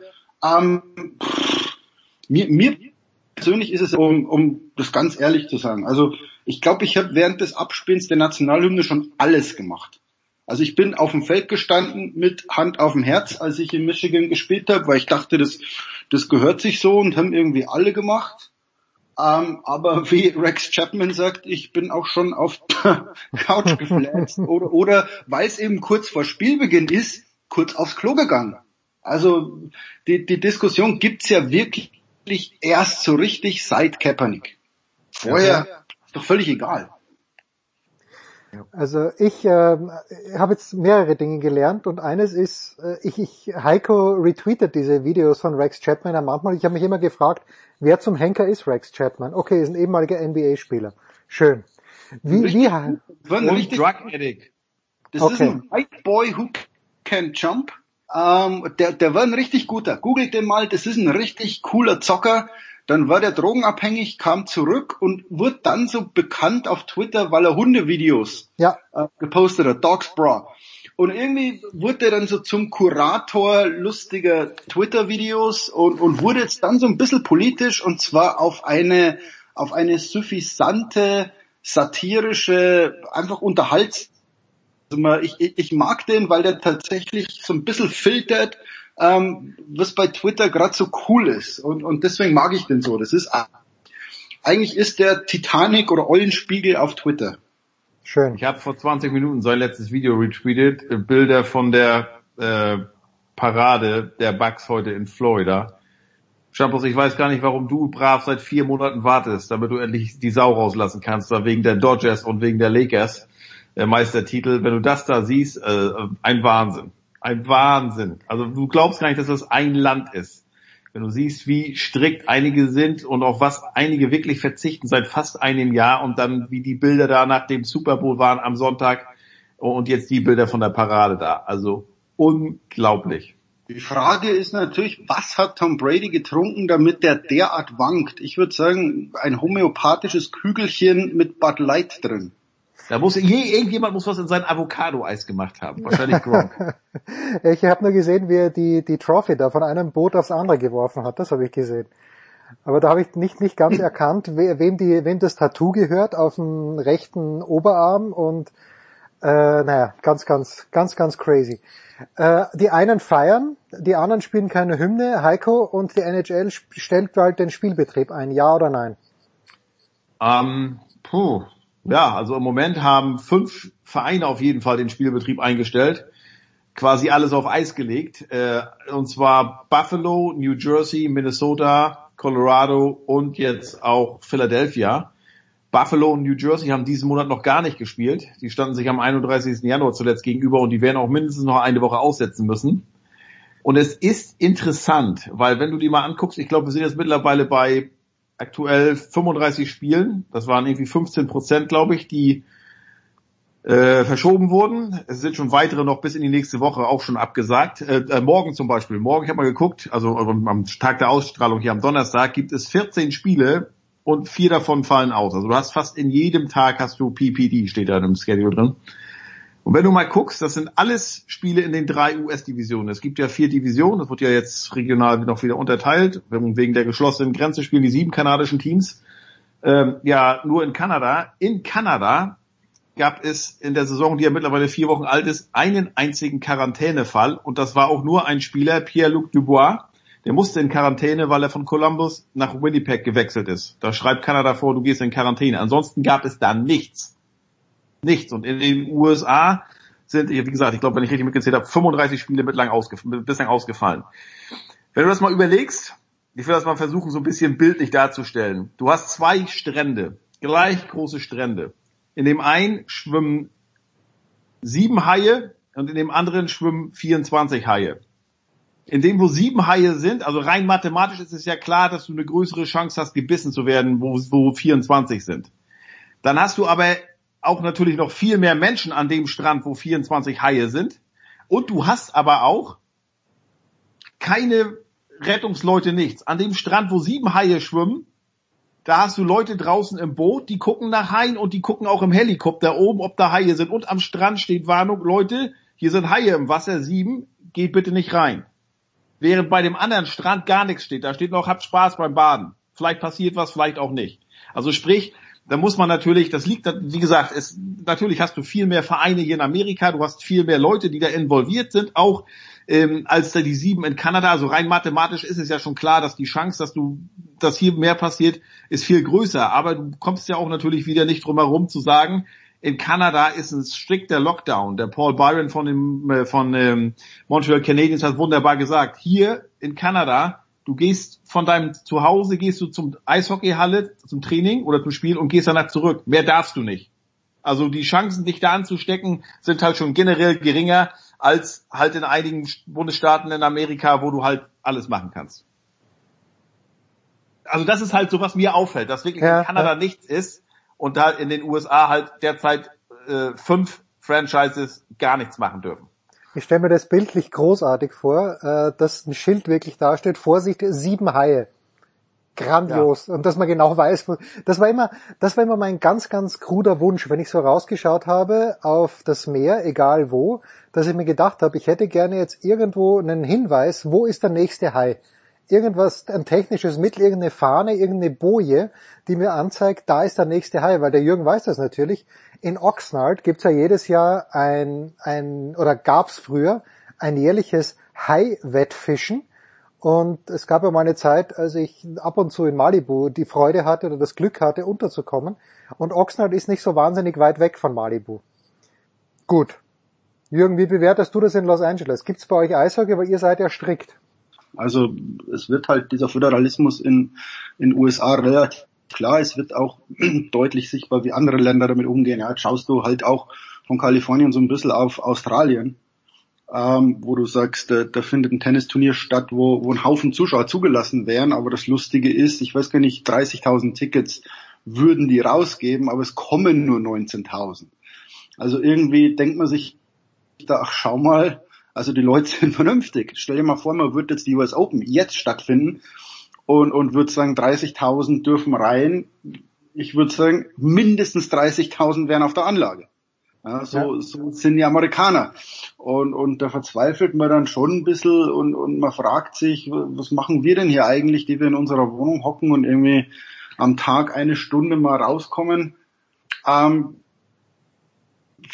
dadurch wird die Lage nicht besser. Also wenn du dauernd schaust auf, auf andere Bundesstaaten, auf andere Orte, auf andere Staaten oder Kontinente sogar und dann an deiner eigenen Lage verzweifelst, weil, weil es gibt immer jemanden, dem es besser geht. Es gibt immer jemanden, äh, äh, bei dem mehr erlaubt ist, wo weniger Corona ist und das führt natürlich dazu, dass du deine eigene Lage immer als die allerschlimmste auf der ganzen Welt einschätzt und irgendwann mal sagst, ich mach nicht mehr mit. Also der, der Exodus aus Kalifornien Richtung Florida, der ist, der ist sichtbar. Also ich kenne ich kenne, glaube ich, 15, 20 Familien oder Leute, die nach Florida umgezogen sind und, und nochmal knapp 100, also die jetzt allein ich kenne, die aus Kalifornien in andere Bundesstaaten gezogen sind, weil eine Friseurin sagt, da kann ich meinen Laden aufmachen, hier, hier krepiere ich, hier bin ich pleite, hier ist Schluss, ziehe ich nach Florida, kann ich, kann ich meinen Friseurladen aufmachen.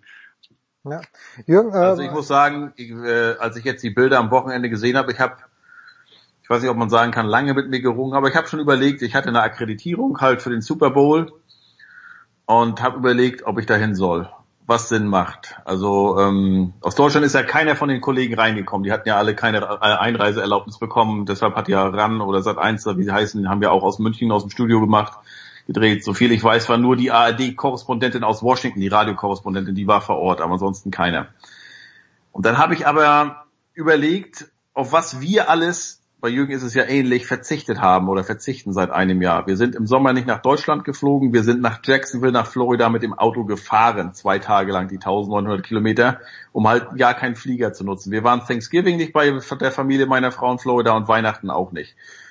Und ähm, dann habe ich mir gesagt, ich muss ja wahrscheinlich davon ausgehen, obwohl natürlich die Bürgermeisterin von Tampa im Vorfeld Maskenpflicht angeordnet hat und auch noch mit einem gemeinsamen Video mit der Bürgermeister aus Kansas auch gesagt hat, jawohl, wir feiern zusammen Fans hier, ne, und wir sind zwar unterschiedlicher Meinung, wer gewinnt, aber im Kampf gegen Covid sind wir an einem Team und deshalb Maskenpflicht alles.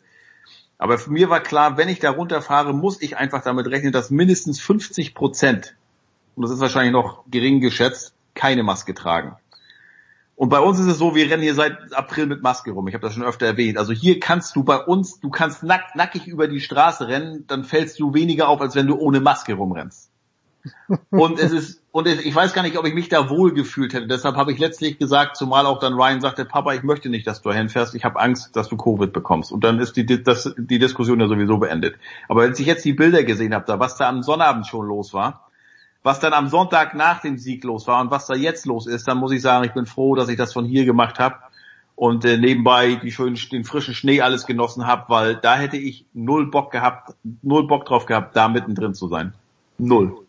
Na, ich glaube, wenn es irgendwann wieder mal so semi-normal sein sollte, ich weiß auch nicht, ob ich da mit einem guten Gefühl in einem Restaurant sitze, wie lange das dauert, bis man wieder mit einem normalen Gefühl im Restaurant sitzt. Kann ich ganz, Aber ganz das schwer Problem, abschätzen. das, das Problem mit Jens ist ja, und ich weiß nicht, Jürgen hat ja vielleicht auch Beispiele, wir haben ja Familie, Katie's Familie ist in Florida, die Schwester alles. Ne? Die Schwester, Katie's Schwester hat fünf Kinder und die gehen natürlich Sonntag alle zu Grandma, aber die treffen sich auch in der Woche mit ihren Freunden. Die gehen zur Schule oder machen Sport, Basketball in der Halle ohne Maske, äh, äh, die haben Sleepovers mit Freunden und gehen dann trotzdem zu, zu Grandma am Sonntag Und da sagen wir, da, da zucken wir zusammen und dann, aber andererseits, das machen die seit einem Jahr und da ist nichts passiert. Da fängst du an, dich zu fragen, wer ist eigentlich der Bekloppte hier? Sind dies oder sind wir es, dass wir uns wirklich so einigeln hier? Weil die leben ihr Leben und da passiert, ist es nichts passiert. Also wenn, wenn Covid so ansteckend ist, wie es heißt, wie kann nach so einem Super Bowl mit 30.000 Leuten vorher, mit 30.000 anderen im Stadion und mit einer Parade, ich weiß nicht, wie viele Leute da waren, da werden wir jetzt dann irgendwann mal die Zahlen kriegen. Und auch keine Maske. Guck sie dir an. Die da. haben und die saufen alle und. sich alle saufend besoffen in den Armen, die rotzen sich an, die schreien sich an, die feiern miteinander. Dann ist jetzt meine Frage an einen Wissenschaftler, der muss mir jetzt mal erklären, warum nicht ganz Florida mit Covid verseucht ist, sondern die Zahlen noch nicht die höchsten in ganz Amerika sind. Die sind bis vor kurzem in LA, wo wir alle im Haus hocken. Also das muss mir jemand, jemand muss mir das irgendwann mal erklären, ähm, wie das sein kann. Das muss mir jemand erklären, wirklich. Also ohne, ohne jetzt irgendwie zu sagen, also ich trage meine Maske, ich, mir geht's genauso wie Heiko. Ich werde da nicht hingefahren, ich habe immer meine Maske an, ich bin immer auf Distanz, aber ich schaue mir diese Bilder von Florida an und frage mich, die müssen doch jetzt, wenn Covid so ansteckend ist, wie es uns gesagt wird, müssen jetzt alle krank sein, oder? Das gibt es nicht. Das gibt es nicht. Erklärt's mir, bitte. Ja, ich kann's nicht. Ich kann's nicht. Aber ich ähm, in diesem Zusammenhang nur noch, weil ich es vorhin schon sagen wollte, aber lest bitte äh, lest bitte den Artikel von Jürgen, den er geschrieben hat. Wenn wer es noch kann, im Wochenendteil der Süddeutschen. Ich weiß gar nicht, ob die Überschrift ihr schafft das war's, aber das ist die Message, die ich mitgenommen habe. Aber ich kann ich kann die Frustration nachvollziehen. Also wenn man hier in München Natürlich, du hast die Maske, aber und es sind keine Restaurants offen und keine Friseure und aber irgendwo mein Leben hat sich jetzt gar nicht so massiv geändert. Wenn man sowieso von zu Hause arbeitet, gut, meine Schüler müssen halt auf meine Präsenz verzichten. Aber irgendwie ist es hier noch relativ normal. Ich kann mir das gar nicht vorstellen, wie es bei dir ist, Jürgen, in LA. Dass ihr wirklich so abgeschottet seid. Es kommt wirklich schleichend, weil du natürlich gehen wir auch raus. Ja? Wir haben natürlich gutes Wetter. Äh, das ist der Vorteil. Du gehst mit dem Hund raus, du gehst, wir treffen jetzt nicht Leute. Ich treffe einen Freund. Den, den hab ich. Aber äh, das Gefühl kommt schleichend nach Monaten. Also unser Bub war ja jetzt seit elf Monaten nicht mehr in der Schule. Also elf Monate. Und man sagt in München, ich weiß nicht, wie lange macht ihr es jetzt, sechs, sieben Wochen. Ja, ähm, ungefähr, ungefähr, ungefähr seit 15. Dezember in etwa. So. Ja, stellt euch mal vor, wir machen es, also der letzte Schultag von meinem Buben war der 13. März 2020, als ja. der in der Schule war. Und, und ich arbeite auch von daheim aus. Und, und genau das macht es aber so problematisch, weil du nicht mehr auskannst. Du musst arbeiten, während dein Bub Schularbeiten macht und du kriegst live mit, wie er nicht aufpasst in der Schule. Man kriegt alles voneinander mit und, und das macht's schwer. Ähm, und, und das ist mein, mein Rat an, an alle Familien. Sucht euch irgendwas während des Tages, das gut läuft. Irgendwas Positives, macht irgendwas Tolles, irgendwas Kreatives, keine Ahnung, damit du abends, wenn du auf der Couch hockst, sagst, okay, so schlimm war der Tag heute nicht. Wir haben irgendwas Gutes gemacht. Und daran, daran musst du dich aufhängen und hochziehen, weil sonst, sonst äh, ja, verzweifelst du irgendwann mal. Also ich verstehe jeden, auch in Deutschland, der jetzt selbst nach sechs, sieben Wochen sagt, ich kann nicht mehr. Ja, also völlig verständlich. Ja. Also, und was ich noch mitgenommen habe, und äh, damit schließen wir die kleine Runde auch, der Hamsterkäfig bei Schmieders äh, wird äh, im Zweifel von Papa gereinigt, wenn ich es richtig verstanden habe. Zumeist. Heute, heute, hat ihn die Mama, heute hat ihn die Mama gereinigt. Ah, okay, und, und okay. Behauptet zu Recht, sie behauptet freiwillig. Na bitte, wenn sie das zu Recht behauptet, ist ja alles gut. Weil äh, wenn sie dir jetzt zugehört hat und das Ganze äh, nicht zu Recht war, dann bist du wieder dran. Jürgen Schmieder in Los Angeles und Heiko Oldhab in Boston. Danke ihr zwei. Wir machen eine kurze Pause und apropos Australien, da sprechen wir jetzt dann gleich drüber.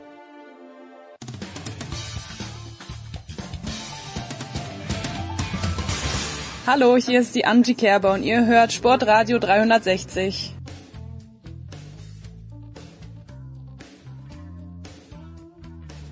So, Herrschaften, also, weiter geht's und es geht dem Ende zu in der Big Show 495 mit zwei lieben Kollegen von Sky. Zum einen mit Paul Häuser. Paul ist spontan eingesprungen. Grüß dich, Paul.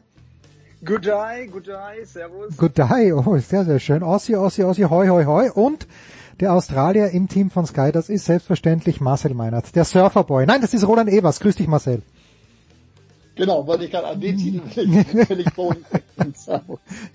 äh, Marcel, bevor wir zum aktuellen Geschehen kommen, äh, du, du bist ja mit dem DFB, ah, mit dem DTB, natürlich mit dem DTB äh, sehr, sehr eng. Du kennst die ganzen Spieler sehr, sehr gut und äh, Angelique Kerber hat jetzt nach ihrem Ausscheiden am, wann hat sie gespielt? Am Montag gesagt, sie weiß nicht, wie es weitergeht. Lese ich da zu viel hinein oder denkst du, es gäbe auch eine Möglichkeit, dass das Weitergehen so ausschaut, dass äh, Angie sagt, die drei Wochen in Australien kriege ich nie mehr zurück, sondern scheiß tue ich mir nicht mehr an, das war's jetzt für mich. Ich habe das schon vor der Saison gesagt, dass ich das nicht äh, komplett ausgeschlossen halte, dass sie sich jetzt sehr in naher Zukunft überlegen wird, wie viel wie viel tue ich mir noch an, wenn ich tatsächlich das, das Gefühl habe, ähm, ich erreiche meine Topform nicht mehr oder ich tue mich zumindest äh, sehr, sehr schwer, weil das ist dann schon so ein ähnliches Phänomen bei, wie bei, bei Jule Görges, glaube ich. Unter einem bestimmten Niveau wird sie sich das auf Sicht nicht mehr antun. Das bei den French Open war schon, war schon schmerzhaft, ähm, was sie da um die Ohren gekriegt hat. Das hat jetzt ungefähr so, so die gleiche Gewichtung, würde ich mal sagen. Ja, die, die Bedingungen waren natürlich andere und Quarantäne und so weiter. Das wissen wir mittlerweile alles. Ähm, die Probleme hatten andere aber auch. Also zu einem, ein Stück weit ist das natürlich als, als Ausrede, ähm, als Begründung, so wir es lieber als Begründung, ähm, durchaus zu liefern. Dennoch ähm, ist es nicht ihr Anspruch, auch mit dieser Vorbereitung ein Match in dieser Art und Weise zu verlieren, beziehungsweise vor allen Dingen den Satz so zu verlieren. Und ich denke, dass sie sich das sehr gut überlegen wird und dass es, äh, dass sie dort sich alle alle Optionen äh, offen lässt. Ich habe noch nicht so wirklich das, das Gefühl, wie viel sie äh, tatsächlich körperlich äh, nochmal investiert hat vor dieser Saison, wie der, wie der Biss jetzt noch da war. Das hat man noch nicht so richtig spüren können. Ähm, was ja eigentlich ganz okay war, waren die ersten Matches beim, beim Vorbereitungsturnier.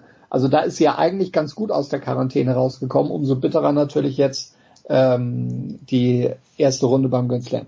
Ja, wir versuchen gerade äh, Jörg Almroth anzurufen, der mir kurz zugewunken hat, dass er jetzt für fünf Minuten Zeit hätte. Jetzt schauen wir mal, ob wir ihn erreichen. Äh, Paul, ich weiß nicht, äh, ich habe das Spiel gesehen von Kerber und ich denke mir halt, sie hat im zweiten Satz bei 4-5, hat sie 0-40 Aufschlag äh, Bernarda Pera gehabt. Jörg, grüß dich. Na, doch nicht da. Äh, noch nicht da. Paul, und ich denke mir, wenn sie dieses Game macht, dann äh, kriegt äh, ihre Gegnerin, die Pera, die kriegt da so einen steifen Arm, dann verliert sie das Match noch und alles wäre anders gelaufen. Bin ich, bin ich allein mit diesem Eindruck? Nee, bist du nicht allein. Bin ich bei dir. Also, und ich, ich glaube, es gibt auch ganz viel, was noch Mut macht. Ähm, will das ein bisschen einordnen. Marcel hat schon ganz viele richtige Punkte aus meiner Sicht angesprochen. Wird ein paar, paar Sachen würde ich aber widersprechen und das nicht vergleichen jetzt mit Jule Görges. Ich glaube, dass sie schon noch was vorhat. Jetzt ist sie wieder zurückgekehrt zu, zu Torben Belz. Ich glaube, ja, man muss das jetzt einfach insofern einordnen. Diese Quarantäne war für alle schwer. Wer ist heute rausgegangen? Sophia Kennen, äh, okay, Titelverteidigerin, die war auch in einer harten Quarantäne. Und dass es da äh, Absatz gibt. Und dazu ist es ja auch noch ein, ein wahnsinnig schneller Belag, auf den man sich einspielen muss, auf den man vielleicht auch einfach ein bisschen mehr Stunden, mehr Matches braucht. Und da hatte sie so einen krassen Nachteil. Und natürlich hat sie mit Para da eine erwischt. Die hat so zügig äh, die Bälle rübergeknallt. Das ging ihr zu schnell. Sie hat gesagt, sie war immer zu spät im, im ersten Satz. Und dann war der 0-6 ratzfatz weg. Und eigentlich war das Match äh, schon viel zu früh verloren. Und Sie hat aber dann schon noch mal einen Fuß in die Tür reinbekommen. Und das ist, finde ich, schon so ein Signal, hey, sie konnte dann ihr Level nach oben schrauben, konnte mit der Gegnerin mitspielen, konnte sie challengen und war kurz davor, das äh, rumzureißen. Und das muss Mut machen. Und insofern würde ich sagen, ja, das war jetzt eine Extremsituation, Australien. Bitter, bitteres Aus, aber völlig anders als, äh, also der Vergleich zu den French Open, finde ich, passt wirklich nicht. Also da, genau, das ist eine völlig andere Situation. Und wenn sie wieder ihren Rhythmus hatten, das wissen wir, Kerber ist eine Spielerin, die kommt über die Physis, die, die ist eine der fittesten, die kann so viel zurückspielen, kann dann mit, mit den Winkeln, mit dem Tempo der Gegnerin auch spielen. Dafür muss alles, alles passen. Ich glaube, es wird verdammt schwer. Das, das spürt sie auch. Es wird immer, immer schwieriger, dass sie bei einem Grand Slam richtig, richtig weit kommt und um den Titel mitspielt. Wenn man sich anschaut, was Osaka da anbietet, was sie zeigt. Äh, eine Andreescu wird sicherlich wieder, wieder stark werden. Und ja, da oben, die Luft ist einfach extrem dünn. Ich erwarte mir wahnsinnig viel von, von Plischkova äh, unter, unter Bayin, glaube aber, ja, jetzt bei dem Turnier Osaka Balti, das sind die großen Favoritinnen. Und da ist Kerber auch in Topform, sicherlich erstmal nicht. Aber Wimbledon, glaube ich, kann sich schon einiges kaputt machen wieder. Paul, Paul, der sechs, der sechs Monate Ausblick, um Gottes Willen, der sechs Monate ja. Ausblick. Ja, und das, aber das muss doch der Ausblick sein, das muss doch ein, ein großes Ziel noch geben. Und warum denn nicht Wimbledon? Ja. Also da sehe ich, da sehe ich am ehesten die Chance und ich glaube, dass sie schon noch einen, einen Ehrgeiz äh, mit ihrem Team hat und dass da noch einiges geht, was, was Mut machen sollte. Moment, ich schau mal schnell nach, wer überträgt nochmal Wimbledon. Ah ja, ah ja, das kommt, ja, ja, genau. kommt ja live und exklusiv bei Sky. Sehr, sehr schön. Marcel, ein Wort noch zu den Frauen. Äh, mir ist das, also, also gerade bei diesem Cannon-Match auch das erste Mal so richtig aufgefallen, wenn Kanepi den Ball trifft, dann ist er sehr, sehr schnell. Ein Fressen und weg, dann ist er, dann hat, sieht keiner mehr hin. Und ich finde auch, wie Tomljanovic gegen Halep gespielt hat, hat man auch gesehen, okay, wenn jemand viel riskiert, dann wird er dafür belohnt. Wen hast du denn da vorne? Ich möchte noch eine Mini-Anmerkung zu meiner großen Favoritin Naomi Osaka anbringen. Sie dünkt mich nicht gleich fit zu sein wie bei den US Open. Wen hast du vorne?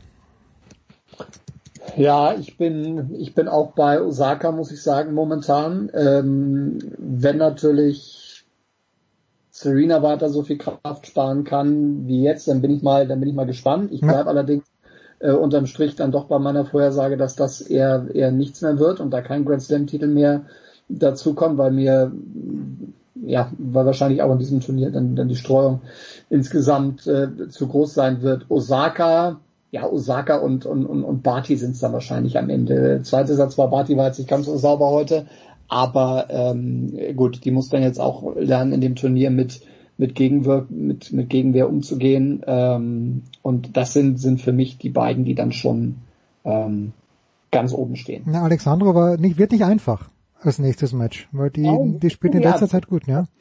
Ja, aber das, gut, das ist ja das Schöne bei den Damen, das kannst du ja bei, bei fast bei fast jeder jetzt mhm. jetzt auch wenn du jetzt heute Svitolina gegen gegen Goff, dann musst du ja überlegen, okay, für wen ist das jetzt nicht äh, nicht einfach. Dieser ganz große Goff-Hype, der ist jetzt auch erstmal vorbei und äh, am Ende macht Svitolina das dann das dann in zwei. Also das das ist halt ja fast bei jedem Match der Fall. Ja, da war meine, meine Theorie wäre gewesen, dass äh, Svitolina die denkbar schlechteste Gegnerin ist für Goff, weil die macht keine Fehler und er rennt jeden Ball und Goff fängt dann halt irgendwann zu schießen an und dann fliegt der Ball halt hinten raus. So ja. oder so. Naja, gut. Ja.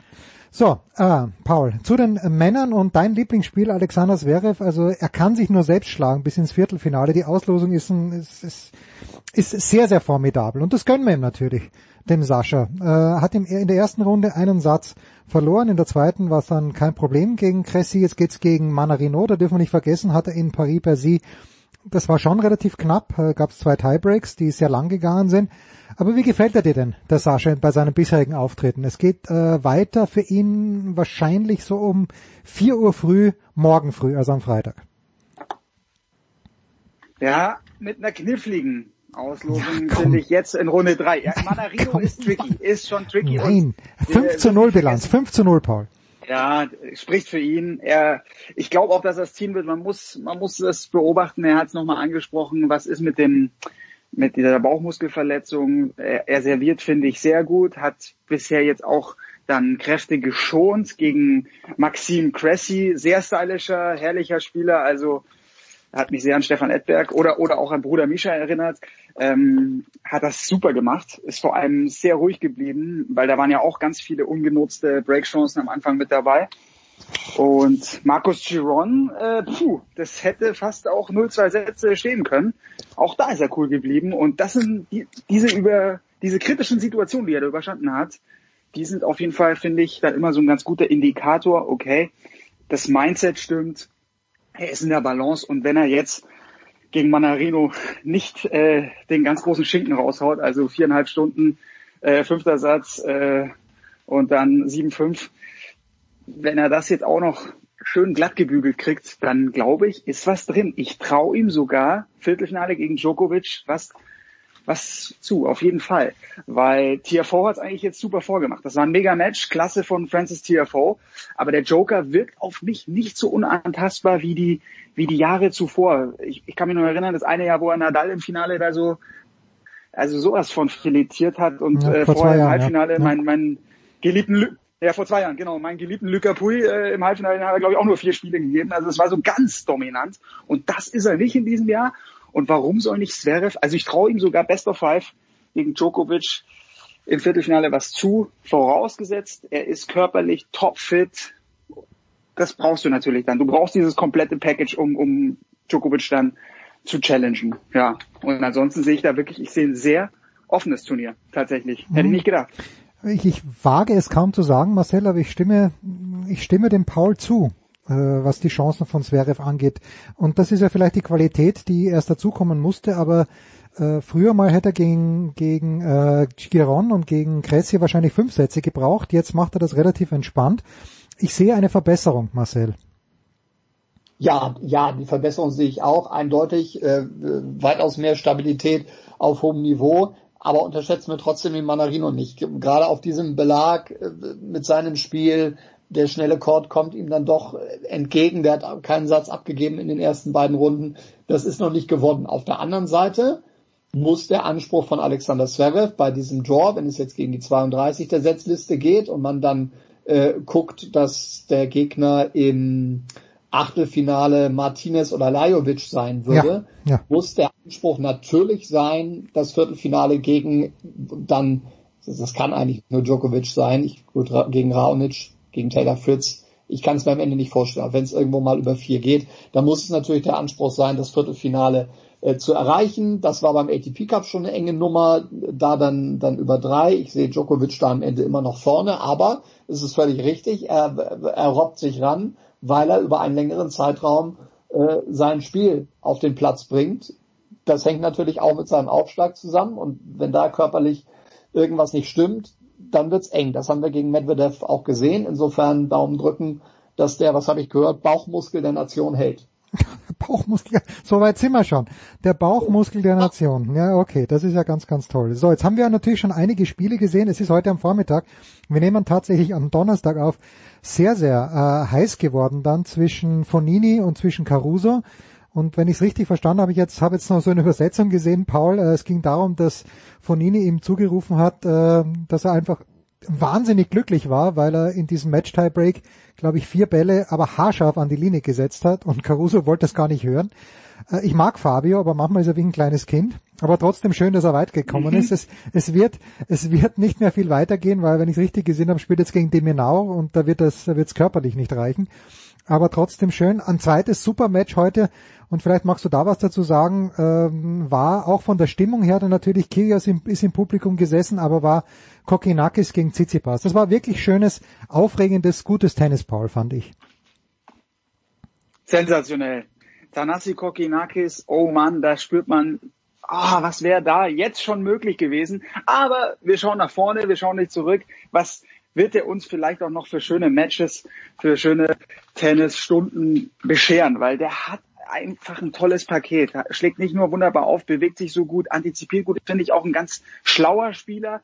Und klar hat er nicht das Level von Tsitsipas, aber wie er dann diese Big Points immer wieder stark agiert hat und den Tsitsipas wirklich, ja, so gechallenged hat, also das hätte ja auch noch komplett äh, kippen können, wenn er dann noch mehr Breakchancen abgewehrt hätte, dann wäre es für, für Tsitsipas gerade im Kopf äh, eine, eine Herkulesaufgabe geworden.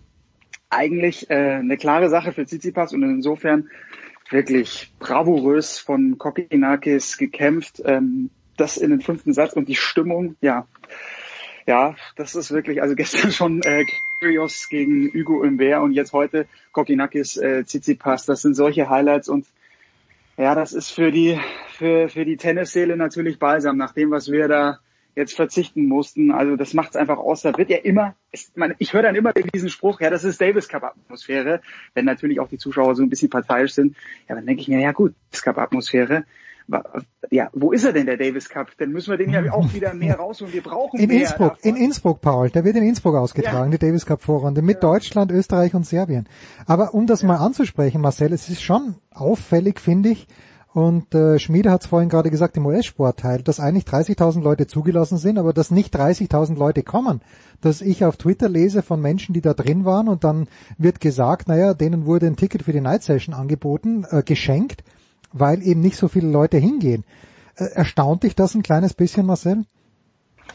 Naja, das ist ja letztlich nur äh, das, was sich mehr oder weniger auch schon bei den, bei den anderen wenigen Turnieren angedeutet hat, bei denen äh, schon Zuschauer zugelassen werden durften, ähm, dass das halt doch alles erstmal wieder auf Touren kommen muss. Also ich bin erstmal froh, dass überhaupt wieder Hm. Atmosphäre herrscht. Das muss dann noch gar keine Davis Cup Atmosphäre sein. Ähm, sie sind jetzt bei den Zuschauerzahlen, glaube ich, deutlich unter denen geblieben, was äh, eigentlich erlaubt gewesen wäre. Also da war noch mehr als ein Drittel Luft, glaube ich. Ja. Äh, man darf nicht vergessen, dass in, in Melbourne jetzt keine Ferien sind. Das ist sicherlich auch ein, äh, ein Grund, weshalb tagsüber auch relativ wenig los ist und dann, dann abends ähm, äh, erst so ein bisschen die, die Luzi abgeht. Aber der Respekt der Leute ist einfach noch sehr, sehr groß. Ja. Und ist ja, ist ja nichts Schlechtes, ist ja grundsätzlich nichts Schlechtes. Nein, nein, genau, genau. Das ist erstmal, das ist erstmal okay und deswegen lieber etwas, etwas reservierter damit umgehen. Ich kann den Veranstalter dann auch verstehen, dass der natürlich ein möglichst optimales Bild haben will und die Hütte dann, dann voll bekommen will. Ja, ähm, ja, ähm, so ist die Situation und ich fände es gut, wenn alle Vorsicht walten lassen. Ja, keine Frage. So, das äh, soll es äh, für heute im Großen und Ganzen schon fast gewesen sein, aber es gibt eben, du hast angesprochen, Paul, äh, das doch sehr interessante Spiel zwischen Nick Kyrgios und zwischen Dominic Thiem. Das findet am Freitag um 9 Uhr statt. Aber ich, was ich am interessantesten finde daran, Paul, ist, dass dieses Match, wo du denkst, okay, die Nummer drei des Turniers gegen den Local Hero, das ist Rod Laver, aber nein, Sie haben das in, nur am drittgrößten Court angesetzt, also im drittgrößten Stadion, in dieser John Kane Arena. Ich glaube, gehört zu haben bei den englischen Kommentatoren vor zwei, drei Tagen, dass sich Kyrgios immer wünscht, dort angesetzt zu werden. Wie siehst du dieses Spiel? Noch dazu unter dem, äh, unter dem Aspekt, dass, wir haben es ja schon gesagt, die Plätze sehr, sehr rasch sind. Ich freue mich irrsinnig drauf. Das kann, das kann ein richtiger Popcorn-Knaller werden. Es, kann mir aber auch vorstellen, dass es eine ganz klare Sache für Dominik Thiem wird. Da habe ich so ein bisschen das Gefühl, also wie viel hat Kyrgios jetzt noch im Tank nach dieser Energieleistung gegen Hugo im Bär? Und bei Team, das haben wir in der Vergangenheit auch gesehen, wenn er so die ersten zwei Runden sich gut eingroovt und was er jetzt gegen Köpfer gezeigt hat, ja, der Motor scheint jetzt schon mal richtig zu schnurren. Also das, das wird was bei, bei Team und dann kann es auch gut sein, wenn es in so ein Schießduell reingeht, dass Team ihn einfach überpowert, dass Team einfach da nochmal eine, eine Klasse besser ist. Tja, das weiß ich. John, Das ist, das ist das. Ja, bitte. Irgendwie ist rausgeflogen oder? Nee, Nee, nee. dass es jetzt dort angesetzt wird, äh, John Kane Arena, finde ich überhaupt nicht, äh, ist für mich jetzt kein, kein großes Thema, wenn Nein, Kyrgios ja, sich das wünscht. ja, ja, nur, nur ich meine die Nummer drei, so, so, so viele Stars sind ja nicht mehr drinnen. Ja, also, da Genau, dachte ich ja, halt ja. großer, Normalerweise- großer Chord, ja. Ja, normalerweise würde man Rod Laver erwarten, aber Marcel hat es vorher, finde ich, ganz richtig auch angesprochen. Jetzt ist äh, der natürlich auch ohnehin nicht äh, prall gefüllt, äh, der Hauptcourt, also die Rod Laver Arena. Und ich glaube, die bessere Stimmung hast du am Ende vielleicht sogar dort in der John Kane Arena, wo dann wirklich auch wieder diese, diese spezielle Kyrgios-Atmosphäre entstehen kann. Ich, ich freue mich einfach auf ein Riesenmatch und wir, Marcel hat es völlig richtig gesagt. Wir müssen einfach dankbar sein, dass überhaupt wieder eine Stimmung entsteht, dass überhaupt Zuschauer zugelassen sind und ähm, ja, einfach genießen und hat trotzdem vorsichtig sein. Ja. Ja, hat absolut Spaß gemacht, so die, zumindest einige Matches. Und äh, das Einzige, was mir noch aufgefallen ist, Marcel ist nicht Hugo Humbert das letzte Jahr nur mit seiner Mutter herumgereist. Die habe ich jetzt nicht entdeckt. Das hat mich ein kleines bisschen irritiert, ob er da vielleicht einen Wechsel vorgenommen hat, was aber jetzt nicht, nicht kriegsentscheidend und weltbewegend wäre. Nee, das, das stimmt. Da muss ich allerdings auch nochmal genau nach. Also die Mutter war zumindest immer dabei, wo, aber jetzt sind natürlich die Situationen äh, oder die, die, es ist dann ein bisschen spezieller. Äh, wahrscheinlich auch musste sich Mit Quarantäne und so, ja. mit und Quarantäne etc. etc. Gut, Marcel, ganz kurz noch, bevor wir äh, hier enden, wo werden wir dich am Wochenende bei Sky hören? Oh, ich bin jetzt ganz, ganz bescheiden im Einsatz am Wochenende. Ich habe am, am Sonntag nur eine ähm, nur eine kurze Zusammenfassung und äh, mache live ein bisschen Pause. Das tut nach dem ATP Cup allerdings äh, auch mal auch mal ganz gut und kümmere mich so ganz nebenbei gerade noch um ein neues Damentennisturnier, das es in Deutschland gibt. Das Ja, am Roten Baum. Unglaublich, ja. an, in, in Hamburg, in Hamburg, wie das dann alles genau Ach so. abläuft. Jetzt nochmal äh, mal gucken, das ist von der von der Anlage her, vom Termin her alles noch nicht so ganz einfach und muss noch äh, geklärt werden mit WTA, mit ATP, mit der Stadt, mit dem Deutschen Tennisbund. Ihr wisst, wie viele da dann immer äh, dann immer mitreden. Also die Familie Reichel hat eine eine weitere Lizenz für ein Damenturnier äh, erworben, das in, in Hamburg ausgetragen werden soll, idealerweise im Sommer dieses Jahres äh, das erste Mal und äh, über alles andere wird jetzt äh, dann weiter verhandelt. Spannend. Spannend. Das war's, die Big Show 495. Danke Marcel, danke Paul. Wir hören uns wieder bei den Dailies oder nächste Woche Big Show 496. Das war die Big Show auf sportradio360.de. Folgen Sie uns auf Twitter, klicken Sie den Gefällt mir-Button auf unserer Facebook-Seite und abonnieren Sie uns via RSS-Feed oder auf iTunes. Die nächste Ausgabe der Big Show gibt es am kommenden Donnerstag. Bis dahin sollten Sie die Zeit nutzen und die weiteren Angebote auf sportradio360.de wahrnehmen. Play Ball! Da ist gar nichts toll.